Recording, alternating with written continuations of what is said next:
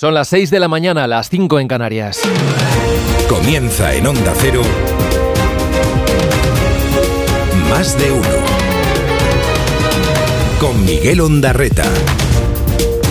¿Qué tal? Buenos días, ¿cómo están? Es jueves, es 29 de 2024, 29 de febrero, el último día del mes que despedimos con cielos cubiertos en la mitad norte y en el centro de la península. Llega un nuevo frente y con él Precipitaciones que primero van a afectar a Galicia, a Castilla y León y ya con el paso de las horas al resto del Cantábrico, a Navarra y a la zona centro. No se espera que vaya a llover en el sur ni en el Mediterráneo, donde el sol tendrá un día más un mayor protagonismo. En Canarias sí que se puede escapar alguna gota en el norte de las islas más montañosas. Y baja, baja la cota de nieve en la mitad norte hasta los 700.000 metros. Este jueves será otro día con rachas fuertes de viento, con muy fuerte viento en todo el litoral del norte, irá desde el Miño hasta el Vidasoa, en el Ampurdán y también en los archipiélagos. En cuanto a las temperaturas, bueno, pues hoy van para arriba, en la mitad este, también en Baleares y bajan por el noroeste hasta los 23 grados. Llegarán en Murcia a los 22 en Sevilla, 21 de máxima se esperan en Valencia y no llegarán a los 10 en Segovia. Enseguida Roberto Brasero nos dibuja el mapa completo del tiempo. Lo primero, lo de ellas, campeonas del mundo, sabemos que lo fueron este verano, pero desde este miércoles campeonas también de la Liga de Naciones. La selección española de fútbol ganó 2-0 a Francia y ya están pensando en los Juegos Olímpicos de París. Esta noche, además, a las 9 y media, se resuelven las semifinales de la Copa del Rey. Sabremos quién jugará la final con el Mallorca. El Atlético de Madrid buscará la remontada en San Mamés frente al Athletic. En cuanto al caso Coldo, el de las presuntas comisiones en la compra de mascarillas durante la pandemia, bueno, se va ramificando y va añadiendo nuevas piezas en un puzzle que cada vez es más complejo. Y gana protagonismo en este cuadro general Víctor de Aldama, el presidente del Zamora Club de Fútbol, el supuesto comisionista y conseguidor de la trama, ha trascendido en la investigación que tenía un pase especial en el Ministerio de Transportes, donde parece que despachaba con el superasesor, con Coldo de Aldama se ha sabido que también trabajaba para Air Europa, esa compañía que rescató el gobierno con 475 millones de euros en noviembre de 2020. Hay que ver cuántas cosas estaban pasando cuando el foco estaba puesto en lo peor de la crisis sanitaria por la COVID-19. Bueno, ayer Ábalos confirmó en este programa con Alsina que sí tuvo relación con este hombre, con el supuesto conseguidor, pero vino a diluirlo en ese sinfín de contactos que mantuvo con empresarios durante el tiempo que dirigió el ministerio. Con quien no ha vuelto a hablar, según su relato, es con su antiguo asesor. Hoy el mundo revela que la última vez que se vieron fue, no hace tanto, el pasado 10 de enero, en un reservado. Quedaron a cenar en una marisquería en Madrid. Este diario lleva las fotos de ese encuentro a su portada. Enseguida les contamos los detalles.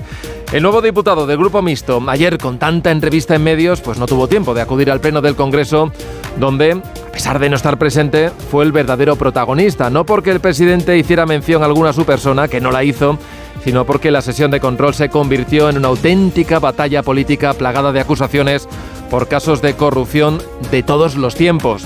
Feijó acusó a Sánchez de conocer y de tapar esta trama.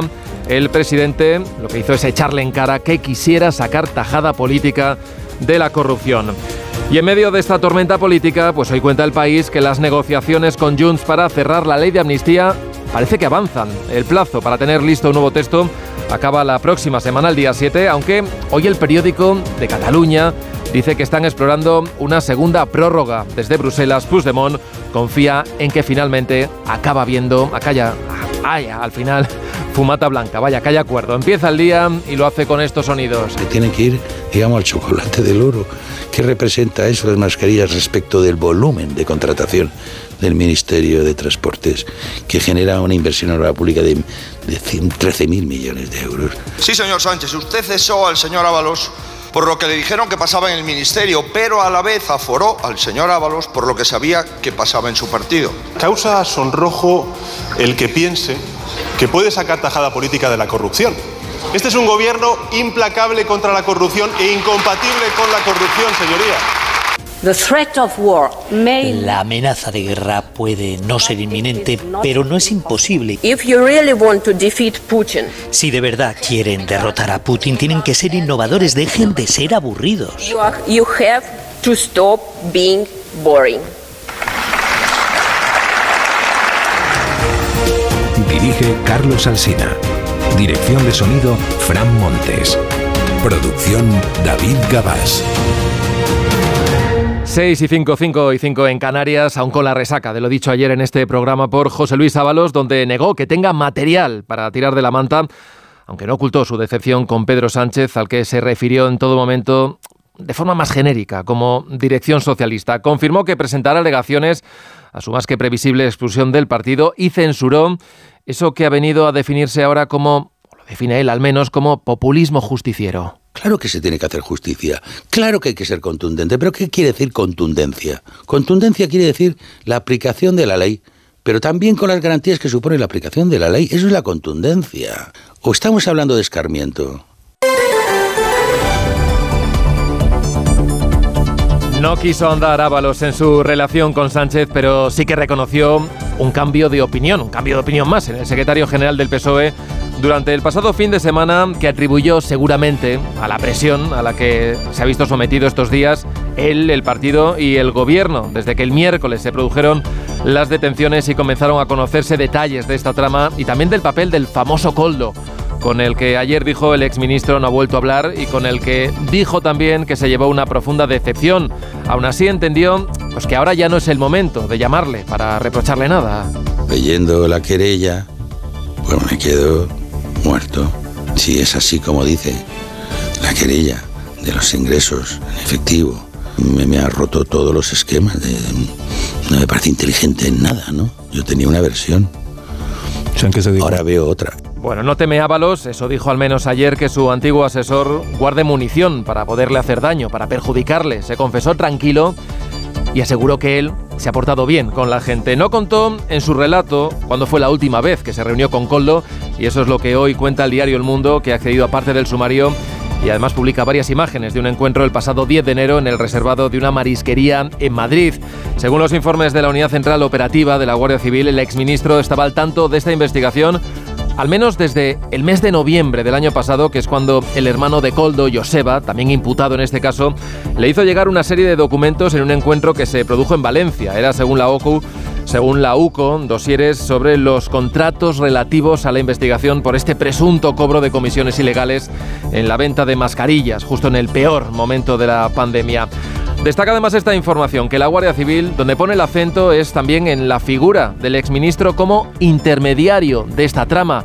De hecho, de esta última cena en Madrid, la del mes de enero, entre Ábalos y Coldo, dice que respondería a esa reclamación que hizo el gobierno de Baleares, cuando entonces estaba presidido por Francina Armengol, por el pago de 3,7 millones de euros por mascarillas que nunca se utilizaron, pues porque no respondían a los mínimos de calidad algo que según se ha publicado el gobierno balear ocultó, no hizo público que ese material sanitario pues no cumplía con los requisitos y aún así, también se ha sabido, pues acabó cargando su coste a fondos europeos. La presidenta madrileña Isabel Díaz Ayuso ya se ha apresurado y ya está exigiendo la dimisión de la presidenta del Congreso por su supuesta relación con la trama y por haber intentado, eso dijo ayer Díaz Ayuso, estafar a la Unión Europea.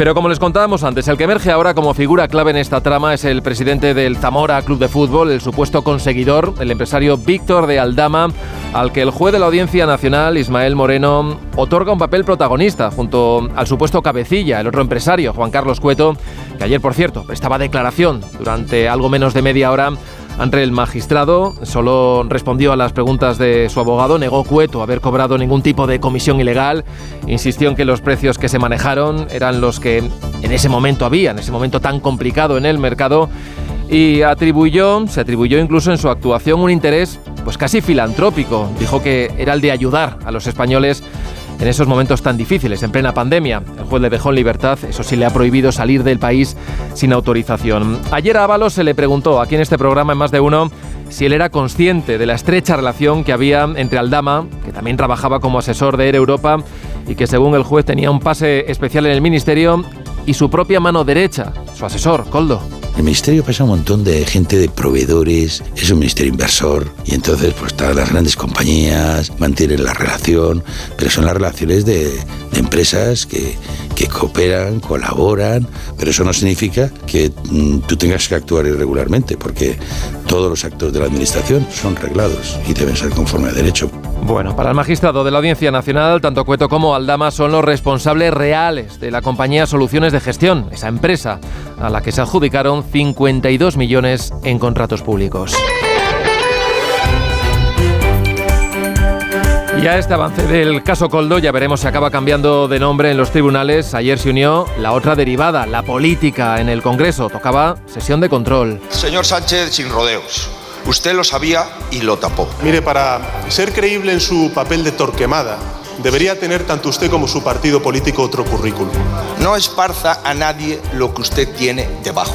No venga usted aquí con el ventilador ni con excusas. El juez está investigando a su gobierno y está investigando a su partido. El presidente del gobierno que no hizo referencia alguna a este caso, al caso Coldo, tampoco mencionó a Ábalos, ausente ayer en el debate tras su paso al grupo mixto. La cosa no se quedó ahí, porque hasta cuatro ministros respondieron a la batería de preguntas de la oposición, del PP y de Vox. Bolaños y Marlasca, por ejemplo, pasaron al ataque interpelados por los diputados populares Tellado y Gamarra. Decían que venían a acabar con la corrupción y están enterrados en el fango más asqueroso de la corrupción política. No hay nada más desalentador para la ciudadanía que el y tú más.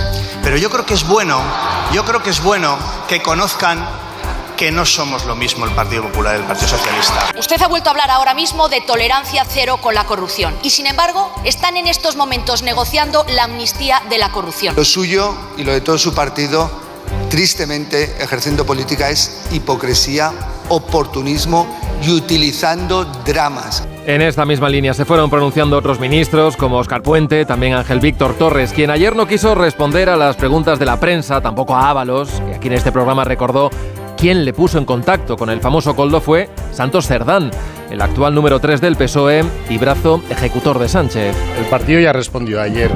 Mandamos nuestra resolución y no vamos a entrar más al juego, ¿vale? Y a mí lo que me parece es la resolución que hizo ayer el partido donde le comunicamos eh, su expediente. Él tiene ahora para recurrir y, y nada más. Según Ábalos, Cerdán está igual que él, igual de sorprendido, decía aquí ayer en la entrevista con Alsina, y como secretario de organización nos confesaba que ahora le toca la peor faena, seguir las órdenes de la dirección del PSOE, esa que le enseñó la puerta de salida de la política.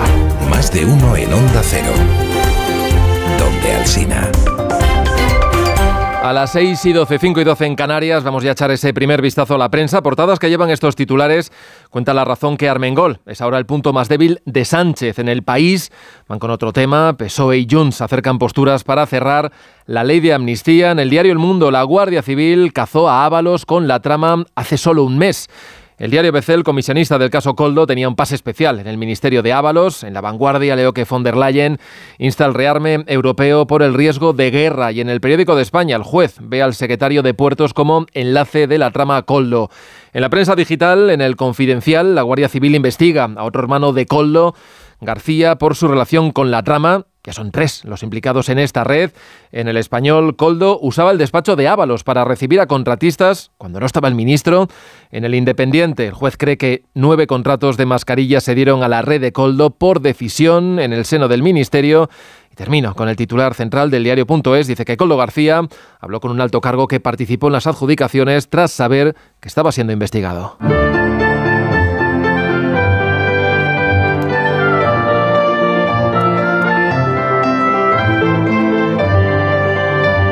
Vamos ya a conocer en detalle la previsión del tiempo para este jueves. Roberto Brasero, buenos días. Hola, muy buenos días y buenos días a todos. Hoy termina febrero con frío a esta hora, sol que tendremos en la mitad sur peninsular y un nuevo frente que va a llegar por el norte con nubes y de nuevo lluvias. Pero ya no el temporal que hemos tenido en estos últimos días, ese desaparece y todavía quedan algunos coletazos, por ejemplo, fuertes rachas de tramontana en el Ampurdán y Baleares. Cierzo fuerte que soplará también todavía en Tarragona y Castellón. El noroeste eh, también irá soplando con fuerza en Galicia y el Cantábrico y el alisio que sigue en Canarias. El viento en esas zonas, pero ya ni en tantas otras ni con tanta intensidad como en estos días atrás. Tampoco serán tan intensas las precipitaciones, que hoy regresan. Tenemos un frente que entra por Galicia y a partir de ahí recorrerá el Cantábrico y Pirineos, con lluvias débiles a su paso y débiles nevadas en las montañas, a partir tan solo de 900 o 1000 metros, pero ya digo que nada que ver con las que han caído estos días atrás. También se van a extender esas nubes hasta la zona centro, donde incluso centro y mitad norte podrían llover de forma débil y dispersa en este último día de febrero. En el sur conservarán el sol que ya tuvimos ayer, regiones del Mediterráneo y Canarias, aunque aquí también por el norte puede llover y el fuerte viento que nos acompaña en las islas. Las temperaturas frías de esta hora, donde registramos incluso heladas, darán paso a una tarde, donde superaremos los 20 grados de nuevo en zonas de Andalucía, Murcia, la Comunidad Valenciana y por encima de 24 en Canarias. El surrealismo de Buñuel, llevado a escena por Calixto Vieito, es uno de los platos fuertes de la adaptación del Ángel Exterminador, que hoy se estrena en la moderna ópera parisina de La Bastilla, con música del británico Thomas Hades. La obra se plantea como una crítica amarga de la burguesía. Corresponsal en París, Álvaro del Río. Es un clásico de Buñuel, una obra maestra del séptimo arte y exponente del surrealismo, lo que hoy desembarca en versión lírica sobre la escena de la ópera de París.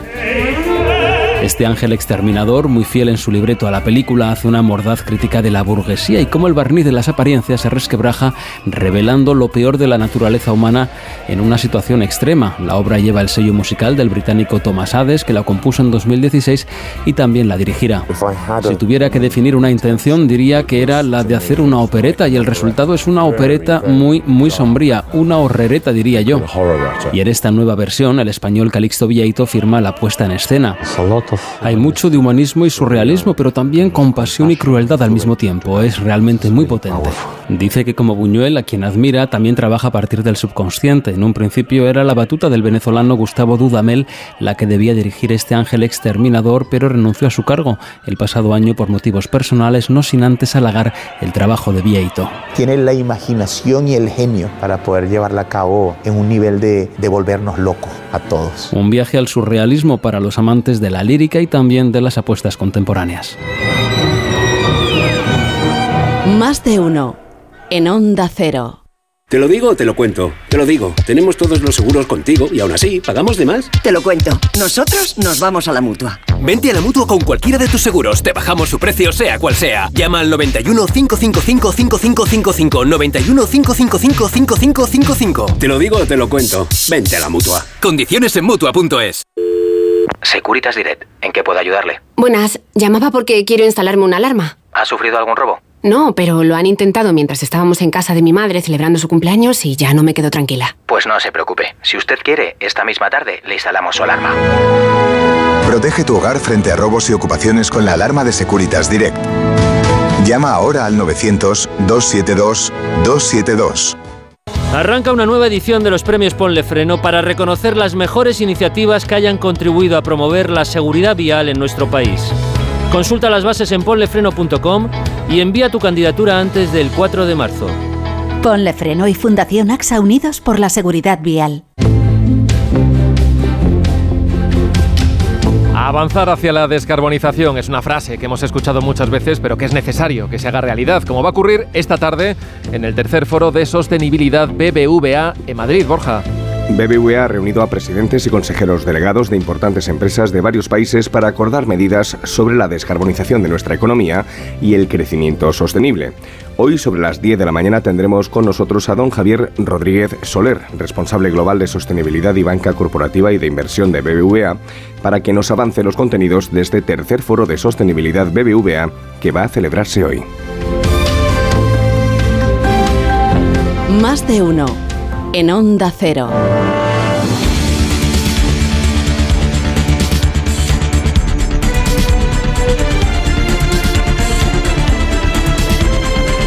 Seis y 18, 5 y 18 en Canarias a falta de una semana para que termine el plazo ya prorrogado para que el Congreso apruebe la ley de amnistía. Carlas Puigdemont ve cerca el acuerdo con los socialistas. Estamos ahora en un momento importante de la legislatura, que es la ley de amnistía.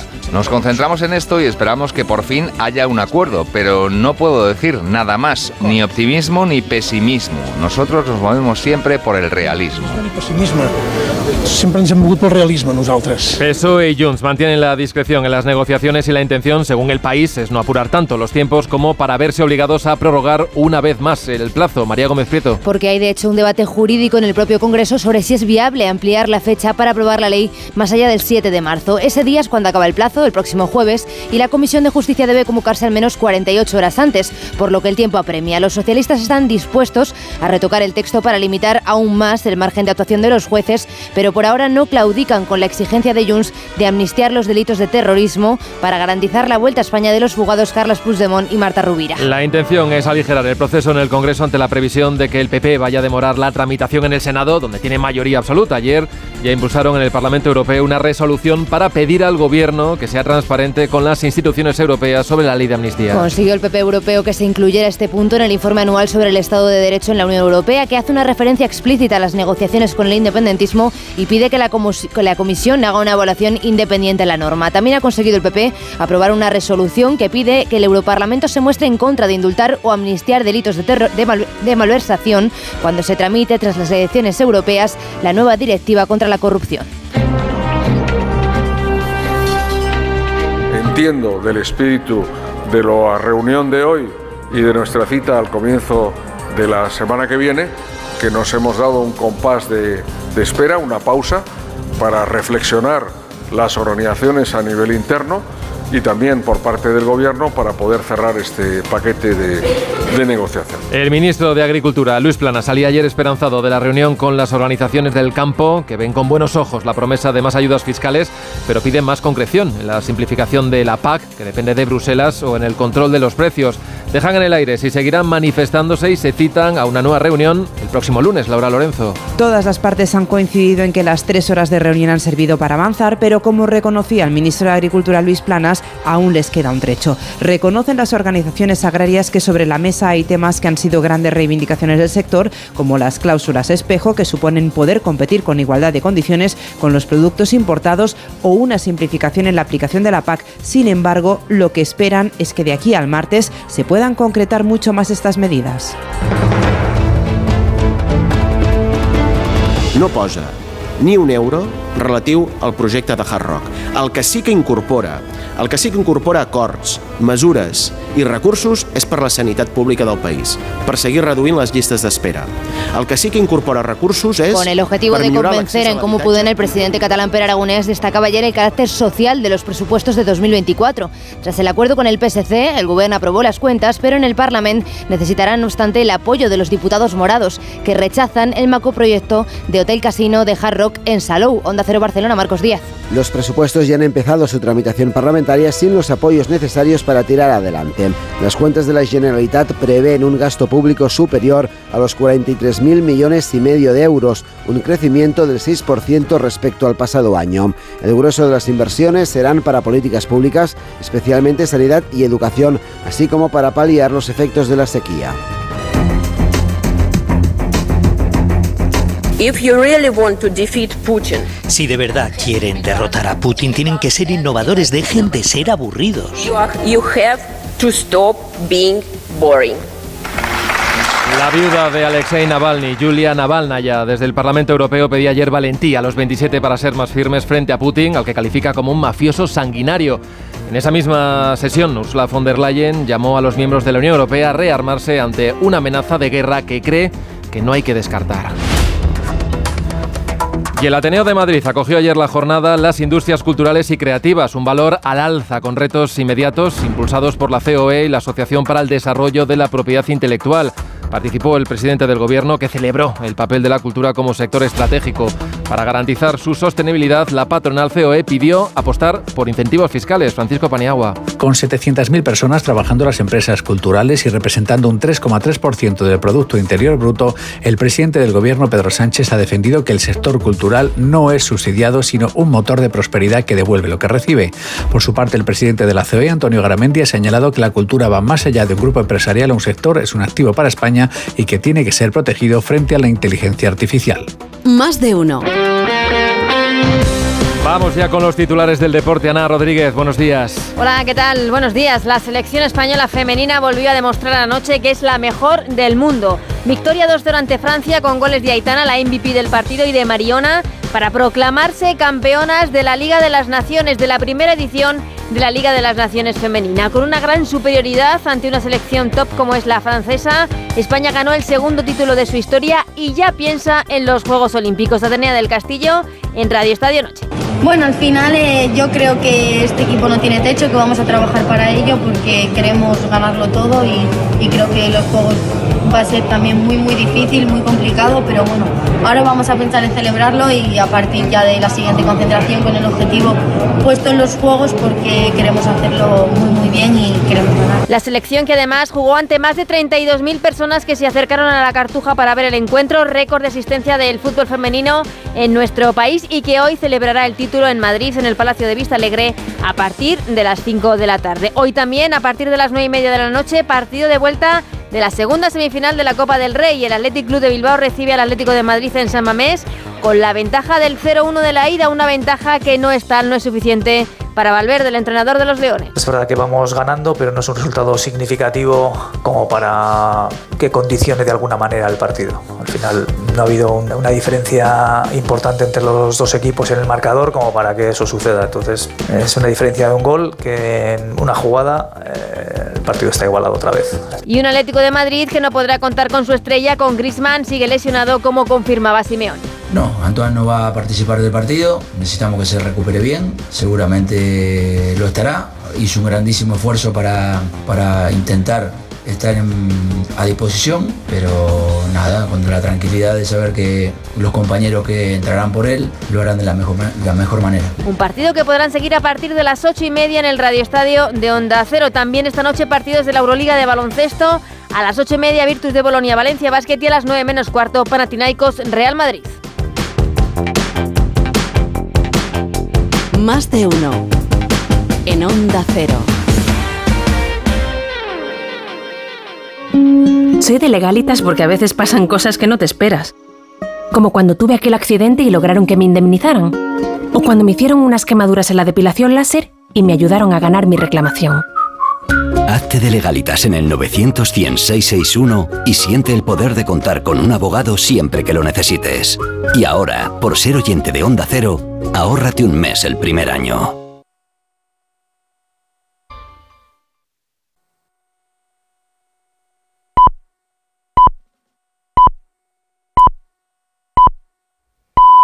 Son las seis y media, las cinco y media en Canarias.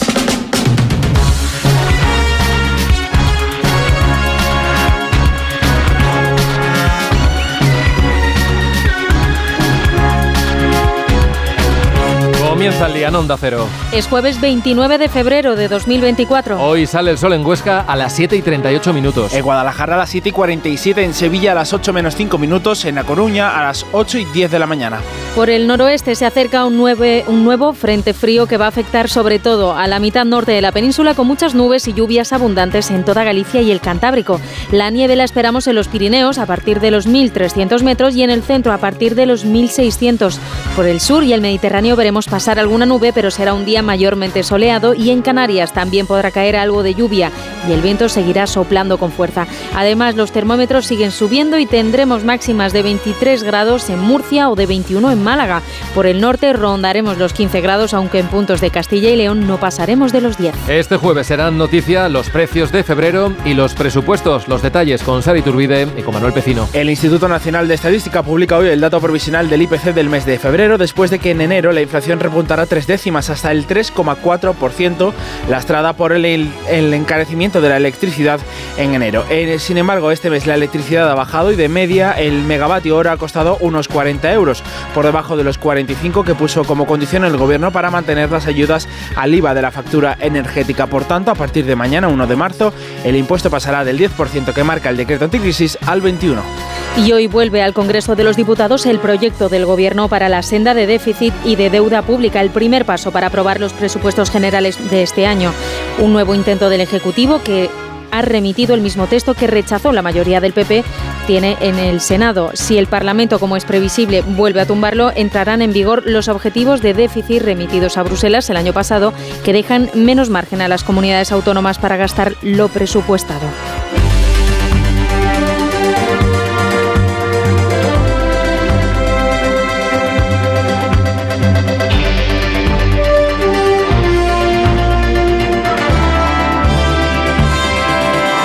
Sí, hem decidit allargar la movilizació. Hemos decidido alargar la movilización, no tenemos límites, será indefinida hasta que tengamos noticias o haya movimientos o haya cosas claras por parte del departamento. Tenemos ganas de marcharnos, pero también de quedarnos. Hemos dicho siempre que si nos daban lo que queríamos, nos marchábamos. Més o menys volíem, eh. Los agricultores que siguen con sus protestas a pesar de las reuniones. En Cataluña, los payesus tenían una convocatoria de tres días de movilizaciones en los que pretendían bloquear la conexión con Francia. La AP7 anuncian el corte, dicen que va a ser indefinido a espera de reunirse hoy con la Generalitat. El ministro Luis Planas se ha reunido con los representantes de Asaja, COAG y UPA este miércoles y asegura que ha habido avances, ha ofrecido más ayudas fiscales y han acordado continuar con los encuentros porque de momento las principales asociaciones no descartan nuevas protestas. Laura Lorenzo. Defiende el ministro Luis Planas que sobre la mesa de negociación lo que hay es un verdadero plan de choque con ayudas directas al sector y con una propuesta de flexibilización de la aplicación de la PAC. Por eso ahora lo que toca es seguir trabajando para conseguir un acuerdo el martes que viene. Que nos hemos dado un compás de, de espera, una pausa, para reflexionar las organizaciones a nivel interno y también por parte del Gobierno para poder cerrar este paquete de, de, negociación. Coinciden las organizaciones agrarias en que hay avances, pero les falta mucha concreción. El presidente de Asaja, Pedro Barato, advierte que no nos hagamos trampas y pongamos las cosas en su sitio. Si no hay soluciones, habrá movilización. Este jueves y mañana viernes se seguirá trabajando a nivel técnico para tratar de avanzar en medidas concretas que permitan alcanzar un acuerdo. ¿Quién le propuso Bueno, usted no, era un compañero de Navarra y venía bien acreditado. Yo no. ¿Por quién? Bueno, pues en ese momento por los compañeros de Navarra. Quiero decir que. Compañeros de Navarra que Santos yo Fernández. buscaba. Sí, pero, pero, pero es que Santos está igual que yo. Estamos en la misma situación. José Luis Ábalos, ahora diputado del Grupo Mixto, señalaba ayer en este programa a Santos Cerdán, el número 3 del PSOE, como la persona que le presentó a Coldo García, el asesor detenido por llevarse presuntamente comisiones. Aseguraba Ábalos que depositó en él su confianza porque Cerdán le había transmitido que podía hacerlo. Y cree que el secretario de organización está igual de sorprendido que él con la detención de Coldo y que está dolido por el expediente abierto que lo hizo por órdenes de la dirección del PSOE. El exministro dijo además aquí que cuando se produjeron las detenciones Sánchez no creyó necesaria su dimisión, pero que fue la presión lo que le hizo cambiar de opinión y lanzarle un, orga- un órdago. Niega que tenga ninguna manta de la que tirar. Oigo tantas cosas y, y buena parte de fantasía. Yo no tengo ninguna manta. ¿Es usted una bomba de relojería para Pedro Sánchez? Pues tampoco. No lo he sido nunca. Para nadie. ¿Le pide el cuerpo contar cosas que hasta ahora no ha contado? No, no. Lo único que me pide el cuerpo es defenderme. No cree Ábalos que Coldo García pueda desvelar nada que le implique porque siempre se ha portado bien con la gente. Mientras Ábalos estaba en este estudio con Alsina, era el protagonista de la sesión de control al gobierno en el Congreso, donde la oposición no dejó de preguntar por el asunto. El líder del PP, Feijóo, acusó directamente al presidente de conocer la trama, José Ramón Arias. Aunque todo el mundo dice renegar del Itumás, ¿verdad, ministro? No hay nada más desalentador para la ciudadanía que el y tú más. La verdad es que eso, el Itumás, fue la defensa que utilizó el gobierno para hacer frente a la batería de preguntas que el Partido Popular llevó a la sesión de control del Congreso. El resto como si no se hubieran hecho. Sánchez apeló a la incapacidad de los populares para reclamar nada relacionado con la asunción de responsabilidades, mientras que Fijo no dio ocasión a los preámbulos. Señor Sánchez, sin rodeos. Usted lo sabía y lo tapó. Mire, para ser creíble en su papel de torquemada, debería tener tanto usted como su partido político otro currículum. No esparza a nadie lo que usted tiene debajo. En resumen, los ministros socialistas dijeron repudiar la corrupción, los portavoces populares le recordaron que ya rebajaron sus penas y ahora pretenden amnistiarla. ¿El papel de este Víctor de Aldama eh, tuvo algo que ver con el rescate de Air Europa? ¿Desempeñó alguna tarea ahí? ¿Tuvo alguna influencia? Bueno, no, influencia no hace falta. Simplemente pues interesarse el que trabajaba para Europa. ¿Y ¿Usted recuerda que en aquel, en aquel momento usted fuera consciente de que Víctor de Aldama, asesor de Air Europa, era amigo de Coldo García, asesor suyo? No, bueno, que tenía relación, pero si es que al final, vamos a ver, el ministerio pasa un montón de gente de- es habitual, pero eso no significa que mm, tú tengas que actuar irregularmente.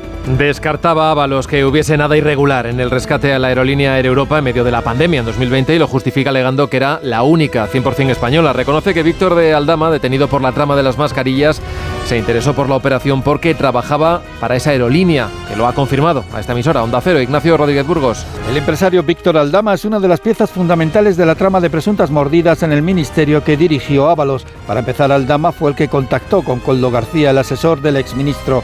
Aldama entonces era también asesor externo de Air Europa, como ha reconocido esta aerolínea Onda Cero, y estaba a sueldo de la empresa de los Hidalgo cuando la aerolínea fue rescatada por más de 600 millones de euros. Air Europa señala que se cumplieron con los requisitos legales. Durante la pandemia se adjudicó también a Air Europa nueve vuelos de transporte de material sanitario desde China. La aerolínea ha afirmado a esta emisora que estos enlaces se cerraron a precio de mercado y sin pagar comisiones. Un dato a tener en cuenta es que el empresario Aldama ya estaba en el radar de la agencia tributaria. Lo investigaba la oficina antifraude al detectar que su empresa, MTM 180, había facturado 2 millones y medio de euros durante la COVID, cuando poco antes apenas tenía movimiento.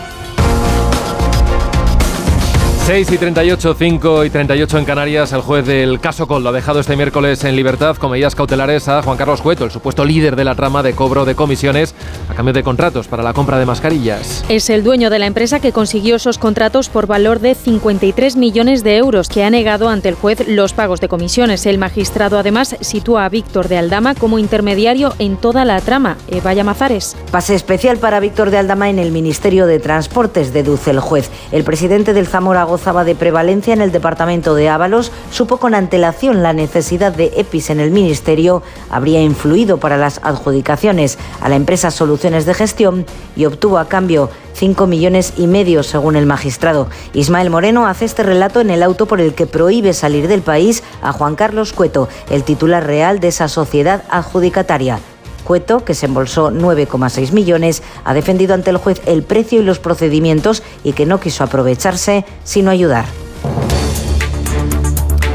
El jueves de la próxima semana acaba el plazo para que PSOE y Junts cierren un acuerdo para sacar adelante la ley de amnistía. Hasta el momento en público, los de Puigdemont vienen defendiendo que se debe incluir sus enmiendas, algo que rechazan los socialistas porque creen que hace peligrar la norma. Es lo último que se conoce porque ambas partes han mantenido la negociación con discreción después de que Junts rechazase, rechazase el texto en el Pleno y de que no hubiese un acercamiento antes de tener que prorrogar los plazos. Ahora Puigdemont cree que el acuerdo está cerca.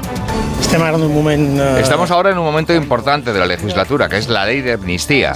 Nos concentramos en esto y esperamos que por fin haya un acuerdo, pero no puedo decir nada más, ni optimismo ni pesimismo. Nosotros nos movemos siempre por el realismo. Ni pessimisme. Sempre ens hem mogut pel realisme nosaltres. El diario El País cuenta que se han acercado oposiciones porque no quieren prorrogar de nuevo el trámite para cerrar un texto en la Comisión de Justicia. Hay de hecho un debate jurídico sobre si se puede o no ampliar de nuevo la fecha de la tramitación parlamentaria. Sin embargo, el periódico de Cataluña asegura hoy que PSOE y Junts están explorando una nueva prórroga en la tramitación.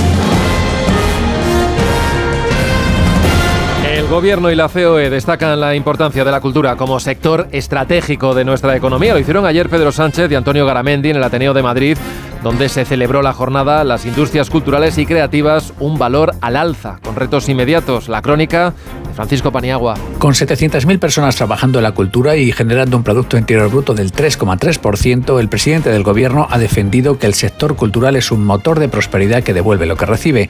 Por su parte, el presidente de la COE, Antonio Garamendi, ha señalado que la cultura va más allá de un grupo empresarial, un sector es un activo para España. La cultura, a pesar de lo que algunos pregonan desde la ignorancia o también desde los eh, prejuicios más rancios, no es un sector subsidiado. Todo lo contrario, es un sector estratégico para España. Pero es evidente que hay que darle una auténtica protección, porque es verdad que la inteligencia artificial es una gran herramienta, pero es un gran peligro si no somos capaces de ponerle las barreras de ese mundo de la ética. Pedro Sánchez ha dado su compromiso, dijo, de que protegerá a las industrias culturales. Miguel Ondarreta, más de uno, donde Alsina.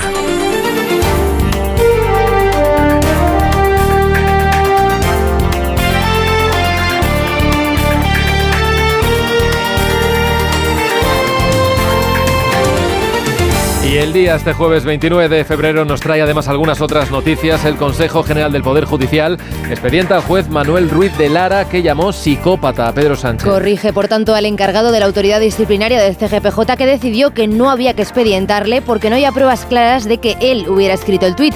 En él decía que Sánchez era un narcisista patológico y un psicópata sin límites dispuesto a, a destruir el Estado de Derecho. La Comisión Permanente del CGPJ ha decidido por unanimidad sí abrir el expediente al magistrado que ya fue fue amonestado en otras ocasiones. El Supremo confirma la segunda condena a Joaquín Torra por no retirar de la fachada del Palau una pancarta en favor de los implicados en el procés. Libertad presos políticos y exiliados rezaba la pancarta que colocó en el exterior del Palau de la Generalitat. La Junta Electoral ordenó su retirada por estar en periodo electoral y el entonces presidente desobedeció, como también hizo con los lazos amarillos, por lo que fue condenado por el Tribunal de Superior de Justicia de Cataluña. El Supremo ratifica ahora la condena que implica 15 meses de inhabilitación, aunque ya está fuera de la política, y el pago de 24.000 euros. Torra podría ser, no obstante, uno de los beneficiados en la futura ley de amnistía. El rapero Morat llega a un acuerdo con la Fiscalía y no irá a la cárcel por instar a una multitud a lanzar piedras a la policía. El cantante reconoce que en 2021 estaba grabando sin permiso un videoclip con un dron en Hospitalet de Llobregat y cuando acudieron los agentes tras las quejas de los vecinos, lo recibieron tirándoles huevos y piedras al grito de no pintáis nada aquí. Morat ha aceptado la pena de dos años de cárcel, por lo que no ingresará en prisión y el pago de 2.000 euros de indemnización. Sanidad financia desde mañana un nuevo medicamento para la enfermedad renal que retrasa la llegada a, di- a diálisis hasta 13 años. Reduce la progresión de la enfermedad, el riesgo de hospitalización y la llegada a diálisis entre 3 y 13 años. El medicamento ya se comercializaba en España para el tratamiento de la diabetes y de la insuficiencia cardíaca. Ahora se ha comprobado que también sirve para retrasar la enfermedad renal. Según los cálculos de sanidad, se podrán beneficiar 6 millones de personas. Y el consumo habitual de ultraprocesados está relacionado con hasta 32 problemas de salud, lo dice un estudio de la revista médica británica. Productos listos para comer o bebidas azucaradas están asociados a un 50% más de riesgo de enfermedades cardiovasculares y ansiedad, un 20% más de depresión y un 12% más de diabetes tipo 2. En algunos países ricos, este tipo de comida llega a representar el 58% de la ingesta diaria de alimentos. En Onda Cero, más de uno.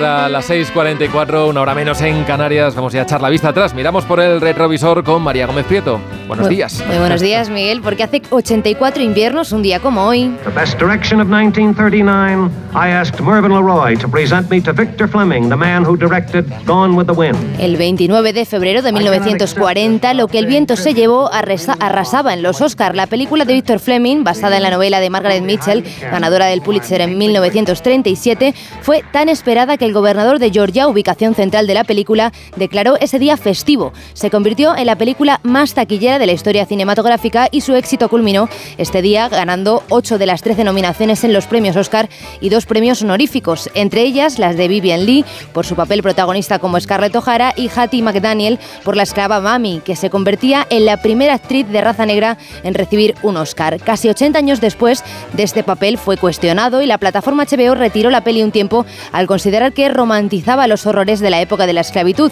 Reculó más tarde, volvió a incluirla, pero antes de los créditos de inicio incluyó un mensaje que advertía que el contexto histórico de 1939 y la postura frente al esclavismo ya no es la misma que la que era en ese momento. Hoy, lo que el viento se llevó, a pesar de las polémicas, sigue considerándose como una de las mejores producciones de Hollywood de todos los tiempos.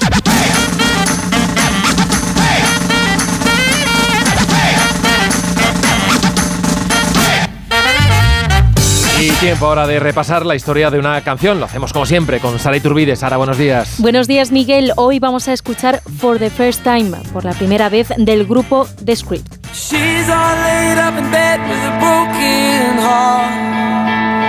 I'm drinking Jack all alone in my local bar. And we don't know how, we got into this mad situation. Only doing things out of frustration. Trying to make it work, man, these times are hard. La canción de hoy fue publicada en 2010, en su segundo álbum, y es importante saber de cuándo es para entender cómo se originó.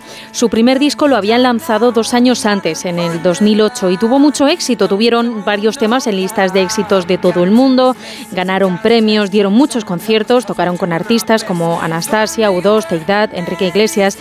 Bueno, pues después de todo esto, al regresar a Irlanda, después de una gira por todo el mundo y querer celebrar aquello con los suyos, se dieron cuenta de la cruda realidad que se estaba viviendo en aquel momento en su país, la recesión, la crisis por la que la gente perdía sus trabajos y sus pertenencias. Con aquel choque de realidad empezaron a componer este tema. Sentían que necesitaban un mensaje de esperanza, así que escribieron esta letra en la que los protagonistas se dan cuenta de qué es lo realmente importante para ellos tras perderlo todo.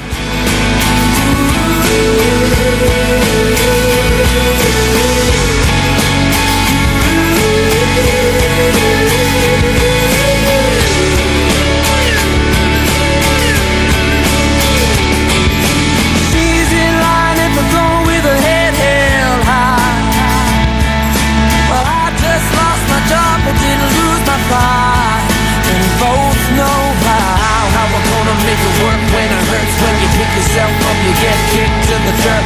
Trying to make it work, man, these times are hard. But we're gonna stop by drinking on cheap bottles of wine. Shit talking up all night. Doing things we haven't for a while. A while, yeah. Smiling, but we're close to tears.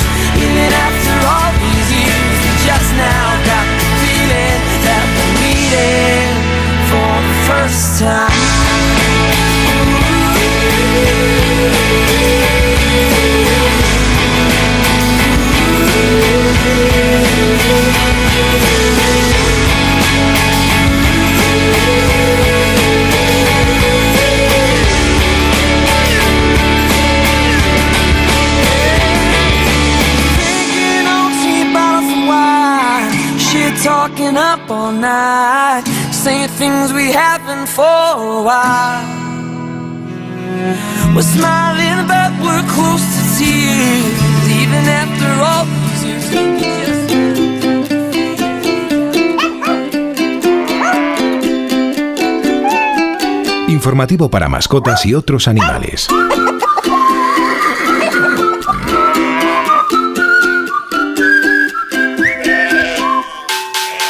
A los pandas gigantes que nos estén escuchando les gustará saber que les esperan en Estados Unidos, al menos a dos de ellos.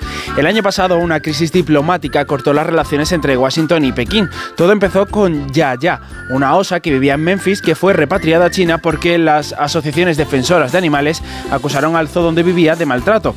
Y en noviembre, Mei Qian y Tian Tian, junto a su cría, abandonaron también el país, evidenciando la ruptura de 50 años de relaciones. Pero ahora se ha firmado un nuevo acuerdo con China y en San Diego afirman que ya están preparando todo para recibir a una nueva pareja de pandas gigantes. Más de uno. Quiero explorar sin importarme cuando volver el exterior. Quiero formar parte de él. Vale, bichito, nos vamos a Disneyland París. Reserva durante Semana Mágica en viajes el corte inglés sin gastos de cancelación. Precio de referencia 144 euros por persona y noche en el Disney Hotel Cheyenne con entradas incluidas. Plazas limitadas. Consulta condiciones. Ven a Disneyland París con viajes el corte inglés volando con Iberia. El ser humano ha desarrollado la inteligencia artificial, pero sacar las legumbres cocidas del tarro nos sigue costando. Hasta ahora, con el nuevo tarro ancho de Legumbres Luengo todo es más fácil. Salen intactas muy rápido y con su sabor único. Legumbres Luengo, la nueva pasta. Bocata rico con crema de atún. Psst, así seguro que comerán pescado. Pates la piara, más buenos que el pan.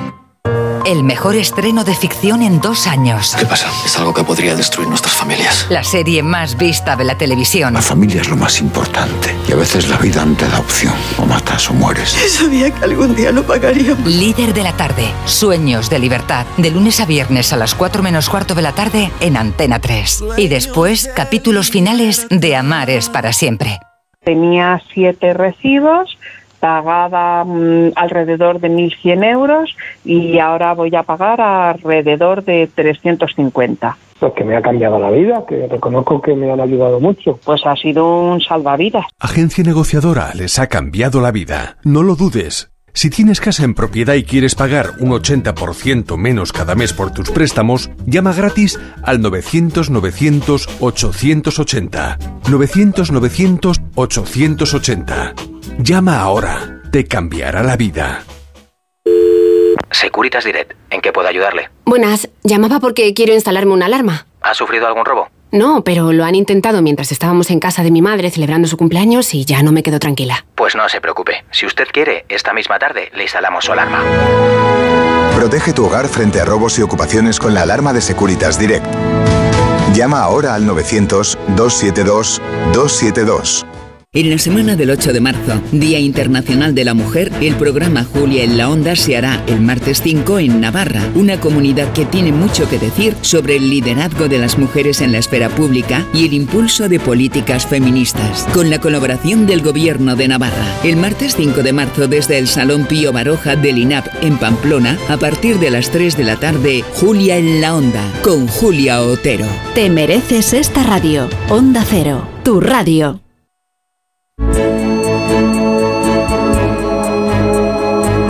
6.52, 5.52 en Canarias. Vamos ya, Pecino, a echar un vistazo a los titulares de la prensa regional. Del caso Coldo, la variante regional es esta que publica hoy el diario Última Hora. Marga Proens, la presidenta, acudirá a la vía penal para recuperar el dinero de las mascarillas. En el diario vasco, Euskadi impondrá multas de hasta un millón de euros si se venden alimentos por debajo de coste. En cumplimiento de la ley de cadena alimentaria, añade este diario que los inspectores del gobierno vasco podrán precintar instalaciones con autorización judicial. En el diario La Rioja, Salud implanta la extracción de sangre a domicilio para mayores de, en 121 pueblos. Esto evitará el desplazamiento de casi 10.000 riojanos que deben viajar a otra localidad para sacarse sangre. La previsión es que puedan hacerlo la semana siguiente a la solicitud de la cita. Y sobre la ley de vivienda en el norte de Castilla dice que el alquiler medio se reduciría en 150 euros en Valladolid con la aplicación del índice del Ministerio, pero la Junta reitera el no a esta herramienta. Bueno, y a ver qué destaca ahora la prensa internacional, Juan Carlos Vélez. En Estados Unidos, el Washington Post, la justicia se pronunciará sobre la inmunidad de Trump porque esta madrugada el Tribunal Supremo ha decidido pronunciarse, que se pronunciara en el mes de abril, sobre el recurso de Trump a la sentencia del Tribunal de Washington que dijo que no era inmune en el caso de injerencia en las elecciones de 2020. La CNN titula Trump utiliza la lentitud del sistema judicial en su favor, porque es muy poco probable que pueda ser juzgado antes de que sean las próximas elecciones. En Francia, Le Monde, tropas en Ucrania. ¿Por qué Macron insiste? Dice que con la excepción de los países bálticos, el resto de aliados está en contra de la propuesta. Y en Liberación, Gaza, 30.000 muertos en el enclave palestino amenazado por la hambruna y bombardeado sin descanso. Han muerto, han superado la barrera de los 30.000 muertos. La gran mayoría eran mujeres y niños.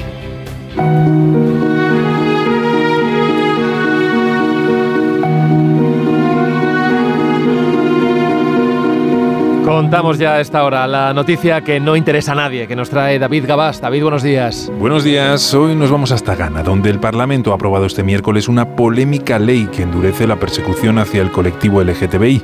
La norma contempla penas de entre seis meses y tres años de prisión para aquellas personas que se identifiquen como miembros del colectivo y de hasta cinco años para quienes promuevan o patrocinen actividades relacionadas con él. La ley todavía debe ser validada por el presidente para que entre en vigor, pero ya ha sido duramente criticada por el alto comisionado de las Naciones Unidas para los Derechos Humanos por condenar a las personas LGTBI simplemente por ser como son. En un país donde el Código Penal, que data de la época colonial, ya criminaliza lo que denomina el conocimiento carnal antinatural, esta ley iría mucho más allá. Y eso que el texto aprobado se ha suavizado introduciendo enmiendas al primer borrador presentado, que contemplaba penas de prisión aún más largas y también el uso de terapias de reconversión. Pero todo esto, ¿a quién le interesa? Pues en solo cuatro minutos vamos a llegar ya a las 7 de la mañana, serán las 6 en las Islas Canarias. Seguimos en más de uno, enseguida ya con Carlos Alsina por aquí. Esto que escuchan es Onda Cero.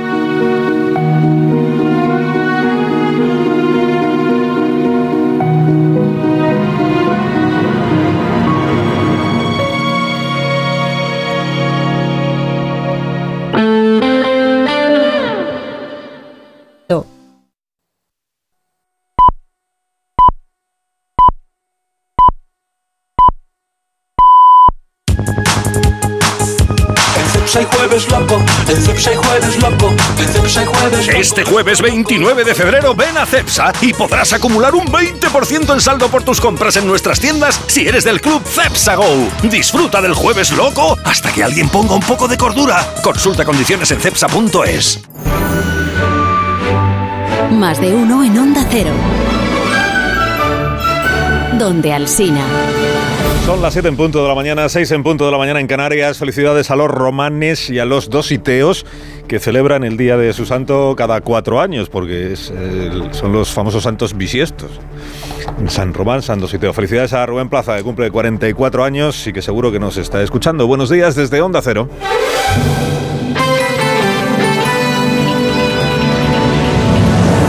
Dirección de sonido, Fran Montes. Producción, María Jesús Moreno y David Gabás.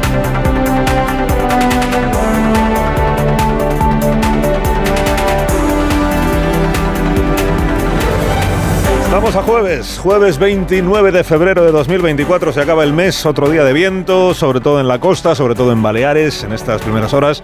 Tenemos, tenemos aviso naranja en las Islas Baleares, tenemos aviso amarillo por la tarde en el Cantábrico y en la costa valenciana. Lluvia hoy apenas se espera y de llegar va a ser en Galicia. Temperaturas, pues las máximas remontan, las mínimas siguen, sobre todo en el interior de la península, bien bajas. ¿eh? Las, máximas, digo, las mínimas estamos el día con 2 grados en Pérez Rubio, tenemos 3 grados ahora mismo en Madrid, 3 y 12 en Coruña. Con Brasero afinamos la previsión del tiempo dentro de un instante.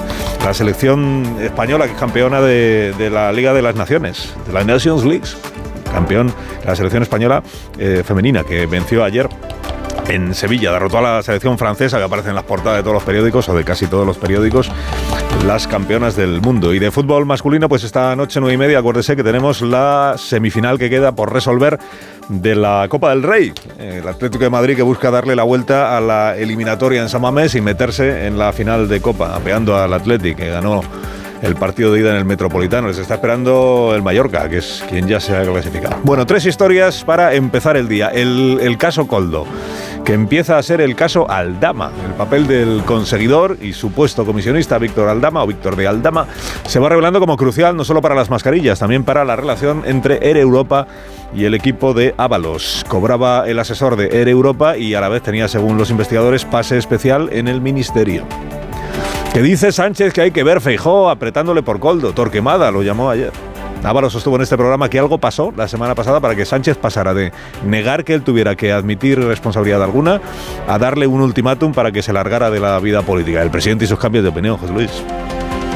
Y la viuda del opositor Navalny, que alecciona al Parlamento Europeo sobre Putin, líder de una banda de gángsters, un monstruo, dijo, y pide ideas nuevas para acabar con el régimen putiniano. Pidió a los europarlamentarios que ayuden más activamente a la oposición rusa. Bueno, pues lo primero es el caso Coldo, caso Aldama, caso Cueto, caso Mascarillas, caso Ábalos, cada, vez con más protagonistas en. Bueno, protagonistas, como poco actores. Algunos secundarios, otros en el reparto de la trama, con novedades esta mañana, pues en unos cuantos medios de comunicación, unos cuantos periódicos. Eh, por ejemplo, que tiene otro hermano, Coldo, además de Joseba, está Andoni, que también es objeto de investigación por parte de la UCO. Este parece que con menor participación, esto lo cuenta el Confidencial. En el diario El Mundo y en el periódico de Cataluña, lo que dicen es que hasta, hasta las Navidades, hasta las Navidades, consta, o les consta a los investigadores, que Ábalos estaba en contacto con eh, Coldo García y con el hermano de Coldo García, Joseba, porque consta que eh, Coldo le hizo llegar a Ábalos a través de Joseba unos documentos, unos documentos que a su vez le habían entregado a, a Coldo. Altos cargos del Ministerio de Transportes, altos cargos en el ejercicio que siguen del cargo del Ministerio de Transportes, que no sabemos aún quiénes son, pero parece que el secretario de Puertos de la empresa Puertos del Estado mm, estaría en el foco también de, la investigación. ¿Qué documentos eran esos? Pues, pues lo que el, altos cargos del Ministerio de Transportes le entregan, le hacen llegar a Coldo para que esté alerta, es un requerimiento que hay del Consejo de Transparencia al Ministerio de Transportes sobre las eh, adjudicaciones, los contratos de mascarillas que se aprobaron en el año 2020. Es, un ojo que está detrás de este asunto. ¿Quién es? Consejo de Transparencia, Tribunal de Cuentas, etcétera. Una especie de advertencia. Entonces, altos cargos del Ministerio se lo dan a Coldo, Coldo se lo hace llegar a través de su hermano a José Luis Ábalos. ¿Para qué? Pues para que esté enterado de lo que está pasando. ¿Y para qué más? Pues para que eh, intente mediar ante el gobierno de Baleares para evitar que le sigan reclamando la devolución de la pasta del dinero que se llevaron por las mascarillas aquellas que luego no servían y que están ahí almacenadas. Acuérdese que el gobierno de Francina Armengol, justo antes de cesar en el cargo, es cuando reclama el dinero a, los eh, responsables de esta empresa eh, contratada. Y claro, ellos lo que intentan es evitar que el dinero les sea reclamado. Y ahí parece que también recurren a Ábalos. Hay una reunión del mes de enero de Ábalos con Coldo en la marisquería La Chalana de Madrid. Hay una reunión de la que tiene noticia la UCO y en la que se supone que se habló también de este asunto. Bueno, ¿qué más? Además de lo de el hermano, además de lo de de lo de los altos cargos del ministerio, además de la reunión, pues además cosas que seguirán saliendo seguramente esta mañana. Cosas que seguirán saliendo seguramente esta mañana, novedades que se irán produciendo. Bueno, ayer en este programa estuvo el señor Ábalos durante casi una hora, estuvimos pues, preguntándole cosas y escuchando sus respuestas, entre ellas sobre el tal Víctor Aldama, Víctor de Aldama, que es el presidente del Zamora, es el que es cónsul honorario de Georgia, es el que tenía relación, bueno, tenía relación, estaba contratado por eh, Europa para intentar abrir caminos. ¿eh? Hoy dice alguna información que entre otras misiones lo que tenía, la que tenía era intentar que el gobierno de Venezuela abonara la deuda que tiene con la compañía Air Europa. O sea, digamos que él se ofrecía para hacer determinadas eh, gestiones, yo conozco gente, estas cosas, oye, le pagaban durante algunos meses, le estuvieron pagando 10.000 euros al mes, que no es que no es poca cosa. Bueno, Ábalos en este programa ya habló, porque le pregunté yo, sobre Víctor de Aldama y habló de, la relación de este ciudadano con Air Europa, que fue una empresa rescatada por el gobierno de España en aquel, en aquel año 2020. Eh, y en efecto eh, fue el propio ministro, aunque le quitó importancia al asunto, el que confirmó que él sabía que Aldama trabajaba para Air Europa. El ministerio pasa un montón de gente de proveedores, es un ministerio inversor y entonces pues todas las grandes compañías mantienen la relación, pero son las relaciones de, empresas que, que, cooperan, colaboran, pero eso no significa que mm, tú tengas que actuar irregularmente, porque todos los actos de la administración son reglados y deben ser conforme a derecho. También el señor eh, Ábalos, que fíjate con la cantidad de dinero que se mueve en el Ministerio de Transportes, entre adjudicaciones, el presupuesto que tiene para infraestructura, las relaciones con las empresas, eh, que, al final le están buscando las cosquillas a él por un tema que él entiende que es un tema menor en, cantidad de dinero, que es lo de las, que es lo de las mascarillas. ¿no? Es que de la conversación con Ábalos mm, quedaron dos cosas claras. Una es su poco deseo de, de soliviantar o incomodar a Coldo. Porque todo el afán de, bueno, todo, la parte del afán de José Luis Ábalos, si yo no lo interprete mal, es decir, esta es una investigación que está en marcha, vamos a ver en qué queda. Que, vamos a, que todo es supuesto, que todo es presunto, que él está muy sorprendido, pero que vamos a ver. Y que al final, en todo caso, estaríamos hablando pues, de, unos delitos, digamos, menores, en comparación con otras cosas mucho más graves. ¿no? Bueno, eso lo primero. Y lo segundo, que este asunto de Air Europa, en efecto, ya forma parte del contexto en el que se está desarrollando la investigación en cuestión. Y ahí ya se habla, y ahí ya no estamos hablando de mascarillas y de contratos, sino de tratos de favor o posible tráfico de influencias y todo lo demás. Pero bueno, que es verdad que en este momento no está en el sumario, no está investigado. Veremos si en algún momento termina estándolo. Bueno, de la cosa política, de la cosa política, pues que hubo ayer un debate en el Congreso de los Diputados, la sesión de control. Destacan mucho algunos periódicos que a la vez que se estaba celebrando la sesión de control, eh, Ábalos estaba en este estudio de radio dando una entrevista, porque algunos lo interpretan como un mensaje mensaje a la dirección de su partido de cuidado que si quiero puedo hacer ruido, puedo hacer ruido. Bueno, en esa sesión de control pues lo que pasó fue lo que se esperaba, ¿no? La oposición pues tiene un caramelo con este asunto, para la oposición siempre es un caramelo, un caso de corrupción que salpica mucho o poco al gobierno al que le hace oposición y naturalmente que están ahí apretando con este asunto. Y para el gobierno, pues es un asunto incómodo, naturalmente, que lo es sobre todo para Pedro Sánchez, secretario general del Partido Socialista, que en buena medida debe su, el éxito del sanchismo o su llegada a la dirección del Partido Socialista, su regreso a la dirección del Partido Socialista, a personas como Ábalos, que estuvieron ahí desde primera hora, arropándole, ayudándole y prestándole sus servicios. Y hombre, como poco eso, pues para el presidente es una complicación. Y el hecho de cómo se ha gestionado la, la cuestión esta de las detenciones y de lo del ultimátum para pedirle a Ábalos que entregara el escaño, que es lo que el propio Ábalos dijo ayer en este programa, que es lo que le hizo perder ya la, y decidir que se iba al grupo mixto. ¿no? dice el diario ABC que hay malestar en el PSOE porque ven que eh, Santos Tardán y Pedro Sánchez no han estado finos ¿eh? en la gestión de esta cuestión. Bueno, pues, pues el presidente ayer, eh, que no mencionó a Balos, que no mencionó el caso Coldo, que por supuesto se refirió a los casos del PP, de nuevo en el Itumas y Tumas. El juez está investigando a su gobierno y está investigando a su partido. Mire, para ser creíble en su papel de torquemada, debería tener tanto usted como su partido político otro currículum. Causa sonrojo el que piense que puede sacar tajada política de la corrupción. Este es un gobierno implacable contra la corrupción e incompatible con la corrupción, señoría. Claro, define usted eh, qué es sacar tajada de la corrupción. Se entiende que si sacas tajada, si aprovechas políticamente un caso de corrupción, lo censurable es el caso de corrupción. No que políticamente tú intentes sacarle algo que el propio Sánchez sacó partido y e hizo bien de la corrupción del PP, de la Gürtel y de la sentencia y de lo que decía la sentencia sobre Rajoy, le sacó partido político, presentó una moción de censura y eso le hizo presidente del gobierno, pero el problema no era que le sacara partido él, el problema era la cuestión de la Gürtel y la manera en la que el PP en su día había gestionado o mirado para otro lado con el asunto, el escándalo de corrupción gurteliano.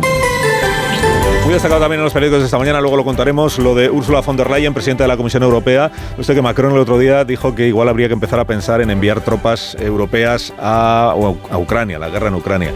Que hay un run run desde hace tiempo de, las, eh, de altos cargos de las instituciones europeas que dice, ojo, a ver si Putin al final nos la va a liar del todo y vamos a tener una guerra eh, abierta entre Rusia y la Unión Europea o algún país de la Unión Europea. Ojo que nuestra sociedad, la sociedad de los países europeos, no está mentalizada para esa cuestión. Un poco por ahí va la señora von der Leyen ayer en esta intervención en la que, entre otras cosas, sugirió hacer un poco lo que se hizo durante la pandemia para la compra de mascarillas, que es pongámonos todos de acuerdo y el dinero que estamos eh, retirándole a Rusia por el asunto de las sanciones lo podemos utilizar a, a, la compra de munición que sigue necesitando el ejército ucraniano. Y, o, e, insistamos a nuestros ciudadanos de la Unión Europea, insistámosles en esta idea de que la guerra es una posibilidad que ojalá no se produzca, pero que como posibilidad naturalmente que existe. Además de eso, en el Parlamento Europeo ayer, la intervención de la viuda de Navalny, el opositor ruso, llamando a los eurodiputados y a las instituciones europeas a abrir los ojos ante lo que realmente es el régimen ruso. si de verdad quieren derrotar a Putin, tienen que ser innovadores, dejen de ser aburridos. You have to stop being boring. se había enterrado en Moscú Navalny y ha dicho a su viuda que no sabe si el Kremlin dejará que ese funeral se desarrolle de manera pacífica. Alsina en Onda Cero. A las 7 y 12 minutos, una menos en Canarias, de parte de Renfe le cuento que la compañía lidera el camino hacia la sostenibilidad ambiental, que todos sus trenes eléctricos de viajeros y mercancías cuentan con certificación de carbono neutro, que su huella de carbono es hasta 20 y 30 veces menor que las emisiones procedentes de coches o de aviones. La circulación diaria de todos los trenes Renfe evita al año la emisión de 4.700.000 toneladas de CO2. Te puedes ir a los trenes de Renfe y viajar de forma sostenible, rápida y cómoda. Renfe, tu tren empresa patrocinadora del equipo paralímpico español.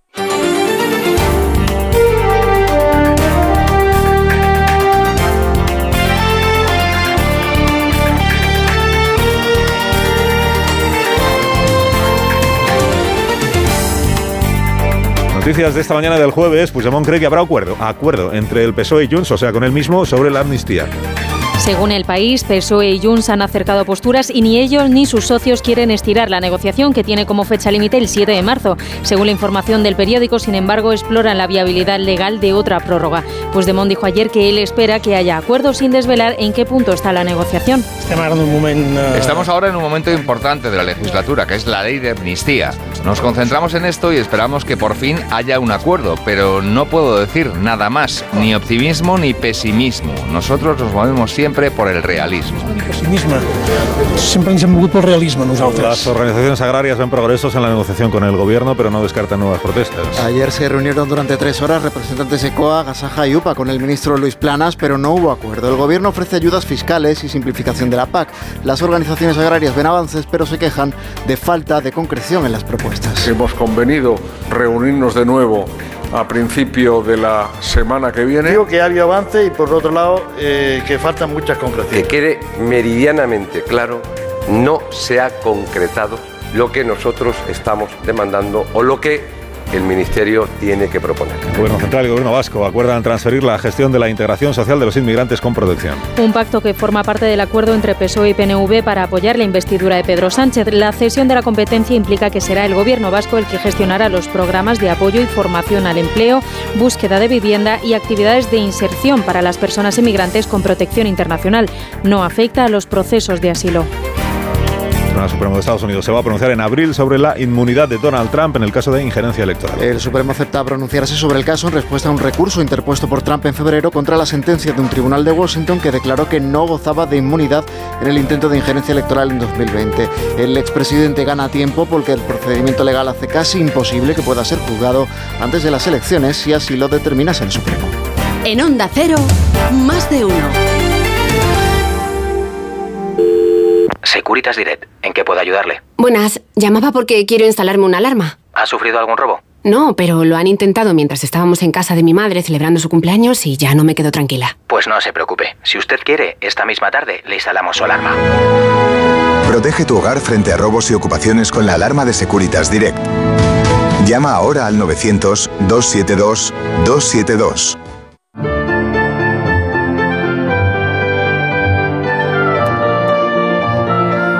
Previsión del tiempo para este día con Roberto Brasero. Roberto, buenos días. Hola Carlos, muy buenos días y buenos días a todos. En este día extra del mes de febrero en el que tendremos temperaturas más altas esta tarde. Sí, febrero se va a despedir con algunos grados más. También con mucho sol en la mitad sur, pero de nuevo vuelven las lluvias y las nubes a la mitad norte y centro peninsular. Es un frente que va a ir entrando por Galicia y recorriendo el Cantábrico y los Pirineos. Incluso esas nubes se extenderán hasta el centro de la península a lo largo de la jornada, dejando algunas lluvias que en general serán débiles. Lluvias y nevadas que hoy volveremos a tener en las montañas, pero nada que ver con las que hemos tenido estos días atrás.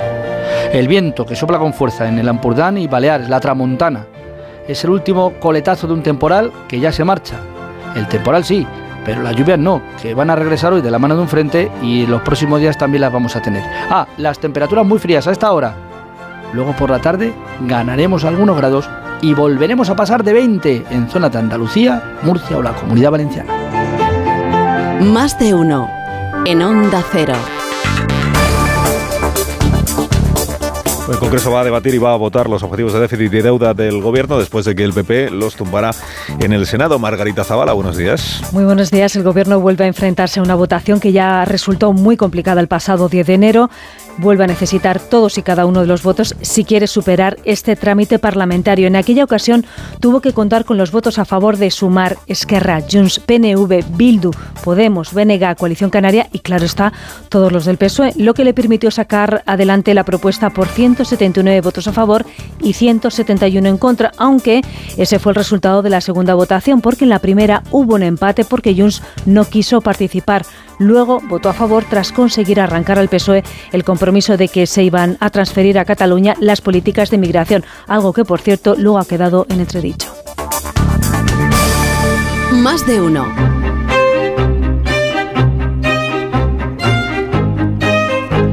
7 y 18 minutos, una hora menos en las Islas Canarias con Marta García. Ayer el comentario más tempranero de este programa. La primera de la mañana. Buenos días, Marta. Buenos días, Carlos.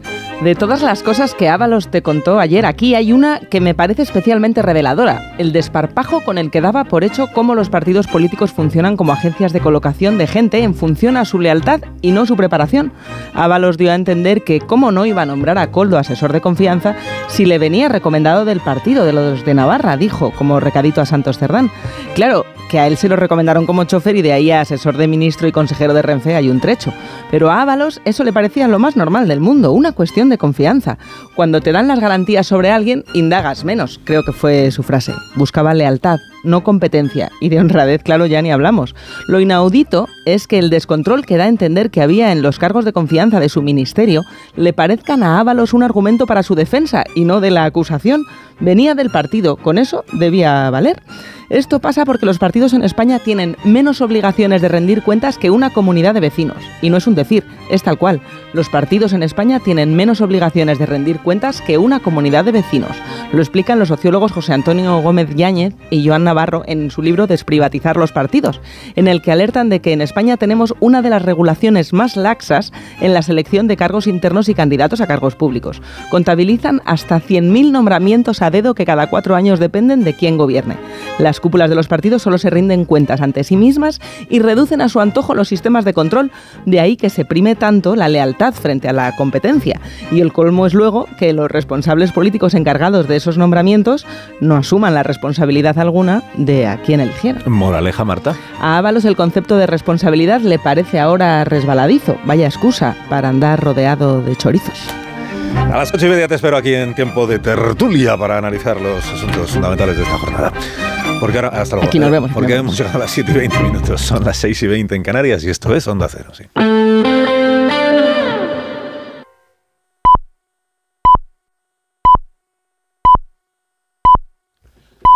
Son las siete y media de la mañana, seis y media de la mañana en las Islas Canarias. Vamos a escuchar este consejo de Ibudol que nos ofrecen los amigos de Kern Pharma. A ese dolor de espalda que no te deja hacer deporte o a ese dolor de cabeza que te hace difícil trabajar, ni agua. Ibudol, el primer ibuprofeno bebible en stick pack para aliviar el dolor. También Ibudol en comprimidos. Adultos y niños a partir de 12 años. Al dolor, Ibudol. Tenía que ser de Kern Pharma. Lea las instrucciones de este medicamento y consulte al farmacéutico.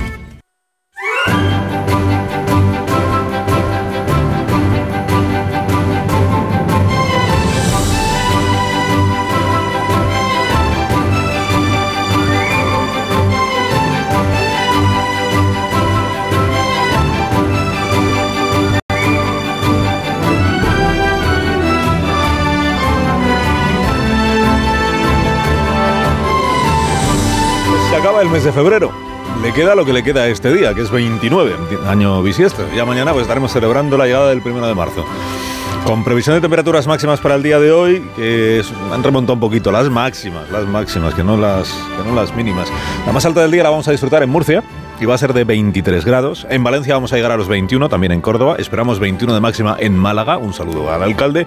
En Cádiz y en Barcelona 18 de máxima para el día de hoy. En Palma, Teruel y Ceuta también 18. En Toledo y en Albacete llegaremos a los 17, como en Bilbao. San Sebastián, Madrid, Logroño, Jaén, 15 grados en este día. En Oviedo, en Cuenca serán 14 como en Pontevedra. Salamanca, Palencia, Zamora, vamos a llegar a los 12 grados hoy. En Burgos y en León eh, no llegaremos a los 12, nos quedaremos en 10 como en Ávila. Y la más cortita de las máximas del día la esperamos en Segovia y será de 9 grados. Y de la mano de CaixaBank le recuerdo cuáles son los asuntos con los que estamos iniciando esta jornada. Bueno, ahora nos contará Casillas la celebración de las eh, jugadoras de la selección nacional por el triunfo, la victoria en la Liga de las Nations League. Nations League. Eh, eso y que tenemos eh, semifinal de la Copa del Rey esta noche en San Mamés. Creo que Amón ya está ocupando su, su escaño en el estadio. Bueno, eh, caso Coldo, pues a ver por dónde empezamos. Bueno, caso Coldo, caso Ábalos, con novedades que publican los diarios esta mañana. Eh, primera novedad, pues que la relación entre Ábalos y su asesorísimo no parece que se hubiera enfriado tanto como él viene sosteniendo, porque el periódico de Cataluña cuenta esta mañana que se vio con Coldo, el señor Ábalos, en septiembre, en Navidades y el Día de Reyes.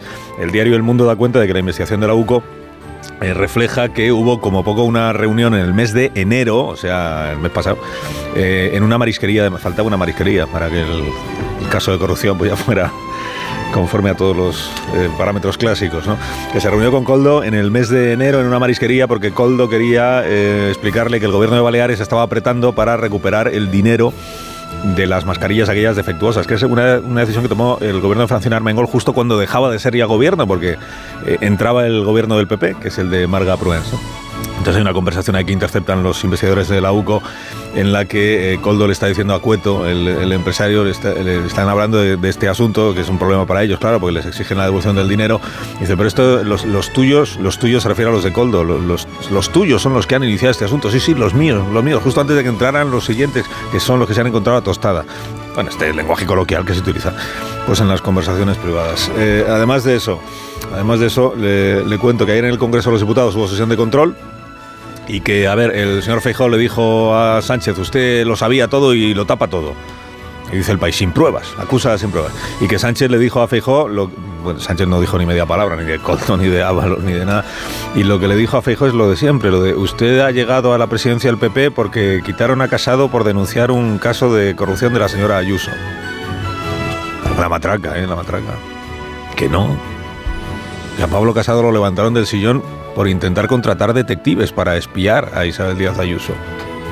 Caso de corrupción o no caso de corrupción, lo que no parecía sostenible dentro del PP, ¿eh? dentro del PP, era que el presidente del partido se, encarga, se ocupara de espiar a, los dirigentes autonómicos. Este, esto es lo que acabó con Pablo Casado.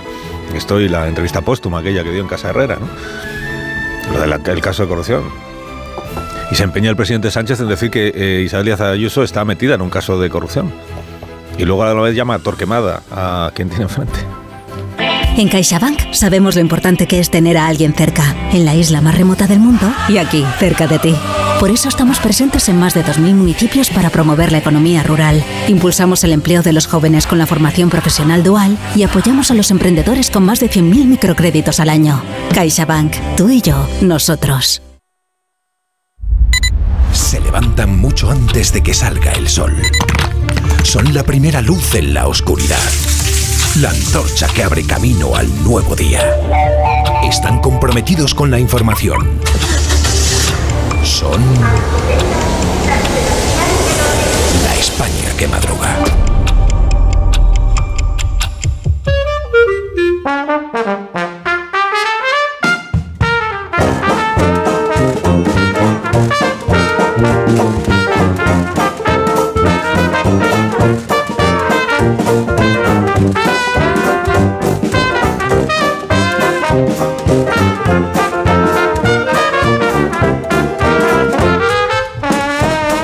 Aquí está la España que madruga con el profesor Rodríguez Brown. Buenos días, Carlos. Buenos días, a pesar del gobierno. Con Daniel Ramírez García Mina, el nuevo. Buenos días, Daniel. ¿Y ahora qué, patrón? ¿Y ahora qué? ¿Ahora qué qué? No, pues ¿qué va a pasar? Que esto, no sé, está la cosa ¿En emocionante. dónde? ¿En dónde? Pues en el, en el tronco, con José Luis, con... Rosa Belmonte, buenos días. Muy buenos días. Siempre aprendemos nom- nombres nuevos de marisquerías con las corrupciones. De... Es cierto. Porque no vais a las marisquerías. Oye, José Casillas, la chalana días. no había ido. Buenos días, que se iba a pensar que el Zamora iba a estar tan presente, equipo de segunda federación. Fíjate, fíjate. Nadie pide la dimisión del presidente. Del presidente del Zamora. Ramón Rubén, buenos días. Hoy es, es que no he escuchado el santoral, perdona, Carlos. Hoy es San Mamés. Hoy es el cumple del presidente. minuto. Felicidades. Minuto. Que nos estará escuchando. Cumple 12, creo que he leído. España que madruga.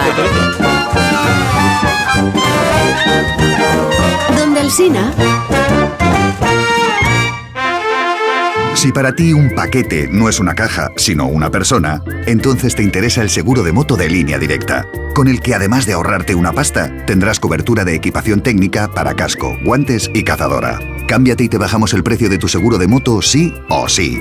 Ven directo a lineadirecta.com o llama al 917-700-700. El valor de ser directo. Consulta condiciones. Sí, una noticia, otra noticia, pero tranquilidad, que el viernes está al caer. Mientras llega, vamos a relajarnos escuchando la noticia relax que nos comparte Toyota y su garantía de hasta 15 años Toyota Relax. Hay dos tipos de motoristas. Los moteros que aparcan en la puerta y los mutueros, que hacen lo mismo, pero por menos dinero. Vente a la mutua con tu seguro de moto y te bajamos su precio sea cual sea. Llama al 91 555 5555. Hay dos tipos de motoristas, los que son mutueros y los que lo van a ser.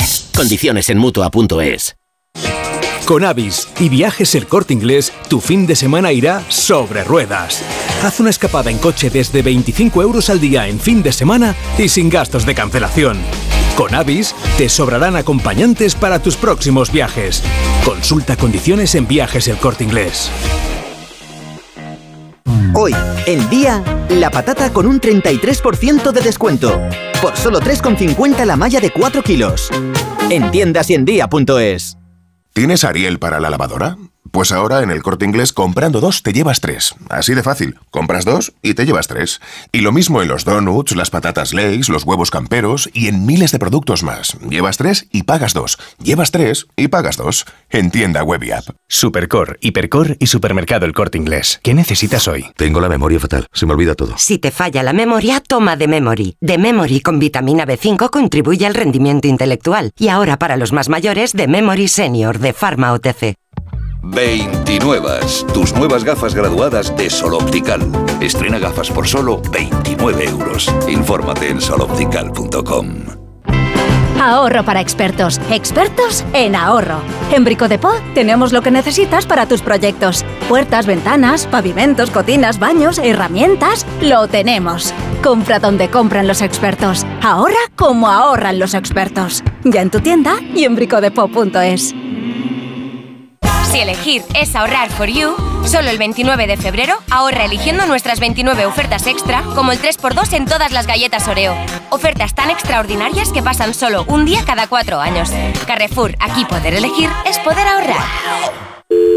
Securitas Direct, ¿en qué puedo ayudarle? Buenas, llamaba porque quiero instalarme una alarma. ¿Ha sufrido algún robo? No, pero lo han intentado mientras estábamos en casa de mi madre celebrando su cumpleaños y ya no me quedo tranquila. Pues no se preocupe. Si usted quiere, esta misma tarde le instalamos su alarma. Protege tu hogar frente a robos y ocupaciones con la alarma de Securitas Direct. Llama ahora al 900-272-272. Mirad chicos, os presento. Este es mi tío Ángel. Bueno, su tío, su tío. Soy como su padre en realidad. No tío, eres mi tío. Pero soy como tu padre. A ver, si te he querido como un padre. Soy más que tu tío. Soy como tu padre. Sí, sí, tu padre. Vamos, tu padre. Bueno, pues eres mi padre. Por 17 millones de euros uno se hace padre de quien sea. Ya está a la venta el cupón del Extra Día del Padre de la ONCE. El 19 de marzo, 17 millones de euros. Extra Día del Padre de la ONCE. Ahora cualquiera quiere ser padre. A todos los que jugáis a la 11, bien jugado. Juega responsablemente y solo si eres mayor de edad. Más de uno en Onda Cero. Donde el Sina.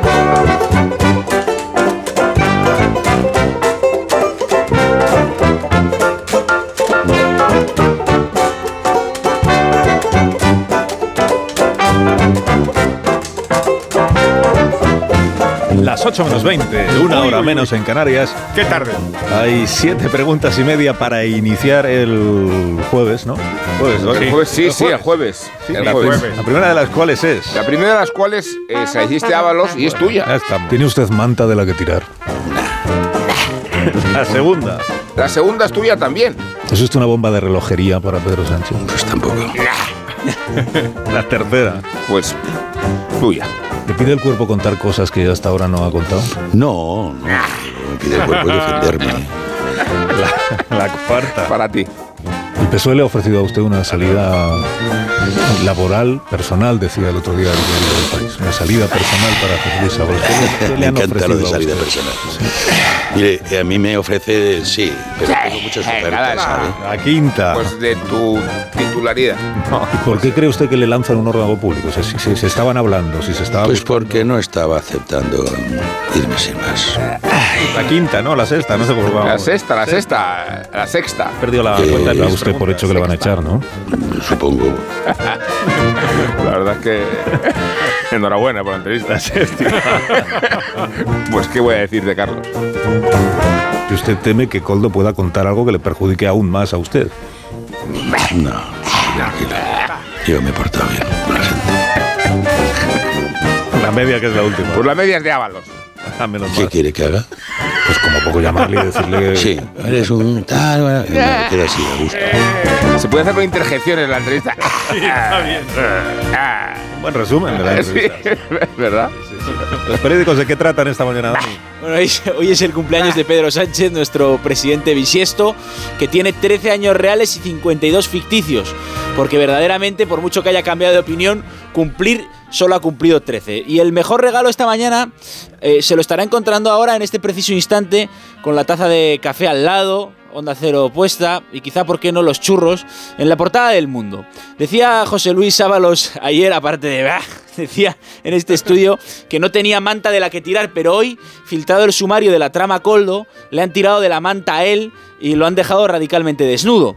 Se puede estar desnudo con abrigo, corbata y un piti en la boca si la foto es de esas un pelín distorsionadas y figura en un sumario de la Guardia Civil. Es la foto de uno de los seguimientos. ¿Qué dice el sumario de la investigación que es portada en el mundo? Principalmente dos cosas. La primera, Ábalos se reunió con Coldo en el reservado de la marisquería La Chalana justo después de que Coldo recibiera allí mismo a altos cargos del Ministerio de Transportes al tanto de la trama.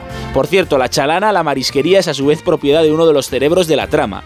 La segunda cosa, los seguimientos prueban que Coldo dio a su hermano Joseba unos documentos para que se los llevara a Ábalos, a su casa de Valencia. Eran documentos que informaban de la investigación a la que estaba siendo sometida la trama. El periódico de España dice que uno de los interlocutores entre los empresarios y, y el Ministerio de Transportes en esto de la trama era el actual secretario general de puertos.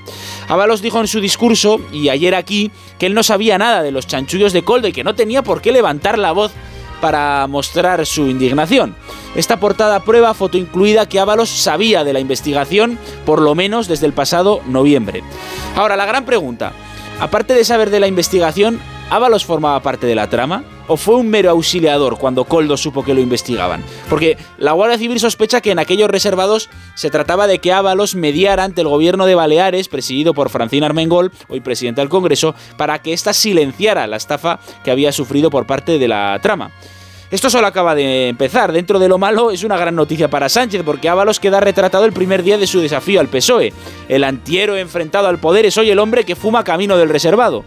Los socialistas eufóricos comienzan a mandar mensajes esta mañana diciendo ¿Veis cómo hicimos bien echando a Ábalos? ¿Qué diríais si esta mañana con esta portada siguiera siendo uno de los nuestros? Seguimos intentando hacer el puzzle. Portada de la razón. Armengol es ahora el punto más débil de Sánchez, tensión en Moncloa por la estrecha relación de confianza entre Ábalos y la ahora presidenta del Congreso. La Guardia Civil, como hemos dicho, sospecha que Ábalos medió para lograr el silencio del gobierno balear tras la estafa. Eso está por probarse. Lo que está claro, apostilla la razón, es que Armengol ocultó durante años haber sido estafada y solo alzó la voz un día antes de dejar el gobierno en manos del PP. El confidencial resume en este titular lo ocurrido con Ábalos. Del tengo muchas respuestas al no hay manta de la que tirar. Ábalos diluye su amenaza y modera el tono tras su incendiaria comparecencia. Y un aviso a navegantes. Dentro de apenas 20 minutos, el confidencial ha avisado de que publicará una exclusiva sobre el Casa Ábalos. Veremos si es la misma información revelada por el mundo o si va todavía más allá. Es otra. Es otra. ¿Y qué otros cigarros se Gracias. consumen esta mañana en esos periódicos de papel tan fino que parecen papel de fumar, verdad? Más informaciones que cercan al exministro Ábalos. Ahora aparece Coldo, el último escolar y socialista, el que deja caer el hacha sobre el que fue su jefe. Compañeros, pensabais que hoy os ibais a librar, pero no. Conviene que sigamos entrenando para no perder la técnica, que esto va para largo. Todos encima del tronco. ¿Preparados? El Vale. español. Coldo usaba el despacho de Ábalos para recibir a contratistas cuando no estaba el ministro. ¡Shop! El confidencial. La Guardia Civil investiga a otro hermano de Coldo por su relación con la trama. ¡Shop! ABC, el comisionista del caso Coldo tenía pase especial en el ministerio de Ábalos. Shop. El Mundo, Coldo mantenía influencia con al menos cinco cargos de Óscar Puentes. Shop. Calma, calma, recopilemos. Como este ejercicio lo realizamos con camisetas sin mangas, os he traído unas toallas para que podáis enjugar el sudor de vuestra frente. Lo del español y las reuniones de Coldo en el despacho de Ábalos lo cuentan los propios empresarios que participaron. Se habla de impunidad y mando en plaza. Lo de ABC sale del auto del juez y este Aldama, el empresario y presidente del Zamora, hacía y deshacía con transportes a su gusto. Pase especial, dicen.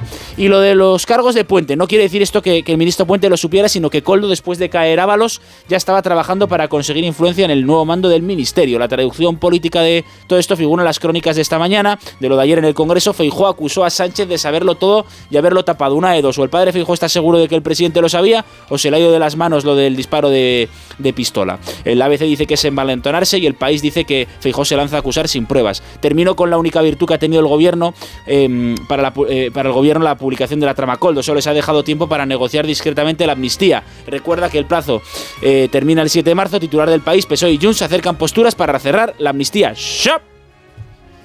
Gracias, Dani. A ti, patrón. Ahí, ahí. Y no me he mejorado, por cierto. Ya, ya lo veo, ya. bueno, y en la hoguera de Rosa Belmonte, ¿qué hace mañana? En el mundo habla Manolo Valdés. Arco es una feria con excedente de galerías inútiles. La galería que me representa, Opera Gallery, no ha pasado el corte que marcan tres o cuatro mierdas de galerías locales. Han vetado una galería internacional en una feria internacional. Es de risa. En el país, von der Leyen sugiere usar activos rusos congelados para comprar munición. La amenaza de guerra, dice, puede no ser inminente, pero no es imposible. Von der Leyen se chorchiliza frente a los chamberlanistas. El dinero ruso incautado se calcula en 270 mil millones de euros. Adiós a Sabater es la tribuna en el país de Santiago Albarrico. Dice Santiago Albarrico, era fino, brillante, prismático, culto, irreverente, divertido. Hace 30 años yo negaba eso. Yo era serio y recto, es decir, simple. Yo he cambiado para acercarme a quien escribía la tarea del héroe, la infancia recuperada o ética para Amador. Él ha cambiado para parecerse a Isabel de Ayuso y Meloni. ¿Y ha dejado de ser simple? En el país, el equilibrio de género solo se da en 32 empresas cotizadas mundiales. España es el segundo país más igualitario por detrás de Francia. Más comparaciones. En la razón, caen las bodas. Solo 3,3 por cada mil habitantes. Los matrimonios en España han aumentado desde la pandemia, pero no alcanzan los niveles previos a 2020 y siguen por debajo de la media de la Unión Europea. En España nos casamos a los 33 las mujeres y a los 35 los hombres, la edad más alta de la Unión Europea. En ABC, los humanos perdieron la cola de forma súbita hace 25 millones de años. ¡Menudo susto! Una sola mutación en un gen produjo el cambio. Y noticia de alcance en la vanguardia que salió a la luz en el almuerzo en Zarzuela de los Reyes con el presidente de Paraguay. La reina Leticia estrena Melena Midi. Traducción, se ha cortado el pelo.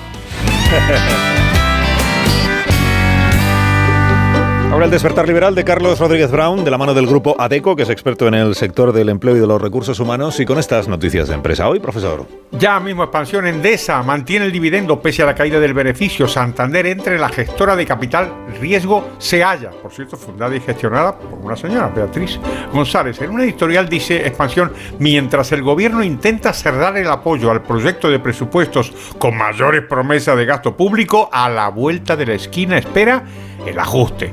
Cinco días, Acciona encaja una avalancha de rebajas en sus valoraciones. El rally del Bitcoin no para y supera ya el umbral de los 60 mil dólares. El economista Merlin ampliará capital por mil millones y dará entrada a un socio. Repsol ya logra márgenes de doble dígito en todos sus negocios. Vamos a la prensa económica internacional que está muy jugosa hoy. Financial Times hay un muy interesante reportaje sobre la industria de los chips. Un reportaje visual muy, bien hecho. También jugosa la columna Lex. Dice que en el caso de Bayer ve que la división de la empresa es inevitable y en el caso de Macy's, que comentamos ayer, no termina de creerse que puede recuperar la vieja magia. Y terminamos en el Wall Street Journal, que nos dice que la SEC está investigando si los inversores de, de OpenAI fueron, fueron mal informados y me ha gustado muchísimo un, un artículo sobre Christopher Waller, uno de los gobernadores de la Reserva Federal, que está teniendo, está trayendo mucha atención por su visión de la política monetaria en el sentido de que el Banco Central puede reducir la inflación otra vez al 2% sin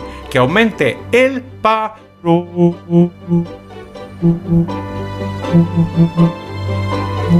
¿Y la viñeta económica de hoy cuál es, profesor? Buenísima roto en el país. Un hombre en el supermercado estira el brazo para alcanzar la balda más alta y comenta, a final de mes todos los productos parecen estar más lejos. Talento. Por fin lo encontré. Llevo tanto tiempo buscando y gracias a ADECO lo he encontrado. Y es que ADECO es el auténtico buscador de talento que te ayuda a encontrar la mejor solución para tu empresa, cumpliendo todas las garantías del marco regulatorio actual. Entra en adeco.es y déjalo en nuestras manos.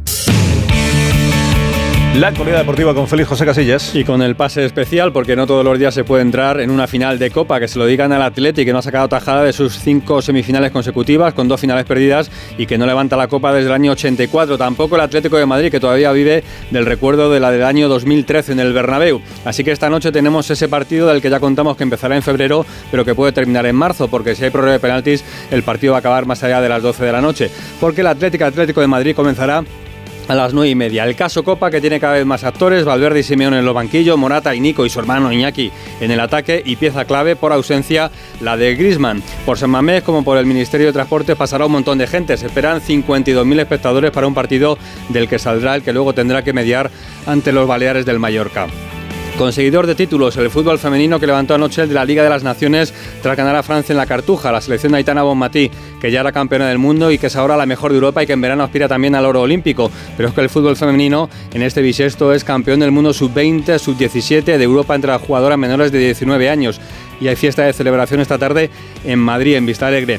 Cambios de opinión, Deco, el director deportivo del Barça, que no cerró la puerta a la continuidad de Xavi Hernández porque ni la presidencia ni él han tenido que ver con la decisión del entrenador de abandonar el banquillo al final de temporada. También dijo que el Barça es inversor, que la idea es reforzarse, no vender jugadores. Vuelve el Mundial de Fórmula 1 en poco más de cuatro horas, ya estarán rodando los monoplazas por el circuito de Bahrein y entre las empresas colaboradoras destaca la unión del ATP, el circuito masculino del tenis, con el PIF, que todos sabéis que es el Fondo de Inversión Pública de Arabia. En resumen, que el vamos. pone nombre al ranking y empieza a colaborar con grandes torneos y entre ellos también Madrid. En seis minutos nos ponemos en las 8 de la mañana. Seis minutos y serán las 7 de la mañana en las Islas Canarias. Ahora mismo continuamos.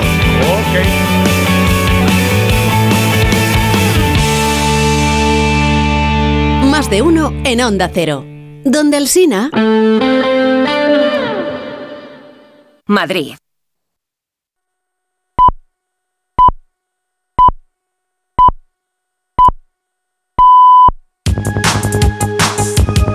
Cepsa y jueves loco, en Cepsa y jueves loco, en Cepsa y jueves loco. Este jueves 29 de febrero ven a Cepsa y podrás acumular un 20% en saldo por tus compras en nuestras tiendas si eres del club Cepsa Go. Disfruta del jueves loco hasta que alguien ponga un poco de cordura. Consulta condiciones en cepsa.es. Alsina. ¿Qué hora es? Son las 8 de la mañana, 7 en punto de la mañana en las Islas Canarias. Buenos días desde Onda Cero. De uno en Onda Cero.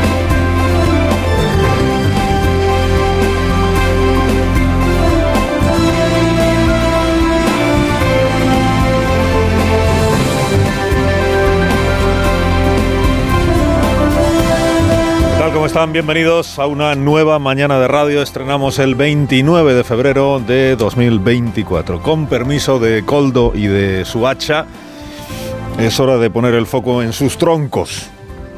Con permiso de Coldo, personaje estrambótico imprescindible en toda trama de corrupción que se precie. Hay que empezar a reordenar los títulos de crédito de este serial para otorgar condición de protagonista a Víctor de Aldama.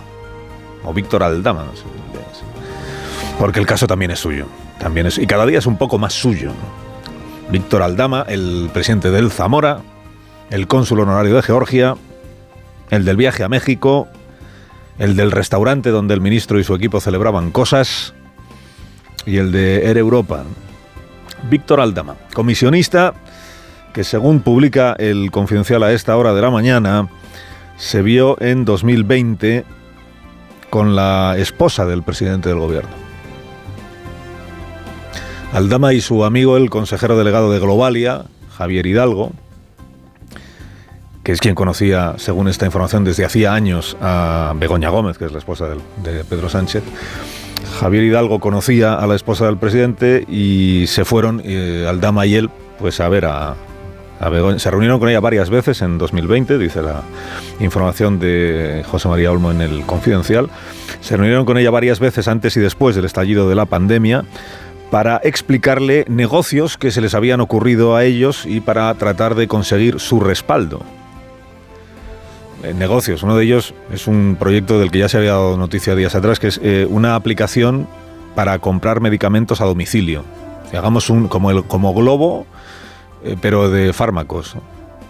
Digamos, como en el tiempo, en, en los meses de confinamiento, pues seguramente les parecía una idea pues, muy buena. ¿no?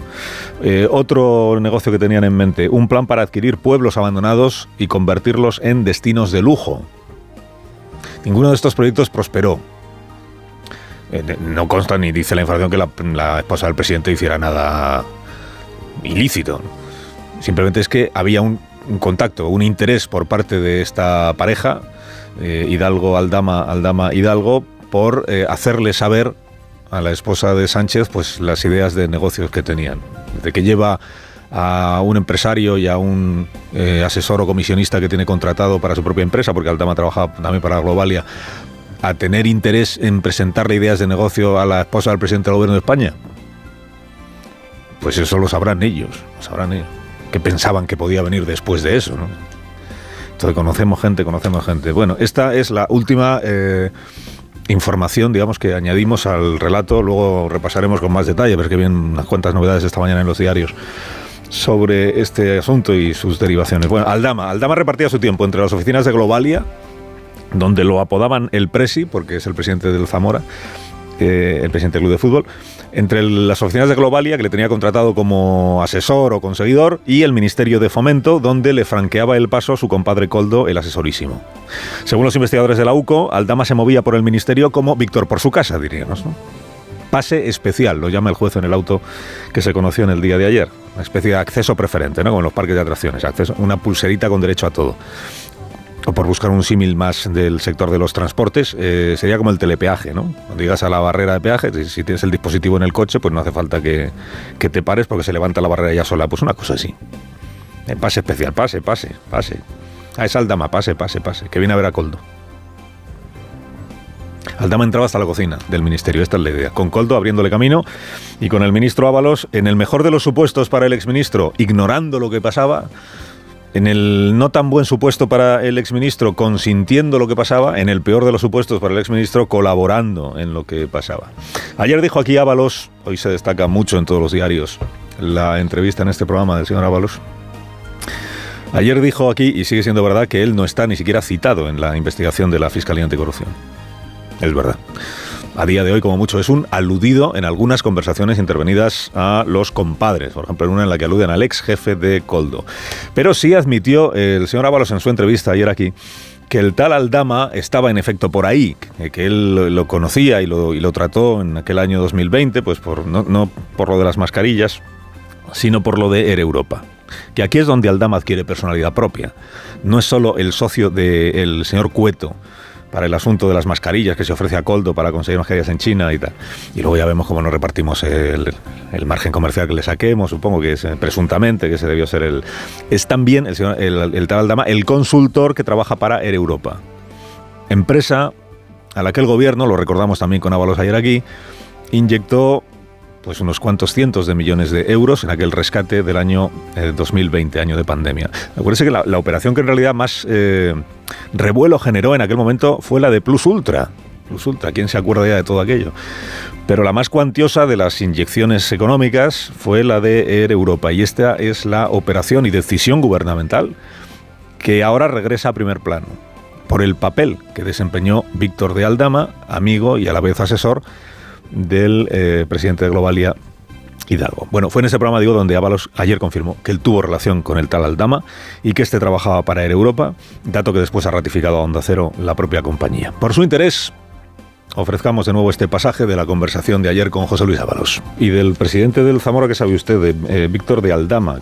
Sí, lo, pues lo vi varias veces porque además, bueno, era presidente del Club de Zamora, estaba haciendo promoción del lanzamiento del club, eh, hizo unas camisetas, también trabajaba para de asesor creo, de, de Air Europa. ¿m? Con Asesor de Air Europa. Sí, con lo cual pues por ahí también había relación y tenía relación con, con este Coldo, pero bueno. También tenía un restaurante, he leído en otra información de esta mañana, que no sé si es Sí. un restaurante que se llama Willow o algo así. No sé si lo sigue teniendo, lo tenía, sí. ¿Dónde se- bueno, no sé si él o la mujer, no sé, pero sí. Donde se celebró la fiesta de sus, del 60 cumpleaños de usted, Sí, eso fue al poco de, de estar de en el restaurante de Aldama. Mm, Pero bueno, yo entonces no lo tenía. No le conocía mucho. No, lo, lo había visto poco. No lo tenía fichado todo. Igual el restaurante lo eligió Coldo, que era el amigo de, de Aldama. Pues, pues eh, posiblemente no lo sé. Y una- cena de Navidad del ministerio también en, el restaurante de este, de este ciudadano.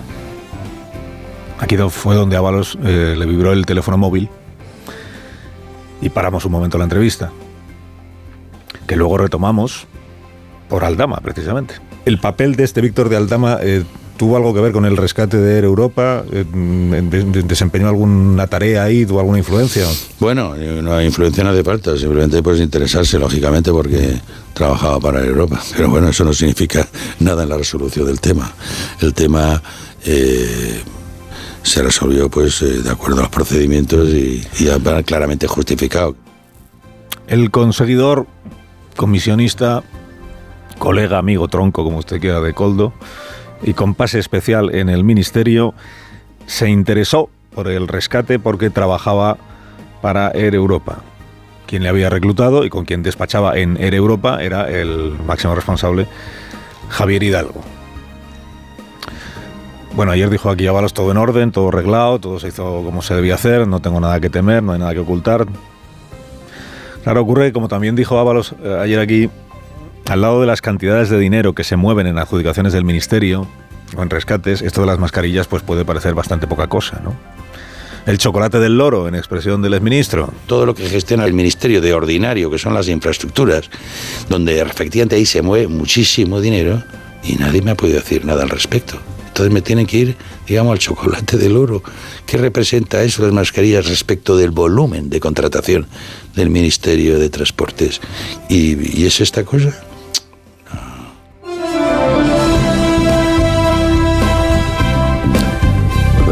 Veremos, hasta dónde llega, hasta dónde llega el asunto de, de Europa, que es seguramente el asunto más incómodo, no solo para Ábalos, para, el conjunto del gobierno, porque ahí hubo otros departamentos que también tuvieron que opinar, que, que intervenir, porque no es un secreto que había un interés del gobierno justificado en aquel momento por la situación de la compañía y lo que representaba esta compañía, un interés del gobierno por eh, ocuparse favorablemente de Europa. Eh, No, no quiso responder ayer el exministro, eh, lo escucharía igual usted, a la pregunta de si Coldo es un golfo.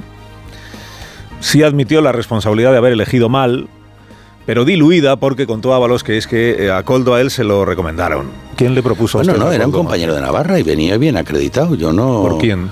Bueno, pues en ese momento por los compañeros de Navarra. Quiero decir que. Compañeros de Navarra Santos Que yo buscaba. Sí, pero, pero, pero es que Santos está igual que yo. Estamos en la misma situación. Cerdán no actuó de motu propio. Para él está siendo muy duro todo esto.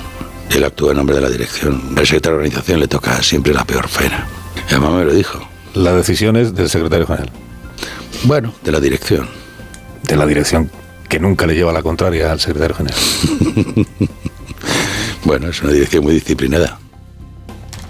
Coldo era el recomendado de Santos Cerdán, sucesor en la Secretaría de Organización, sucesor de Ábalos, brazo ejecutor de la defenestración que decretó el líder supremo que es Pedro Sánchez.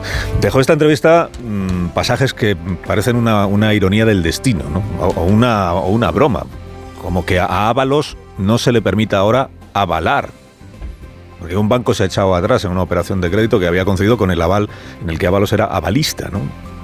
Es la, la broma, ¿no? Si te llamas Ábalos ya no puedes avalar. O la ironía del destino de que el más entusiasta valedor de Pedro Sánchez y del sanchismo haya acabado siendo víctima de los famosos cambios de opinión del presidente. Cuando se produjo esto, pues el presidente no veía razón tampoco.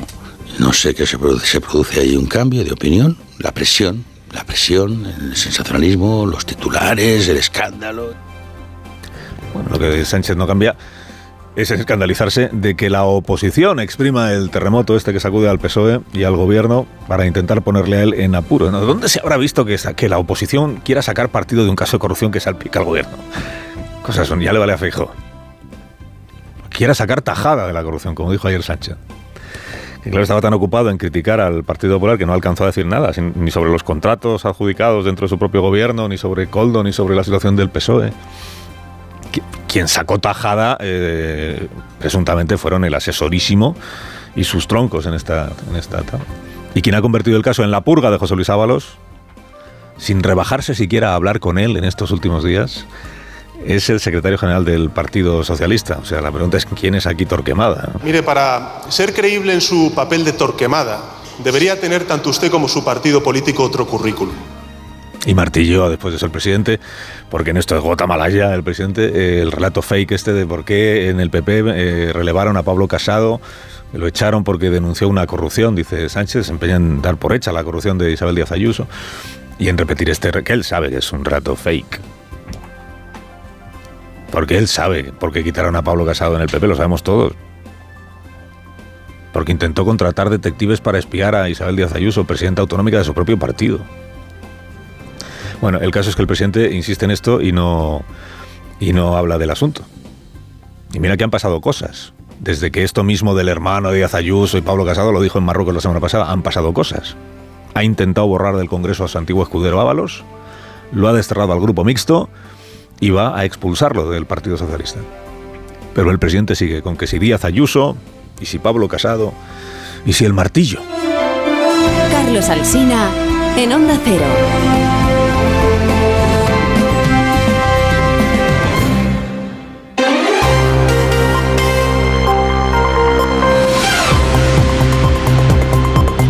Onda 08 y 13, 7 y 13 minutos en Canarias. Noticias de la mañana con Juan Carlos Vélez y Miguel Ondarreta. El juez del llamado caso Coldo dejó ayer en libertad al empresario Juan Carlos Cueto, aunque le prohíbe salir del país sin autorización después de tomarle declaración ayer como uno de los principales actores de la trama. Eva Llamazares. Pase especial para Víctor de Aldama en el Ministerio de Transportes, deduce el juez. El presidente del Zamora gozaba de prevalencia en el departamento de Ábalos, supo con antelación la necesidad de EPIs en el ministerio, habría influido para las adjudicaciones a la empresa Soluciones de Gestión y obtuvo a cambio 5 millones y medio según el magistrado. Ismael Moreno hace este relato en el auto por el que prohíbe salir del país a Juan Carlos Cueto, el titular real de esa sociedad adjudicataria. Cueto, que se embolsó 9,6 millones, ha defendido ante el juez el precio y los procedimientos y que no quiso aprovecharse, sino ayudar. Carles Puigdemont dijo ayer en el Parlamento Europeo que confía en que PSOE y Junts llegarán a un acuerdo para la amnistía. I esperem que al final hi hagi un acord. Ni optimisme ni pessimisme. Sempre ens hem mogut pel realisme nosaltres. El plazo que se dio a la Comisión de Justicia para llegar a ese acuerdo expira el próximo 7 de marzo, Manuel Pecino. Y dos días antes habría que convocar la comisión, así que tienen algo menos de una semana, tiempo en el que tanto PSOE como Junts quieren llegar a un acuerdo. Lo último que se sabe es que los de Puigdemont querían que entrasen sus enmiendas y que los socialistas se oponen, así que así estaban en enero, pero desde entonces han guardado discreción sobre las negociaciones y ahora deslizan que puede haber acercamiento y que ni unos ni otros quieren retrasar más la amnistía, según el país. De hecho, el debate jurídico en el Congreso es si el reglamento permite o no una nueva ampliación. Ya hubo este debate de solicitar en la prórroga actual. Sin embargo, cuenta el periódico de España que no descartan ampliar de nuevo el plazo, que el círculo de Sánchez cree que es posible, que lo permite el reglamento, pero insisten en que la prioridad es aprobar el texto la semana que viene, sobre todo teniendo en cuenta que impulsaron la iniciativa por procedimiento de urgencia y que ya llevan de momento un mes de retraso. Gobierno central y Gobierno vasco acuerdan transferir la gestión de la integración social de los inmigrantes con protección internacional. El Gobierno de Vitoria será el que gestione los programas de apoyo y formación para el empleo, la búsqueda de vivienda y actividades de inserción para estas personas. Onda Cero Bilbao, Roberto Forcén. Esta última transferencia se suma a las dos de la semana pasada, el traspaso de los trenes de cercanías y la homologación de los títulos universitarios extranjeros. Últimos traspasos acordados en esta legislatura vasca que toca su fin y uno de los compromisos firmados entre PSOE y PNV para que Pedro Sánchez alcanzar a la Moncloa. Con esta última transferencia, el gobierno vasco asume el desarrollo de la gestión integral del proceso de acogida de las personas refugiadas o asiladas. Eso sí, esta transferencia no se refiere a los procedimientos de asilo, tampoco gestionará los centros de acogida refugiados. It is time to start a conversation about using the windfall profits of frozen Russian assets to jointly purchase military equipment for Ukraine. La presidenta de la Comisión Europea, Ursula von der Leyen, propuso ayer destinar los activos congelados a Rusia a la compra conjunta de armamento y munición para Ucrania. Corresponsal europeo Jacobo de Regoyos. Puede que la guerra no sea inminente, no hay que exagerar el riesgo, dice la presidenta de la Comisión Europea, pero tampoco es imposible y pide por eso un despertar urgente en materia de defensa, porque el auge del autoritarismo en el mundo está aumentando el riesgo de conflicto armado. Para modernizar los ejércitos europeos, propone compras conjuntas de armas, como se hizo con las vacunas o con el gas, y ha planteado usar los activos congelados de Rusia para comprar esta vez armas y municiones para Ucrania. Ayer se dirigió al Parlamento Europeo también la viuda del opositor ruso, Alexei Navalny. Uh, you are not dealing with a politician. Yulia Navalny ya advierte de que los eurodiputados de que no se enfrentan a un político, sino a un monstruo sanguinario. Dice que Putin es el líder de una organización criminal y que todo el mundo ha podido ver cómo es capaz de cualquier cosa y que por eso no se puede negociar con él. El Instituto Nacional de Estadística va a difundir a las 9 de esta mañana el dato adelantado del IPC de febrero. Además, el IVA de la luz pasa hoy del 10 al 21% al descender el precio de la electricidad. Ignacio Rodríguez Burgos. Buenos días. El fuerte viento de los últimos días ha jugado una mala pasada a los consumidores. Esta vez sopla en contra de nuestros bolsillos. Resulta que el precio de la electricidad ha bajado por las renovables y de media despide febrero por debajo de los 45 euros el megavatio. Y si está por debajo de ese tope, automáticamente el IVA pasará mañana del 10 al 21%, tal y como lo diseñó el Departamento de Hacienda que dirige María Jesús Montero. El impacto anual en un recibo de la luz medio será de 70 euros más. El coste de la electricidad es lo que más empujó al alza la inflación en enero. También los alimentos. La inflación interanual repuntó a principios de año al 3,4%. Esta mañana a las 9 se conocerá el IPC adelantado de este mes.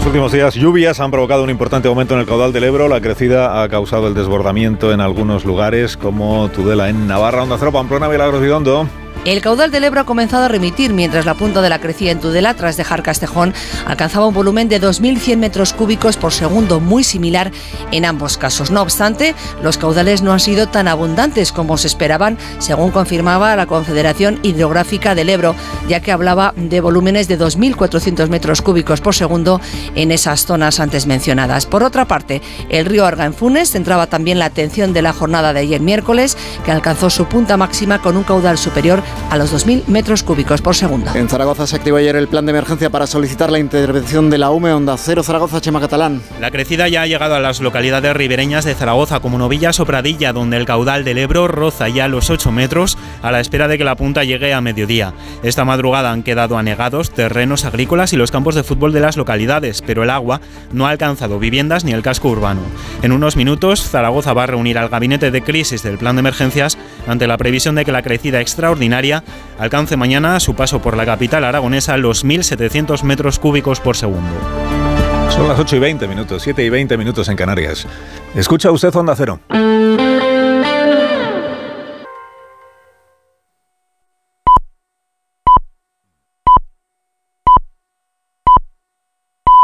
Son las ocho y media, las siete y media en Canarias. Más de uno.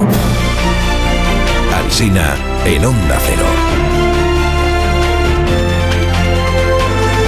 Dirección de sonido, Fran Montes. Producción, María Jesús Moreno, Marisol Parada y Alicia Eras.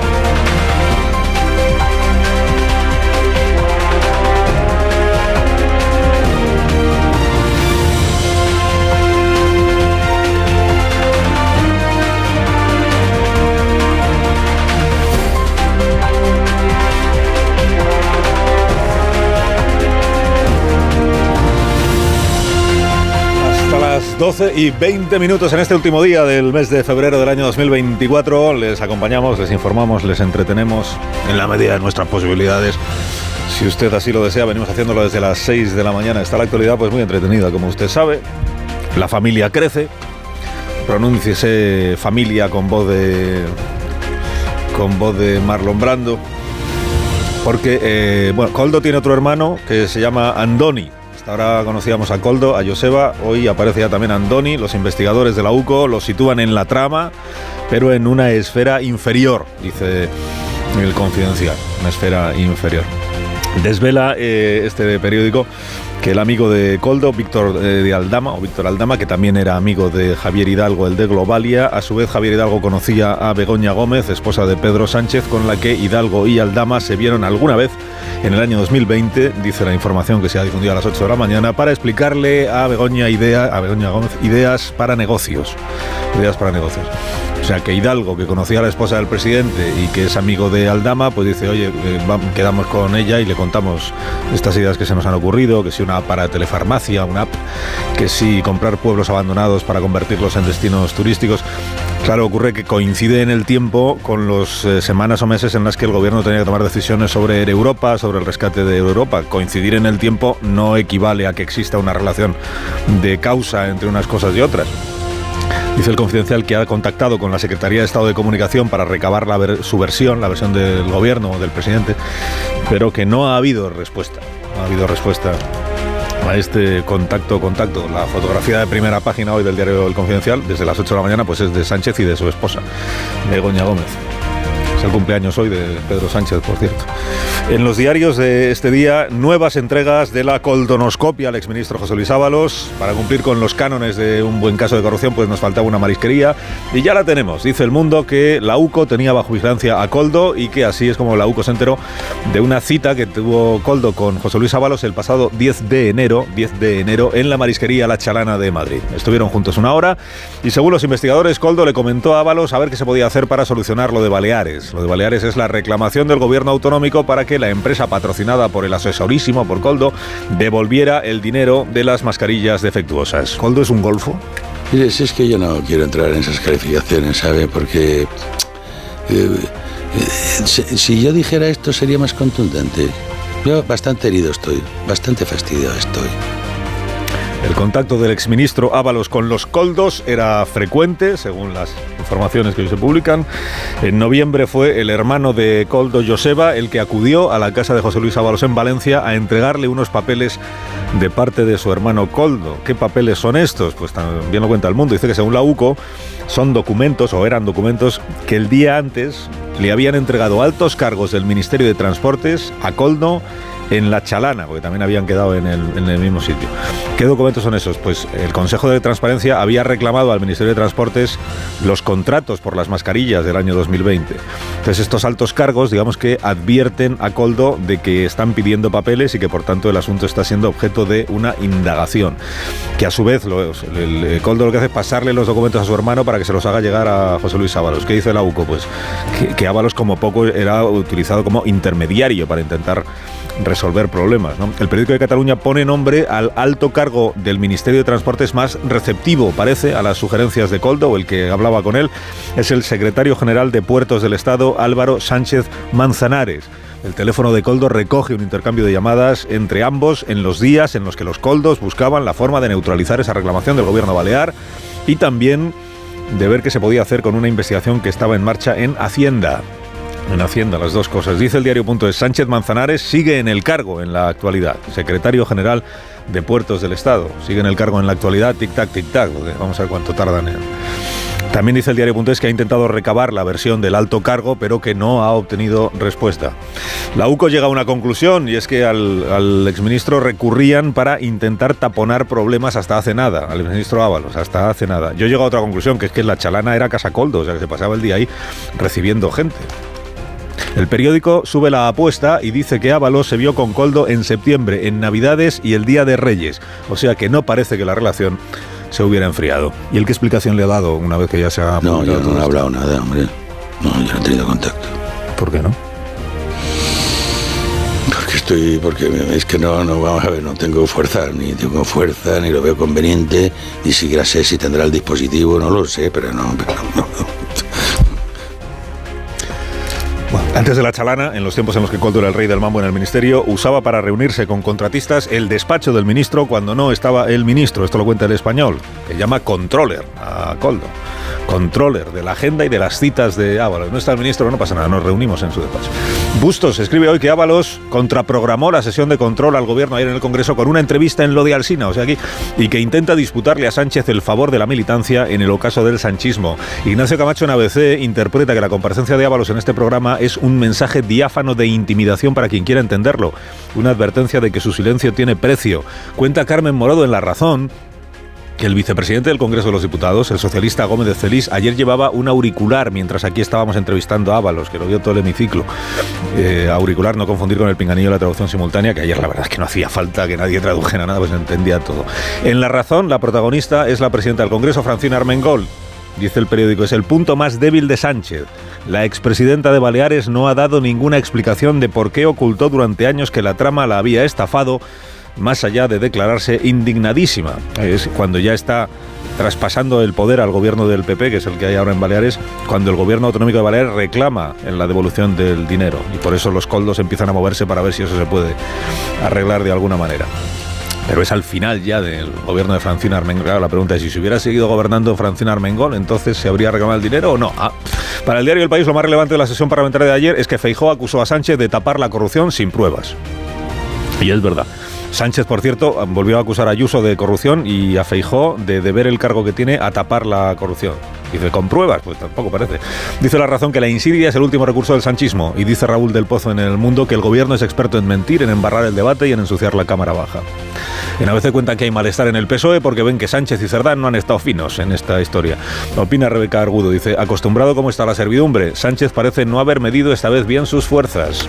Para la vanguardia, que es quien menos espacio le dedica al caso Coldo y en su portada, lo fundamental de Ábalos ayer es que garantizó su apoyo al gobierno en lo de la amnistía. Tampoco lo, o sea, no hay, ahí no hay peligro. Y es que no todos son malas noticias para el gobierno. Informa el país de que han acercado posturas el PSOE y Junts en sus negociaciones perfectamente opacas sobre la ley de amnistía. Entonces, ¿en qué consiste el acercamiento? Pues no se sabe. ¿Y cómo queda redactada la ley de amnistía? Entonces, pues tampoco se sabe. Y lo que dice la crónica es que a Junts no le ha interesado lo de acotar los plazos de las investigaciones judiciales y que por eso ya se ha descartado, y que el PSOE está abierto a retoques técnicos en la ley. Cuidado que la última vez que estaba abierto a ajustes técnicos parió aquello, el PSOE, de que hay un terrorismo imperdonable y luego otro que solo viola levemente los derechos humanos y que entonces sí se puede amnistiar. Ajustes técnicos. Bueno, en realidad lo que cuenta la información del país es que ambas partes están negociando muchísimo porque el plazo se acaba y porque hay verdadera determinación de dejar el asunto ya resuelto de una vez, ¿no? Y amnistiar la, la malversación de, o corrupción de Puigdemont y asimilados. Es así. Es así, se amnistía. Bueno, ¿y qué, le- qué más le cuento? Bueno, Coldo y familia pues dejan poco espacio en los diarios al resto de noticias. Se abre camino Úrsula von der Leyen. El discurso que pronunció ayer es el primer asunto para la vanguardia. Dice la presidenta insta al rearme europeo por el riesgo de guerra. Y por lo demás, en los periódicos de esta mañana, pues mire, unas veces se gana, otras veces se pierde. Celebran los diarios que la Selección Nacional de Fútbol de Mujeres tumbara a Francia. Conquistó la Liga de Naciones, ahí ganamos. Y explican los diarios que ya no es una presunción, sino un hecho que los humanos tuvimos cola, pero la perdimos, ahí perdimos.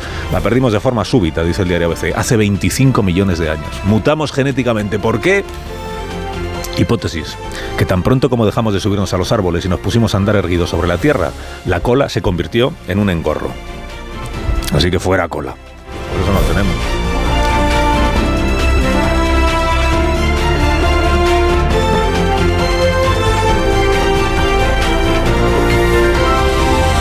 Carlos Alsina en Onda Cero, somos más de uno. Tenemos patatas, patatas hijolusa, su sabor, su naturalidad, todas las variedades seleccionadas por patatas hijolusa, que es el reto de comer bien cada día. A ver esa foto, decid patata. ¡Hijolusa! En el supermercado, dale la vuelta al envase y encuentra nuestra marca para garantizarte una gran calidad en tu mesa. Patatas Hijolusa. Amamos las patatas. Empresa colaboradora del Plan 2030 de apoyo al deporte de base.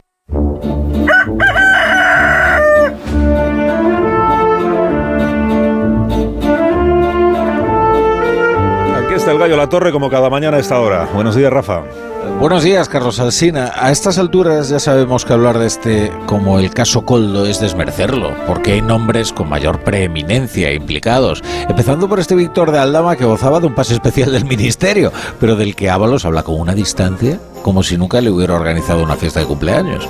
De todas formas, lo más inverosímil del caso sí que sigue siendo el misterio que se esconde tras Coldo, porque no es ese tipo de persona que esté investida de una autoridad natural. Cuesta creer que alguien le concediera a Coldo, un chofer venido a más, la interlocución de cuestiones tan delicadas si antes Ábalos no le hubiera concedido explícitamente la representación. A menos que estemos ante un Kaiser Sosé brillantísimo, cuya imagen algo tosca ha logrado confundir a todos. Sí se entiende, en cambio, la autoridad orgánica y expresada a golpe de inversión pública que el secretario de Organización Socialista y el ministro de Transportes ejercía sobre, qué sé yo, una presidenta de Baleares o un presidente de Canarias. Que estos dos hayan utilizado fondos europeos para sufragar los negocios fraudulentos de la supuesta trama introduce un nuevo actor en el caso y le aporta un nuevo carácter. Concluye la torre, concluye. Concluyo, concluyo. Concluyo que, que, ocurre que hay demasiados casos en este caso como para seguir llamándolo el caso Coldo. Te deseamos un día estupendo, Rafa. Y te escuchamos a las 7 de la tarde como cada día. Que tengas buena jornada y gracias por madrugar con nosotros. Es mi trabajo.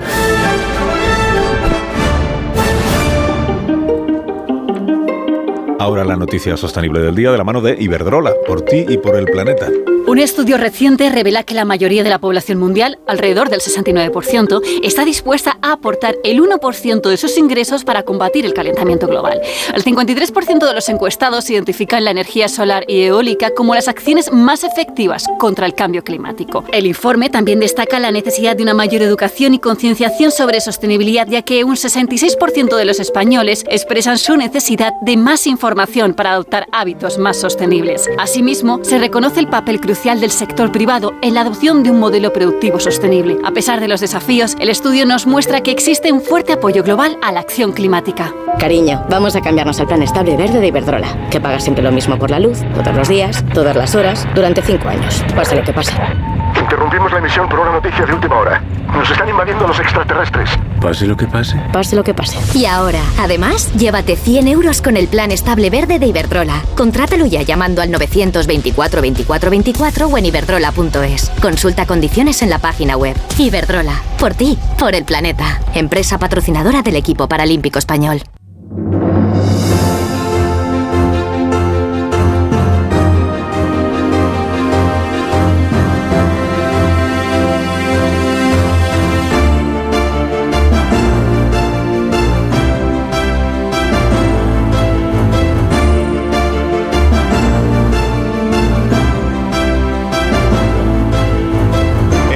Tertulia esta mañana aquí en Más de Uno en Onda Cero. Recibimos a Joaquín Manso. Buenos días, Joaquín. ¿Qué tal? ¿Cómo estás, Carlos? Muy bien, gracias por tu interés. A Javier Caraballo. Buenos días, Javier. Muy buenos días. Muy buenos días. Eh, a Tony Bolaño. Buenos días, Tony. ¿Qué tal? Pues muy bien, gracias también por preguntar. Eh, Marta García Ayer, Rubén Amón, buenos días a los dos. Buenos días. Yo no está, Carlos, ¿cómo te van las cosas? A los dos. Bueno, eh, tenemos un, un, una investigación abierta dentro del propio equipo de este programa. Hay sí. un expediente indagatorio, luego vamos a ver en qué queda, contra uh -huh. el ingeniero Montes, que es el técnico de, de sonido, sí. por este episodio que se produjo en el día de ayer y en el que yo no reparé en ese momento, pero me lo han, me han llamado la atención después. Entonces, eh, vamos a recordar eh, lo que pasó cuando, hablando con José Luis Ábalos en la entrevista, eh, yo le estaba preguntando precisamente por Víctor de Aldama y por el restaurante, las eh, fiestas de el, la fiesta de cumpleaños de Ábalos, la cena de Navidad del Ministerio en el restaurante, de, y entonces vibró el móvil de, de Ábalos. Ábalos explicó qué es lo que pasaba, paramos la entrevista y dimos paso a unos mensajes comerciales. Y vais a ver Perdona, lo que es. porque es que, ¿sabes qué pasa? Que está usted recibiendo un mensaje en el móvil. Sí, pero es que he dejado la casa cerrada y tratan de entrar y tengo que decirle dónde le he dejado la llave. También. Hacemos una pausa muy cortita, resuelve sí. el señor Ábalos su situación doméstica, que entiendo que en este momento es prioritaria, por lo menos para mí lo sería, y enseguida continuamos. Sí, sí, mira, Si estás de fin de semana en un balneario, pero no consigues relajarte porque estás pensando si van a entrar en tu casa, te interesa el seguro de hogar de línea directa, que es tan completo que además de ahorrarte una pasta, incluye cobertura por ocupación ilegal. Ya, no es suficiente. Eh, Una conspiración perfecta, ¿no? En la radio eh, no, hay, no hay casualidades. No Qué hay bien casualidades. hilado está todo, hasta la publi. No ¿eh? hay casualidades. Es- claramente es, en mi, en mi opinión, no quiero prejuzgar, porque el caso está todavía sometido a investigación y hay presunción de inocencia, lo que queráis. Pero claramente me parece un sabotaje al argumento de Ábalos. Totalmente. o sea, yo veo responsabilidad política en todo caso. No hace falta el resultado de la Sí, pero si hay investigación para responsabilidad- llegar a conclusiones Pero- pero a ti-. Invigilando soy yo el que A tiene que ti al dimitir. ingeniero Montes, ¿quién te lo recomendó? Y lo que, Buenísimo. lo que a pasa mí los compañeros de Navarra, que son los que le habían ¿Y qué hace todavía en su puesto? Es que es lo que no entiendo. ¿Qué hace en su puesto En fin, todavía cosas- a día de hoy? cosas- Es de total confianza, también te digo. cosas que pasan. Sabes que lo, lo de están entrando en, mi- en mi casa. Cuando lo dijo Ábalos, yo sí, yo pensé que estaba siendo objeto de un robo en su domicilio. Están intentando entrar en mi casa, pero le veía tan tranquilo.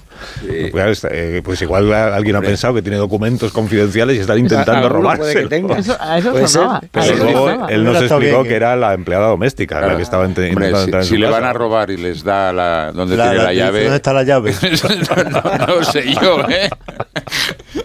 Hemos de decir Bueno, que ha, su- ha suscitado también este inciso de Ábalos, eh, casi como si fuera el truco de un trilero para librarse de la pregunta que le estabas haciendo. Sí, sí, sí, sí. Que si el teléfono era fake, que si en realidad no había llamada. Yo estaba a su lado. A mí ¿eh? me preguntaron ayer tres, Y tres personas distintas si el El teléfono era un vibró, teléfono de El verdad. mensaje vibró y, y yo doy credibilidad en este caso. A y lo- solo en este al caso episodio- al episodio de Ábalos.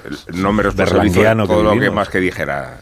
Pero Pero ese es un viejo truco que también se usa en las citas. El de, oye, llámame por si necesito una excusa. pregunta Marta, Si te hago una señal, me llamas. No, a mí me llegaron a preguntar ayer si Marta, el, eso si aparato Me lo han era contado. real. Sí, me lo han contado. Caraballo, Si el aparato de Ábalos si era de verdad, el móvil de verdad, si, había, si lo habíamos visto encendido, si habíamos visto Sí.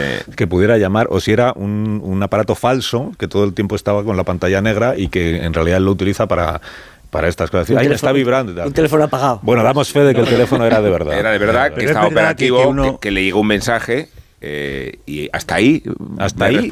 Pero oye, fue en el momento cumbre.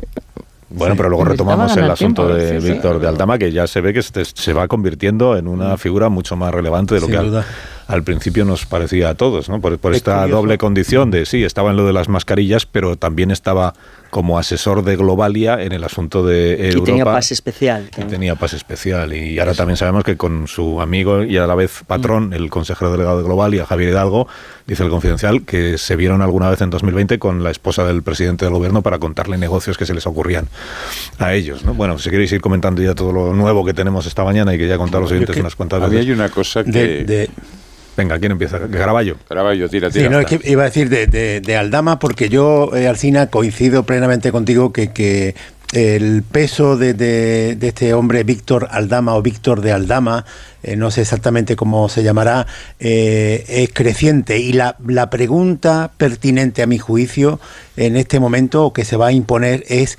quién es el que introduce en ese círculo de amistades del gobierno a Víctor de Aldama. Porque es que en el mundo empresarial, que es lo que me ha sorprendido a mí, mucha gente conocía a Víctor de Aldama por lo que había intentado. Es ahora presidente del Zamora, pero antes de eso, por ejemplo, intentó comprar el Cádiz, intentó comprar el Jerez, intentó comprar el Murcia e intentó comprar el Córdoba, que fue donde llegó más lejos. Incluso lo hicieron oficial, pero claro, el tipo decía que estaba pendiente del dinero que le iba a llegar de Ecuador, el dinero no llegaba, después dijo que el dinero estaba retenido en Estados Unidos eh, y pasaban los meses y no, no ocurría nada, después dijo que había eh, eh, iban a mediar unos socios italianos, unos inversores italianos, y al final lo dejaron ahí, o sea, lo, le dieron por rotas las conversaciones y no prosperó nada en Córdoba. En Sevilla ya después compró el club Na- Natación Sevilla, que lo consiguió en un, en un concurso acreedores y el, el juez mercantil se lo adjudicó a él. Eh, y también ocurrió lo mismo. Eh, él prometió grandes inversiones de la misma forma que le había prometido al Córdoba, que lo subía a primera en dos temporadas. En Sevilla, pues presentó un proyecto, pero despampanante, con grandes inversiones. Esto fue en 2017.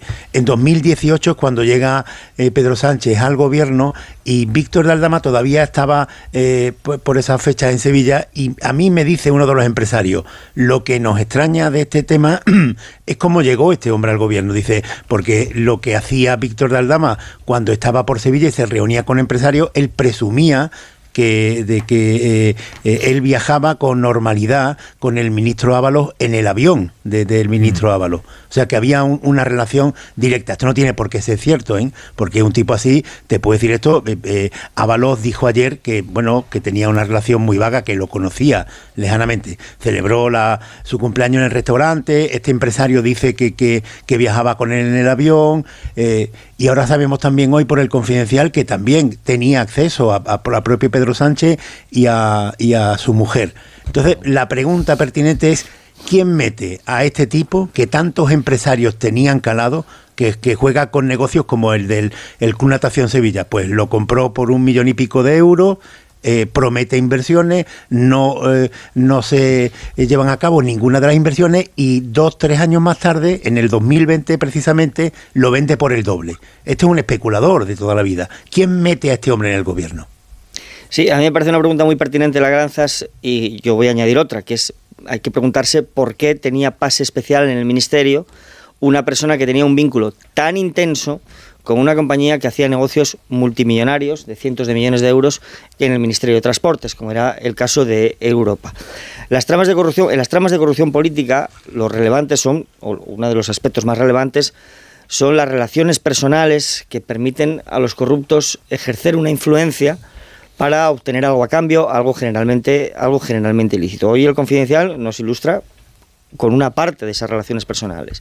Y todo indica que este Víctor Daldama estaba a sueldo de, de Air Europa, pero al mismo tiempo también del Ministerio de Transportes para eh, obteniendo otro tipo de prebendas, precisamente dedicándose a engrasar ese tipo de relaciones personales que le procuraban una influencia.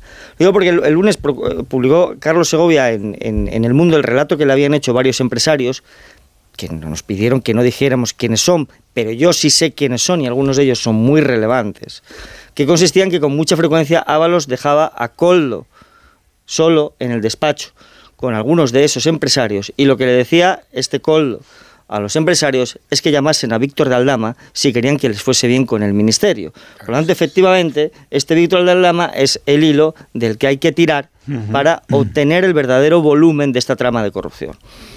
Si es que la, la, y, la, perdona Marta, la, se me ocurren preguntas según veis.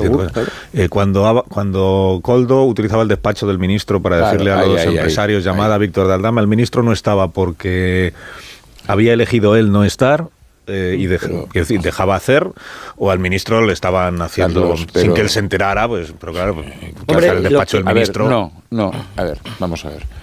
Tú no puedes ocupar en ningún ministerio, en ninguno, el despacho del ministro sin estar el ministro, so pena de que estés autorizado. Es así. A mí me extraña, o sea, me avergüenza porque un ministerio es una institución, no es el corral de la Pacheca. ¿Vale? Cuando alguien entra en el, ministerio. Corral de la chalana, podríamos decir. Sí, de la chalana.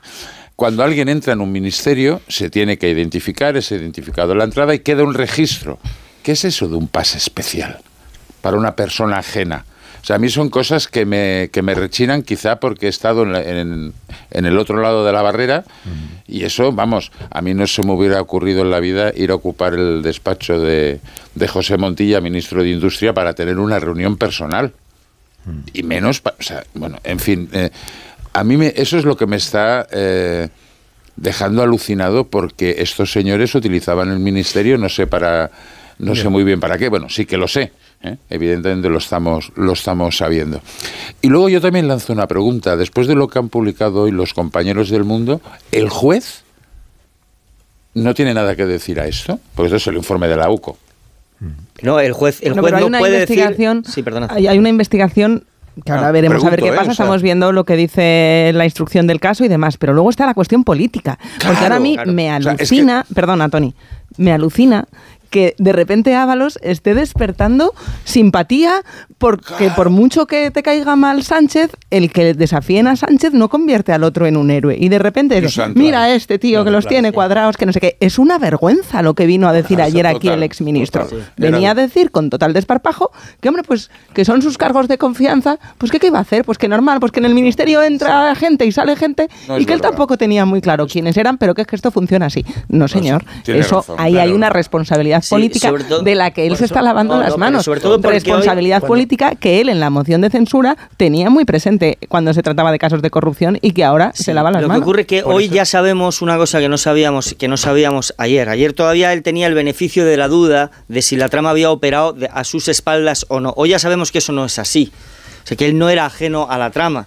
Aunque hubiera sido a sus espaldas, la responsabilidad la tiene. Evidentemente, pero hoy ya pues sabemos que hoy ya sabemos que no es así, porque si porque si porque si no a santo de qué el ministerio, eh, altos cargos del Ministerio de Transportes, ah, pues, eh, precisamente altos cargos del Ministerio Una cosa es delito y la otra iban a estar interesados en informarle a través de Coldo de la investigación de la investigación en marcha precisamente de estos contratos. O si no a santo de que iba a tener interés Coldo en convocarlo el 10 de enero en la Chalana para decirle, eh, eh, ministro, mire usted a ver si nos puede ayudar con este follón que tenemos en Baleares. no parecen, no parecen eh, mediaciones que tengan que ver con una persona ajena a la trama, ¿verdad? No, no, perdona, por eso digo que, es clave.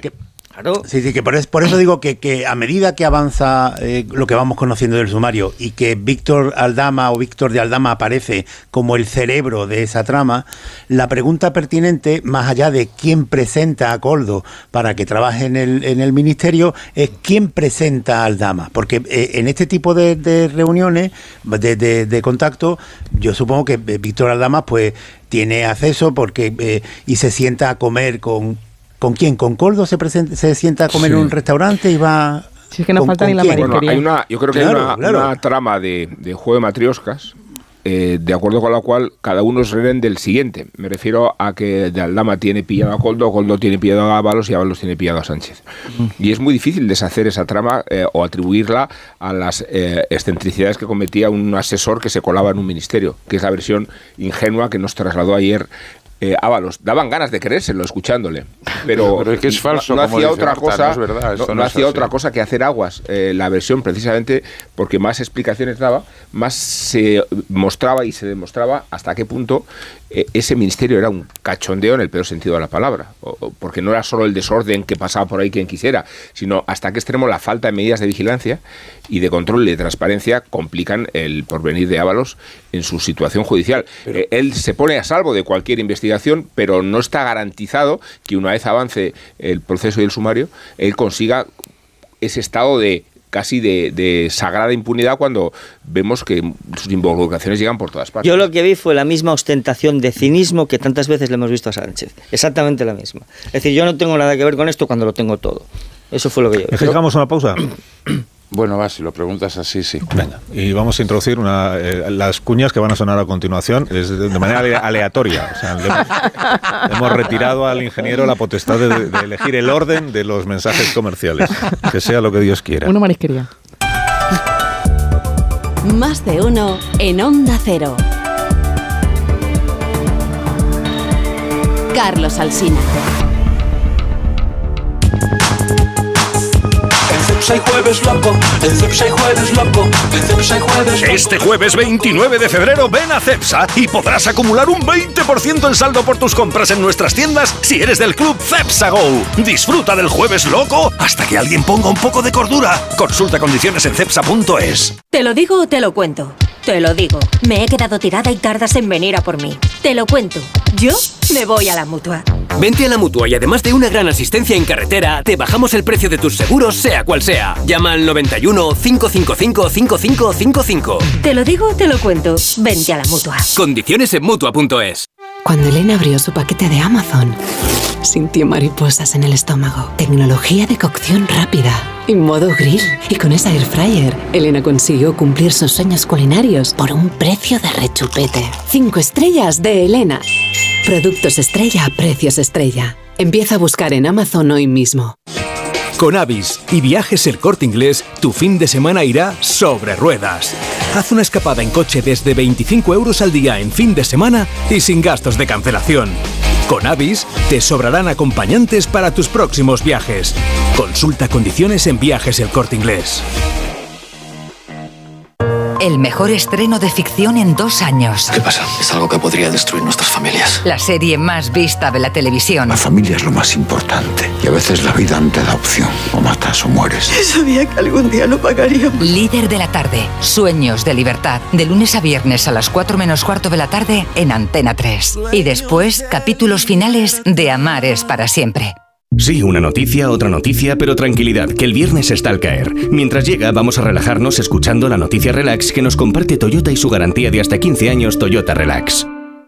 La Razón presenta el nuevo aspirador multiciclónico 2 en 1, de suelo y de mano. Gracias a su batería de litio, su libertad de movimiento sin cables y su gran potencia de succión, podrás limpiar tu hogar de forma rápida y eficaz. Máxima comodidad e higiene con el mínimo esfuerzo. Este sábado la cartilla con La Razón. Que tu carril siempre es el más lento es tan cierto como que en Aldi el 100%, sí, sí, el 100% de la carne es de origen nacional. Vente a Aldi y disfruta hoy y siempre de precios bajos, como la bandeja de pechuga de pollo a solo 2,99. Así de fácil, así de Aldi.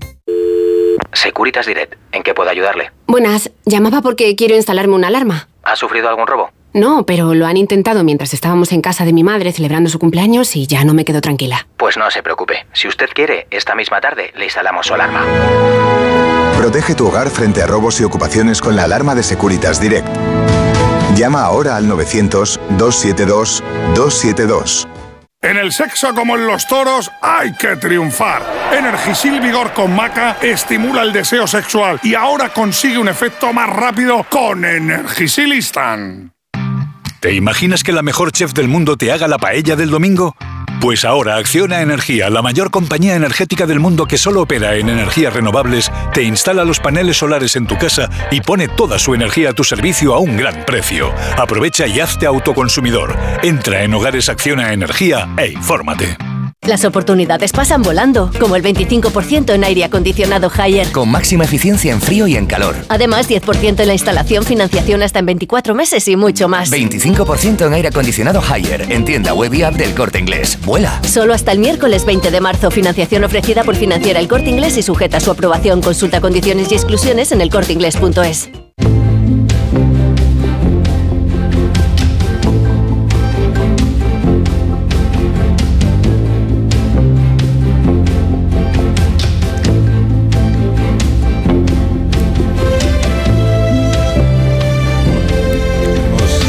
contándoles e informándoles desde primera hora de, por la trascendencia que seguro que va a tener, eh, que esta tarde se celebra el tercer Fórum de Sostenibilidad BBVA y en Onda Cero lo vamos a seguir con enorme interés. Borja. BBVA ha reunido a presidentes y directivos de las compañías globales más activas en la descarbonización de la economía con el fin de debatir sobre la financiación para un crecimiento sostenible e inclusivo y en el papel de la banca en este importante proyecto. Es una oportunidad única y por ello tendremos testimonios directos a lo largo de nuestra programación, porque de este foro de sostenibilidad BBVA saldrán conclusiones para el futuro de las empresas y también del nuestro. De uno en Onda Cero.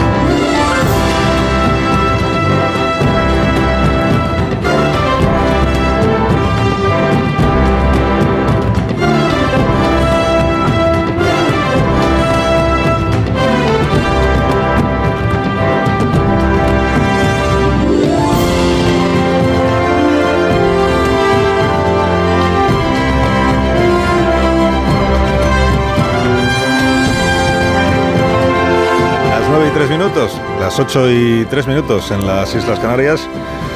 En tertulia esta mañana con Tony Bolaño, con Joaquín Manso, Javier Caraballo, Marta García Ayer y Rubén Amor.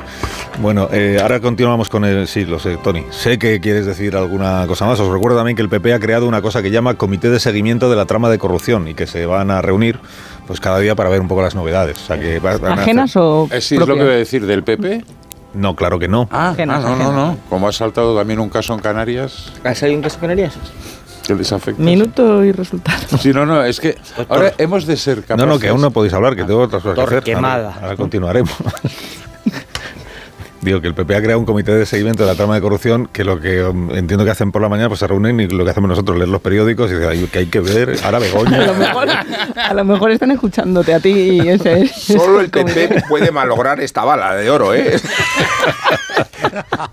déjalos y verás la que te organizan con el gol a, puerta vacía. ¿eh? O sea, Antes de eso, que Ignacio Rodríguez Burgos nos quiere contar que ha publicado en línea hace un minuto el dato adelantado de los precios del mes de febrero, el provisional la marcha de la eh, inflación, eh, la evolución de la inflación que guarda relación pues, con el clima en el que se encuentra Europa y la guerra de Ucrania que ahí sigue y todo lo demás y que tiene consecuencias también pues en la política fiscal porque hemos contado ya que la la reducción del IVA estaba supeditada a un determinado precio, por ejemplo, del gas, y si ese precio baja, pues desaparece también la rebaja del IVA. Bueno, eh, dato provisional, Ignacio, buenos días.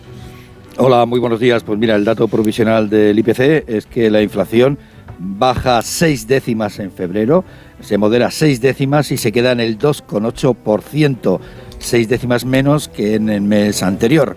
Y la inflación subyacente, la que no tiene en cuenta ni la energía ni los alimentos frescos, es decir, la más estructural, pues también se reduce, en este caso dos décimas al 3,4%. ¿Dónde está la clave? Pues la clave es que eh, la caída del coste de la electricidad.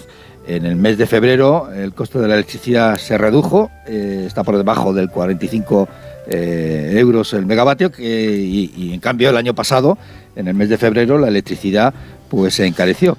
Eh, también influye la estabilidad de alimentos, del precio de los alimentos, ni suben ni bajan en comparación con lo del año pasado, pero vamos, ya decíamos que en el mes de enero la inflación de los últimos 12 meses de los alimentos estaba por encima del 7%. Y por el contrario, lo que sí se encarecen son los carburantes, es decir, las gasolinas eh, y el gasóleo. Eh, dos apuntes, es la primera vez en medio año que la inflación en España está por debajo del nivel del 3% y es eh, la inflación subyacente, la inflación subyacente más baja desde, pues, desde hace dos años. Y como bien decías, esto es lo que ocurre en febrero, porque en marzo, por ejemplo, pues mm. el IVA de la electricidad va a saltar del 10 al 21%. Así que ya veremos a ver si no tenemos un repunte de la inflación en marzo, tal y como ocurrió en enero.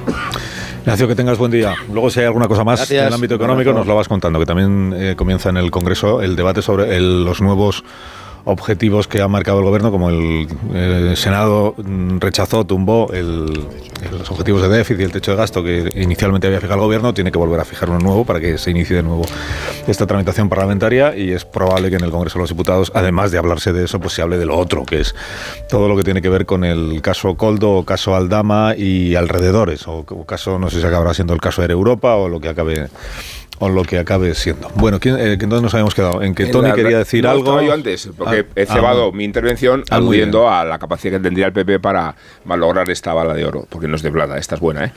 ¿eh? y sobre todo a sacudirse la estrategia, creo que confundida con que el PSOE trata de, de desquitarse de la crisis que tiene encima validando con sus declaraciones la propia corrupción, porque cuando ayer eh, Pedro Sánchez aludía a que el PP pretendía sacar tajada de la corrupción, estaba admitiendo que había corrupción, ¿no?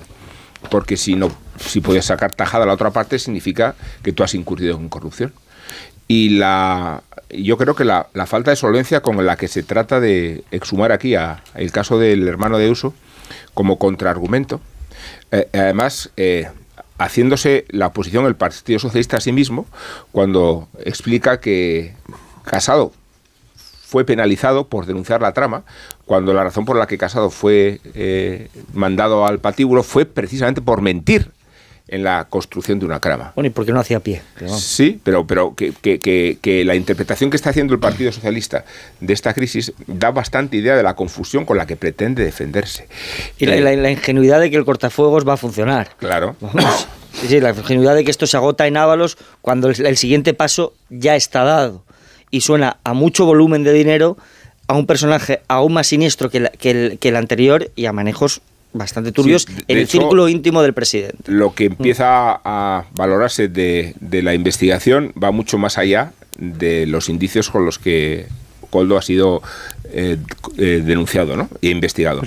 Y, la, no sé, la dimensión gigantesca que, empieza a insinuarse creo que está sorprendiendo al PSOE como si no supiera gestionar por ninguno de los lados ni el expediente a, Ábalos, ni dónde cauterizar la responsabilidad del partido y cómo sobreponerse de verdad a esta crisis tratando de disimularse en los antecedentes de corrupción del Partido Popular, que es una buena respuesta igual para el Partido Popular, pero no para la opinión pública. que las explicaciones, las explicaciones no se las dan a la oposición. las explicaciones no se las tiene que dar a la oposición, no las tiene que dar a todos los ciudadanos. Y ese juego eh, de fangos del y tú más, de qué me va a venir a mí al PP a darme lecciones de corrupción con la de escándalos que tiene, eh, no hace sino perjudicarles a, ambos, a los principales partidos, porque en, la, en la corrupción estuvo el germen pues no solo del 15M, sino de la crisis del bipartidismo y los nuevos partidos. Parece que no han aprendido nada, no han aprendido ni a prevenir la corrupción, no han,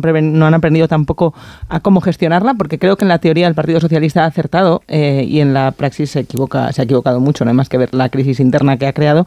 La idea de exigir responsabilidades políticas y eh, pedirle la, dimisión a, a Ábalos por su responsabilidad, en el caso, al margen de que la tenga o no de manera delictiva, me parece que es una buena señal, que ojalá lo hicieran eso todos los partidos cuando detectan una corrupción, pero la, ejecución, la, estrategia ha sido tan mala que, claro, parece más disuasoria que ejemplarizante.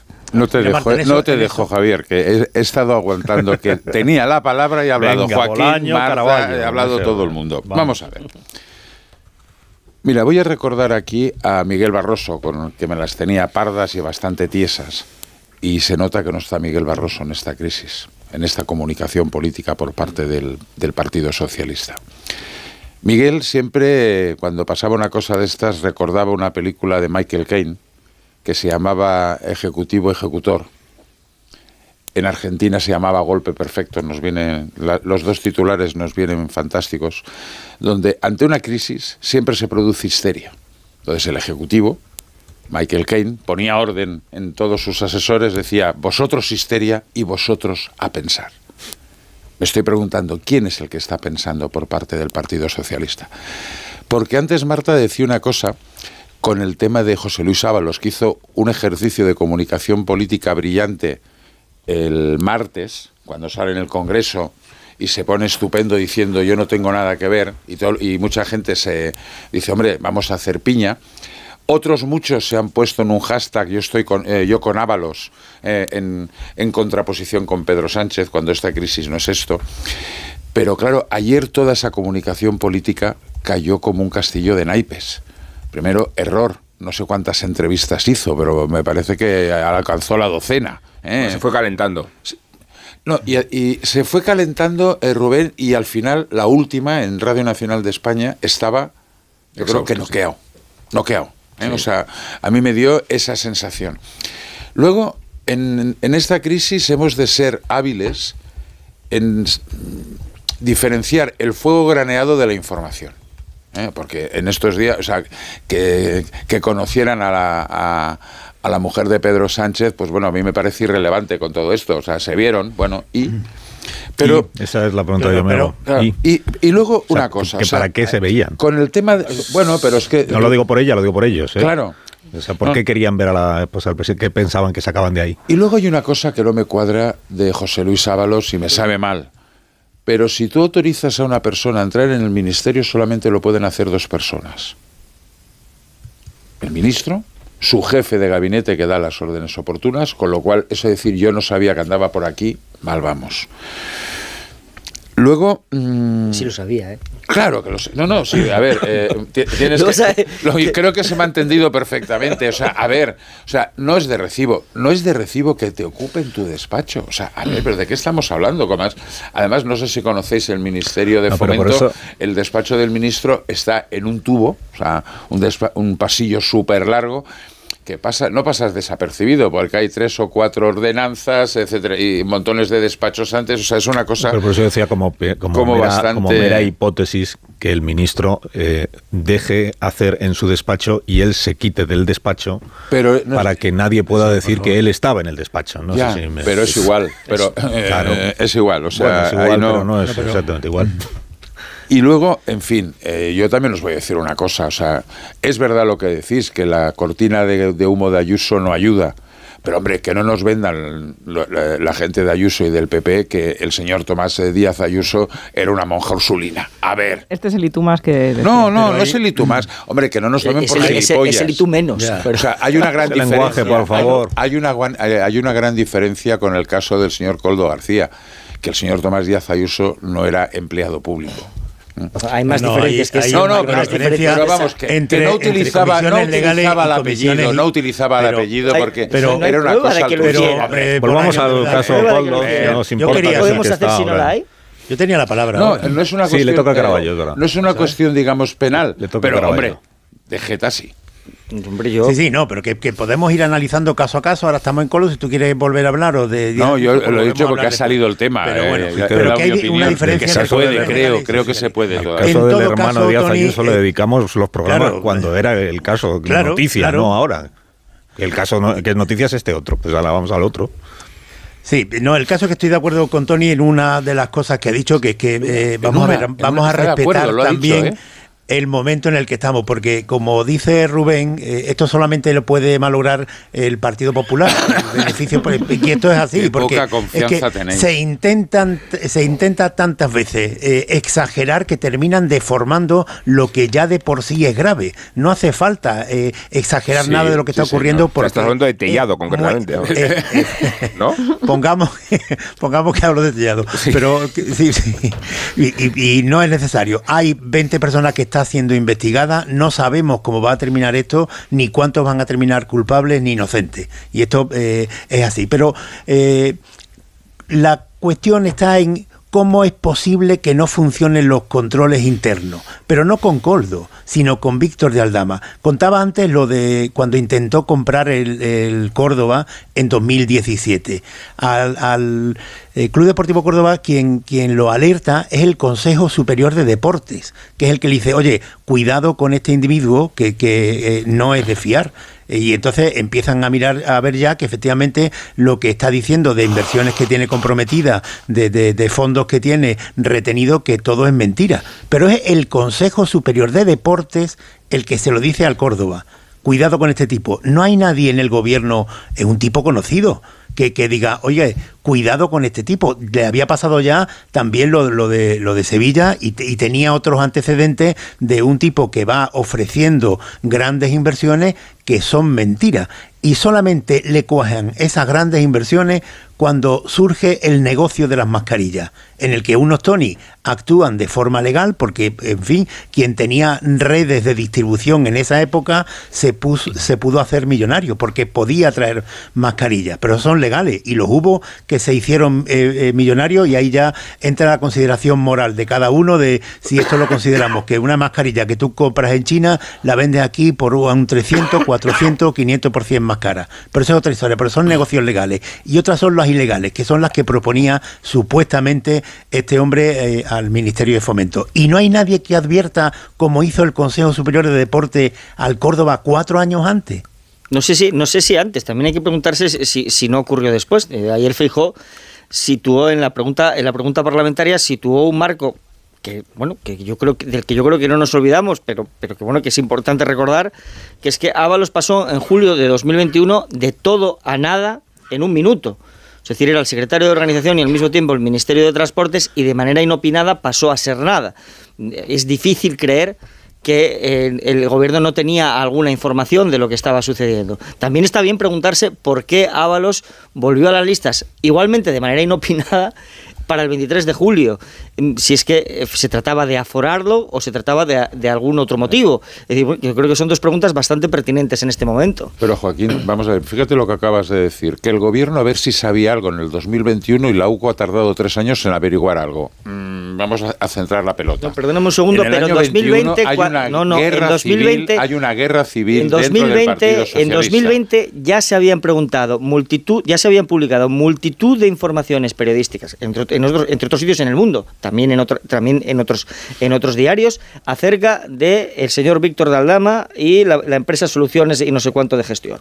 Con lo cual, es decir, que elementos para tirar, para tirar del hilo había. Sí, a ver, insisto, o sea, fíjate qué buenos son los del gobierno que ya tenían que saber en aquel momento lo que sucedía cuando la Guardia Civil ha tardado tres años. Pero Tony, un momento, la trama delictiva podían no conocerla porque hubiera sido su obligación si la conocían ir a la fiscalía.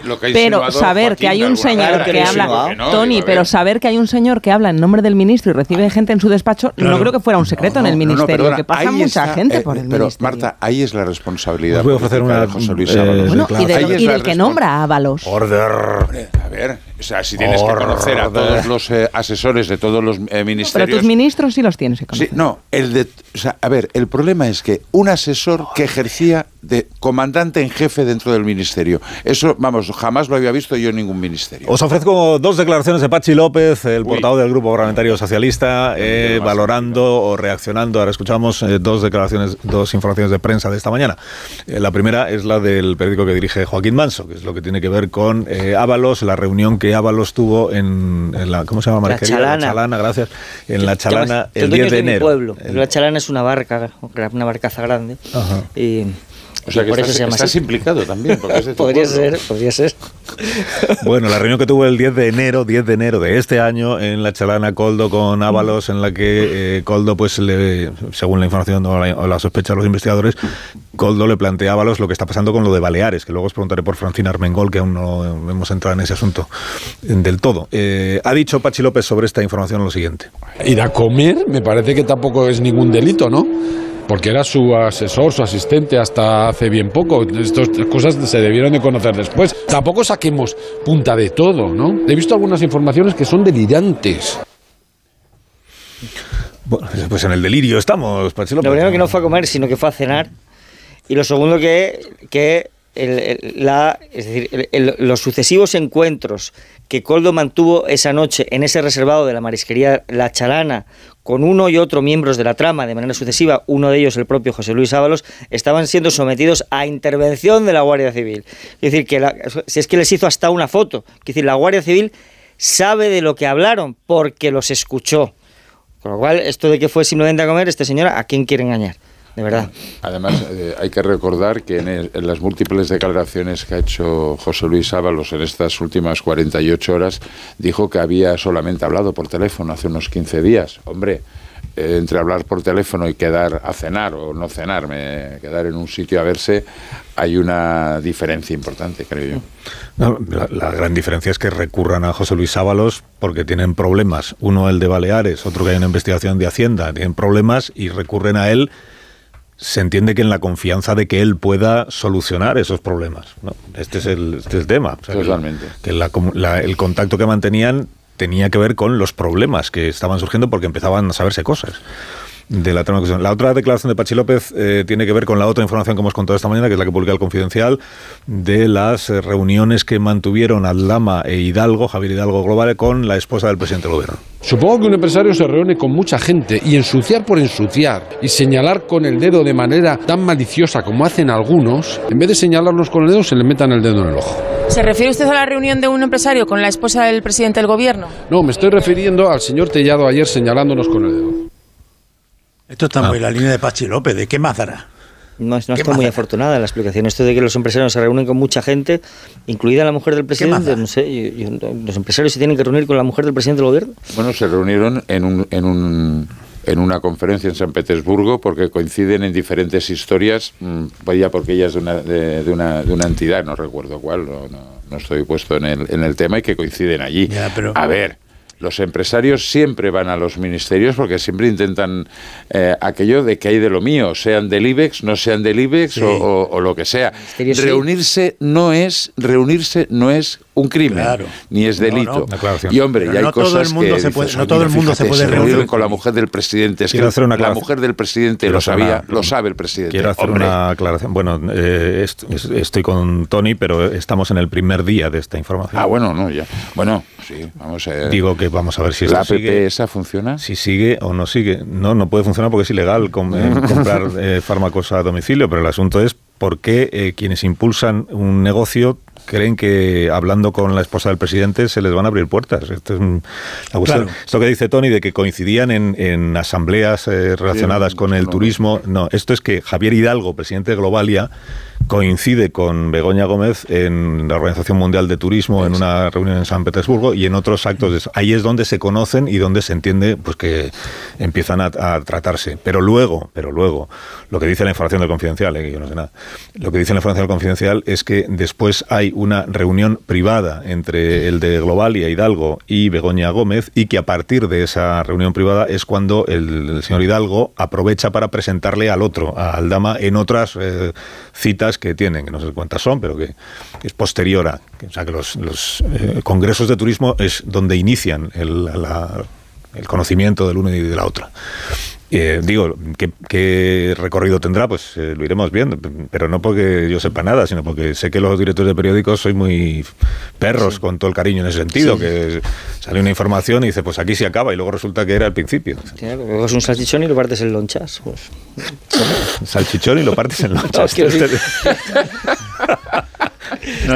y te lo llevas a la clase práctica de, periodismo, estudiantes de periodismo que nos estáis escuchando. No era eso que contaba Ben Bradley. Y lo vas partiendo en lonchas, muy bien.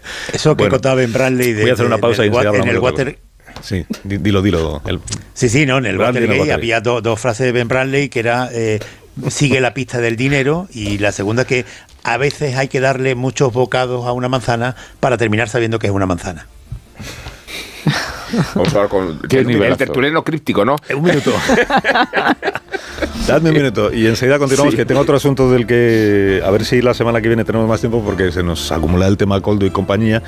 Pero eh, creo que está muy interesante la situación en Rusia. Creo que es muy interesante lo que dijo ayer la líder de la oposición en Rusia, que es la viuda de Navalny, en el Parlamento Europeo. Y estos mensajes que empiezan a difundir, empezando por Ursula von der Leyen ayer, eh, esto de hagámonos a la idea, los ciudadanos de la Unión Europea, de que esta hipótesis de que acabe habiendo una guerra abierta o directa entre Rusia y algún país de la Unión Europea o la Unión Europea en su conjunto, algún país de la OTAN, que no es una hipótesis descabellada. que, que la posibilidad está ahí y que tenemos que asumir los europeos que esa posibilidad existe y tal vez empezar a replantearnos algunas cosas. Ahora lo comentamos.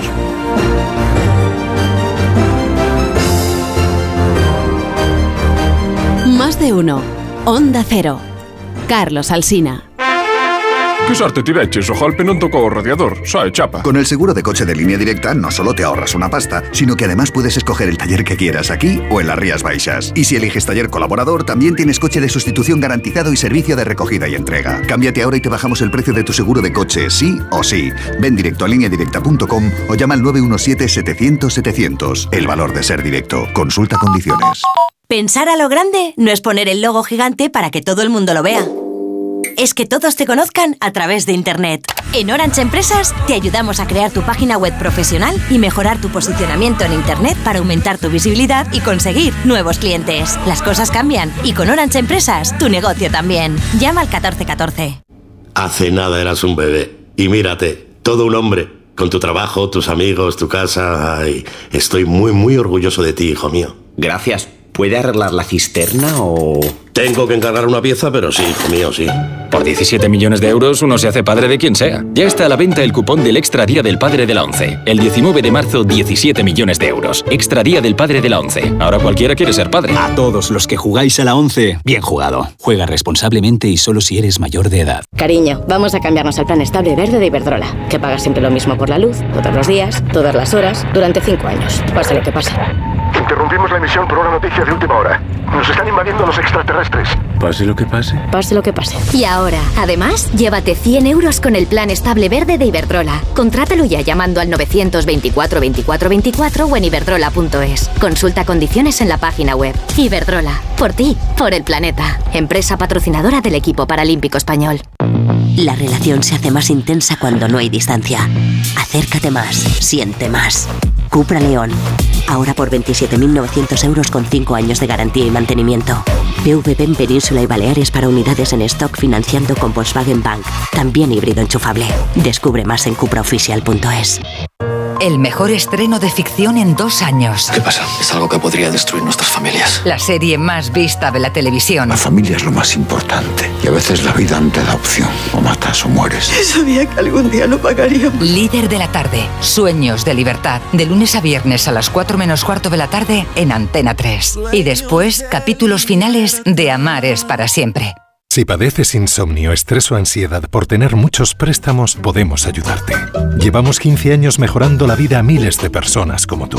En Agencia Negociadora encontrarás personas empáticas capaces de solucionar lo que tú no puedes, negociando con los bancos para que ya, el próximo mes, tengas un único préstamo y pagues hasta un 80% menos que ahora. Sin moverte de casa rápido y discreto. Si tienes casa en propiedad, llama gratis al 900-900-880. 900-900-880. Te cambiará la vida. Grupo Reacciona.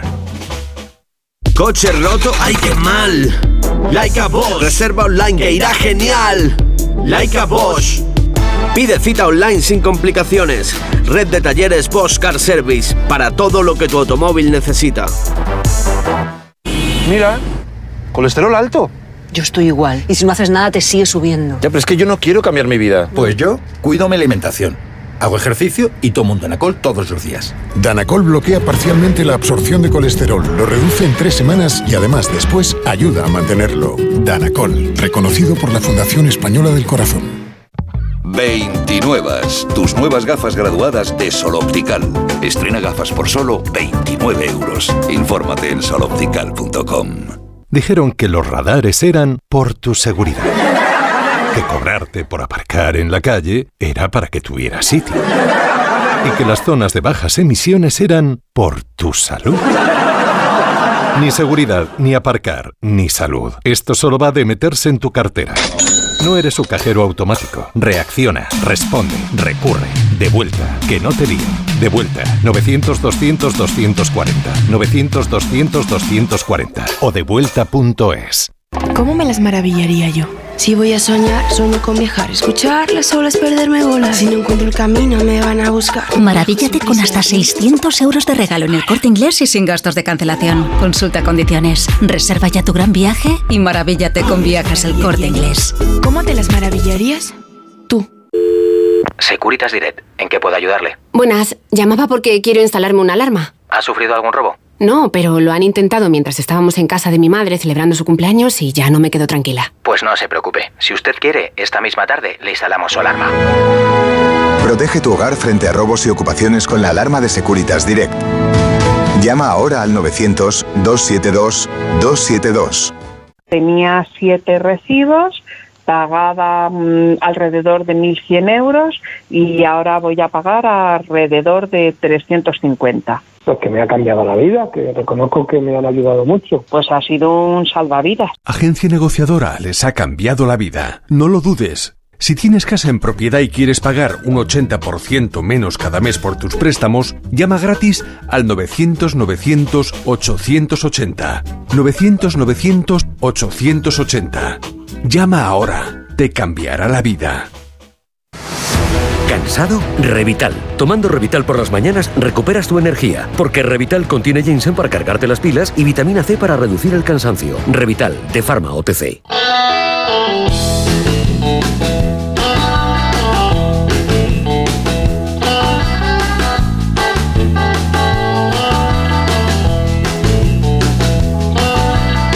'Buenos días, Begoña Gómez de la Fuente. Buenos días, Carlos Alsina. Las noticias del corte inglés, por favor. Sí, muchas personas a la hora de hacer la compra diaria prefieren disfrutar de mucha más calidad y mucha más variedad para poder escoger. Y para eso nada mejor que el corte inglés, porque es mucho más que un supermercado, con mucha más calidad, mucha más variedad y muchísimas más marcas que ningún otro supermercado. Por eso siempre van a Supercore, Hipercor y el supermercado El Corte Inglés, porque encuentran cosas que no hay en otros sitios. Que buscas un vino especial, pues edición limitada, en el Corte Inglés lo tienes. Que buscas un salmón salvaje capturado por pesca sostenible, en el corte inglés lo tienes. Que buscas un jamón 100% raza ibérica de bellota y de la marca más exclusiva, pues lo mismo. Y así todo lo que quieras, desde cualquier producto de cualquier marca, incluidos todos los productos marca el corte inglés Selection, o a lo más especial de una denominación de origen o indicación geográfica protegida de vinos, quesos, frutas y verduras, carnes, conservas vegetales, pescados. Y además cuentas con espacios exclusivos de grandes marcas como la Finca, la Real, la Hamburguesa Nostra, en los que disfrutarás de todas sus especialidades. Y ojo, con servicios que nadie más te ofrece, como su cocedero propio de marisco o el corte y envasado al vacío de piezas enteras de jamón y paletas. Comodidad 100%. Si buscas mucho más, para tu compra, ve a los supermercados del corte inglés, en tienda web y app. ¿Qué necesitas hoy? Más de uno. En Onda Cero.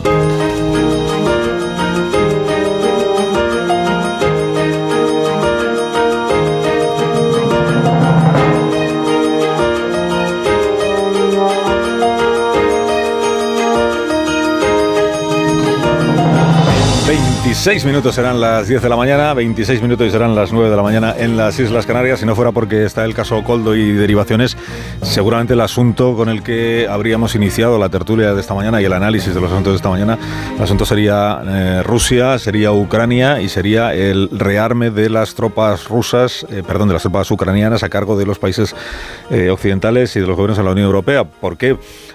Pues por la relevancia que tiene el asunto, porque ayer hubo una intervención de la vida del opositor Navalny en el Parlamento Europeo, en Estrasburgo, en el que ella explicó a los eurodiputados, porque ella debe tener la, la impresión de que algunos de los eurodiputados no terminan de querer enterarse, explicó quién es Vladimir Putin, qué es el régimen ruso y cuáles son los riesgos que están sobre la mesa, no solo para la población de Rusia. Putin killed my husband. On his orders, Alexei was tortured for three years. Putin asesinó a mi marido, que durante años fue torturado y que al final lo mataron.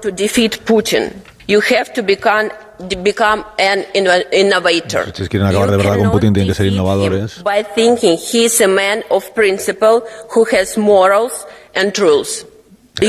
Que dejen de pensar que es una persona con principios y con consideraciones morales, es un monstruo. Lo que estaba diciéndoles la viuda de, de Navalny es eh, esto de las resoluciones que aprueban ustedes, de las sanciones a la administración rusa. Esto no, esto no, esto no está funcionando. Tienen que cambiar de, de planteamiento, tienen que buscar otra manera de combatir a, a Putin y tienen que tratar mejor o contar más con la oposición rusa. ¿eh?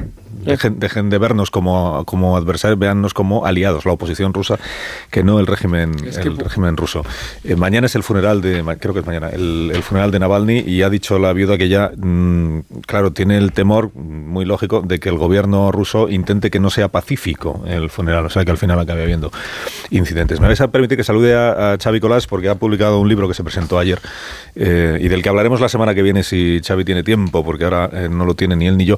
Un libro que se titula eh, Putinistán, en el que Xavi Colás es el corresponsal de, de Onda Cero y del Mundo y de otros medios en, en Rusia y viene informando de la guerra en Ucrania o de la invasión rusa, pero viene informando también de la situación de la vida pol- política y social en Rusia, es decir, de qué significa y cómo se maneja el régimen de Vladimir Putin. Eh, Xavi, buenos días.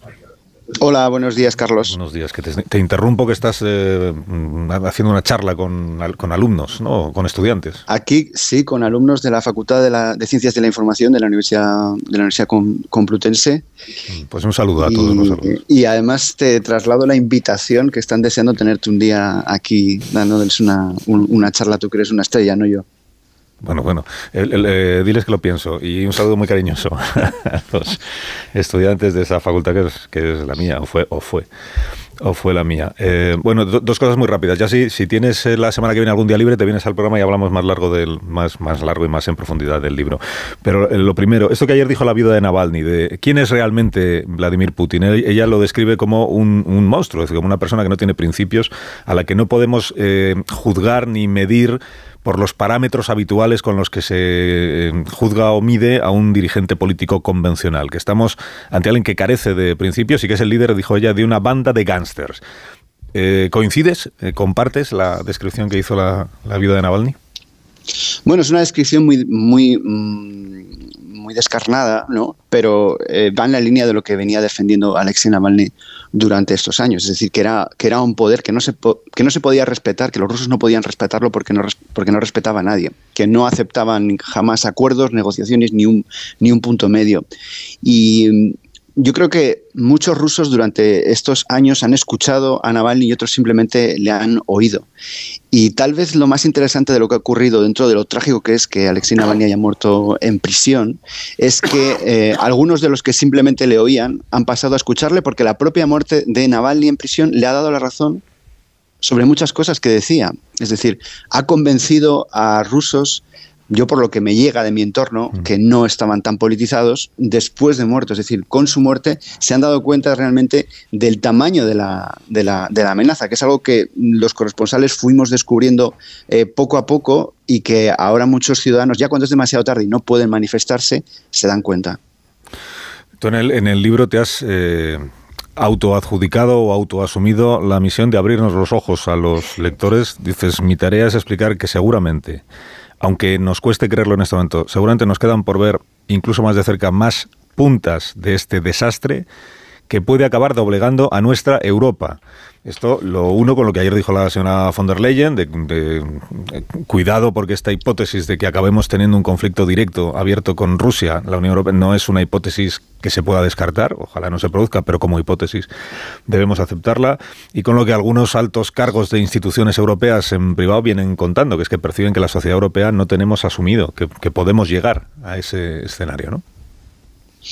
Sí, yo creo que los europeos tenemos que ser conscientes de nuestra ingenuidad. Es difícil salir de ella, pero por lo menos ser conscientes de ella. Pero tenemos que recordar que no esperábamos y no creíamos, a pesar de que ya había algunas pruebas, no pensábamos que fuese a haber eh, una guerra. Cuando empezó la guerra no creímos que Kiev tuviese posibilidades de durar. Y cuando Kiev eh, contraatacó pensamos que iba a ser una guerra corta.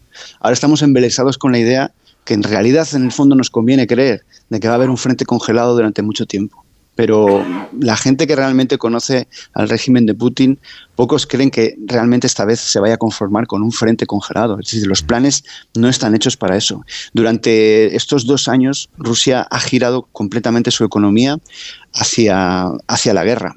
Y no. Mm, tenemos que también tener en cuenta que no hay dos Vladimir Putin. Todos los días estamos viendo atropellos eh, continuos dentro de Rusia.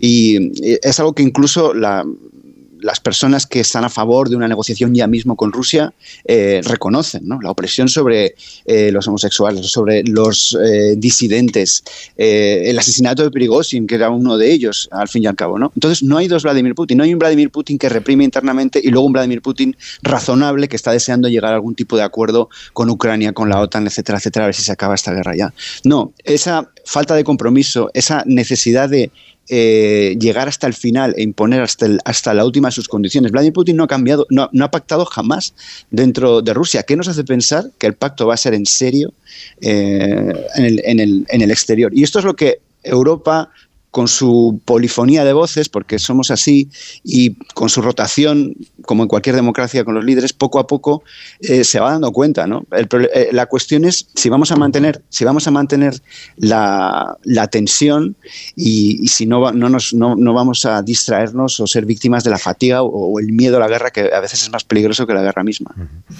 Bueno, no quiero distraer la atención de, los estudiantes de la Facultad de Ciencias de la Información que están asistiendo a esta conferencia de, de Xavi Colás, que les está hablando de su libro Putinistán, que se presentó en el día de ayer. Te envío un abrazo y te espero aquí la semana que viene, Xavi. Y un saludo a los estudiantes. Me han enviado fotos de los asistentes y están verdaderamente interesados o por lo menos ponen cara de, estarlo. O sea que en ese sentido hay que, hay que celebrar. Tienen práctica en eso. Cuídate, Colás. Hasta la semana que viene. Un abrazo, Carlos. Gracias. Adiós. Adiós. Bueno, ¿alguna cosa queréis decir sí, sobre...? Eh, que Putin no puede celebrar en mejores condiciones el segundo aniversario de la guerra y lo digo no solo porque ha conseguido cronificarla, incluso anotarse alguna ventaja territorial, esta última diatica, ¿no?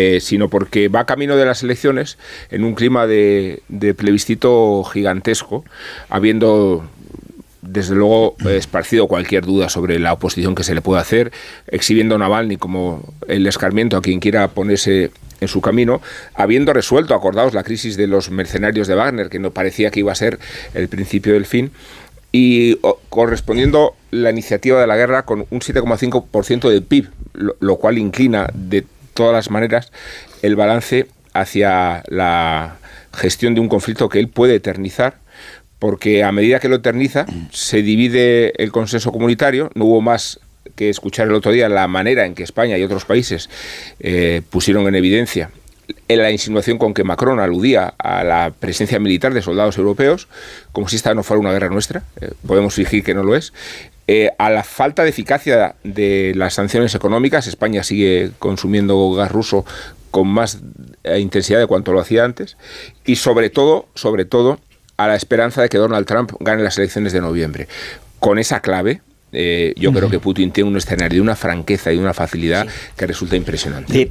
Porque, termino, eh, la victoria de Trump significa no solo cuestionar la ayuda de Estados Unidos a Ucrania, significa relativizar la razón de ser de la OTAN como extremo opositor militar al zar.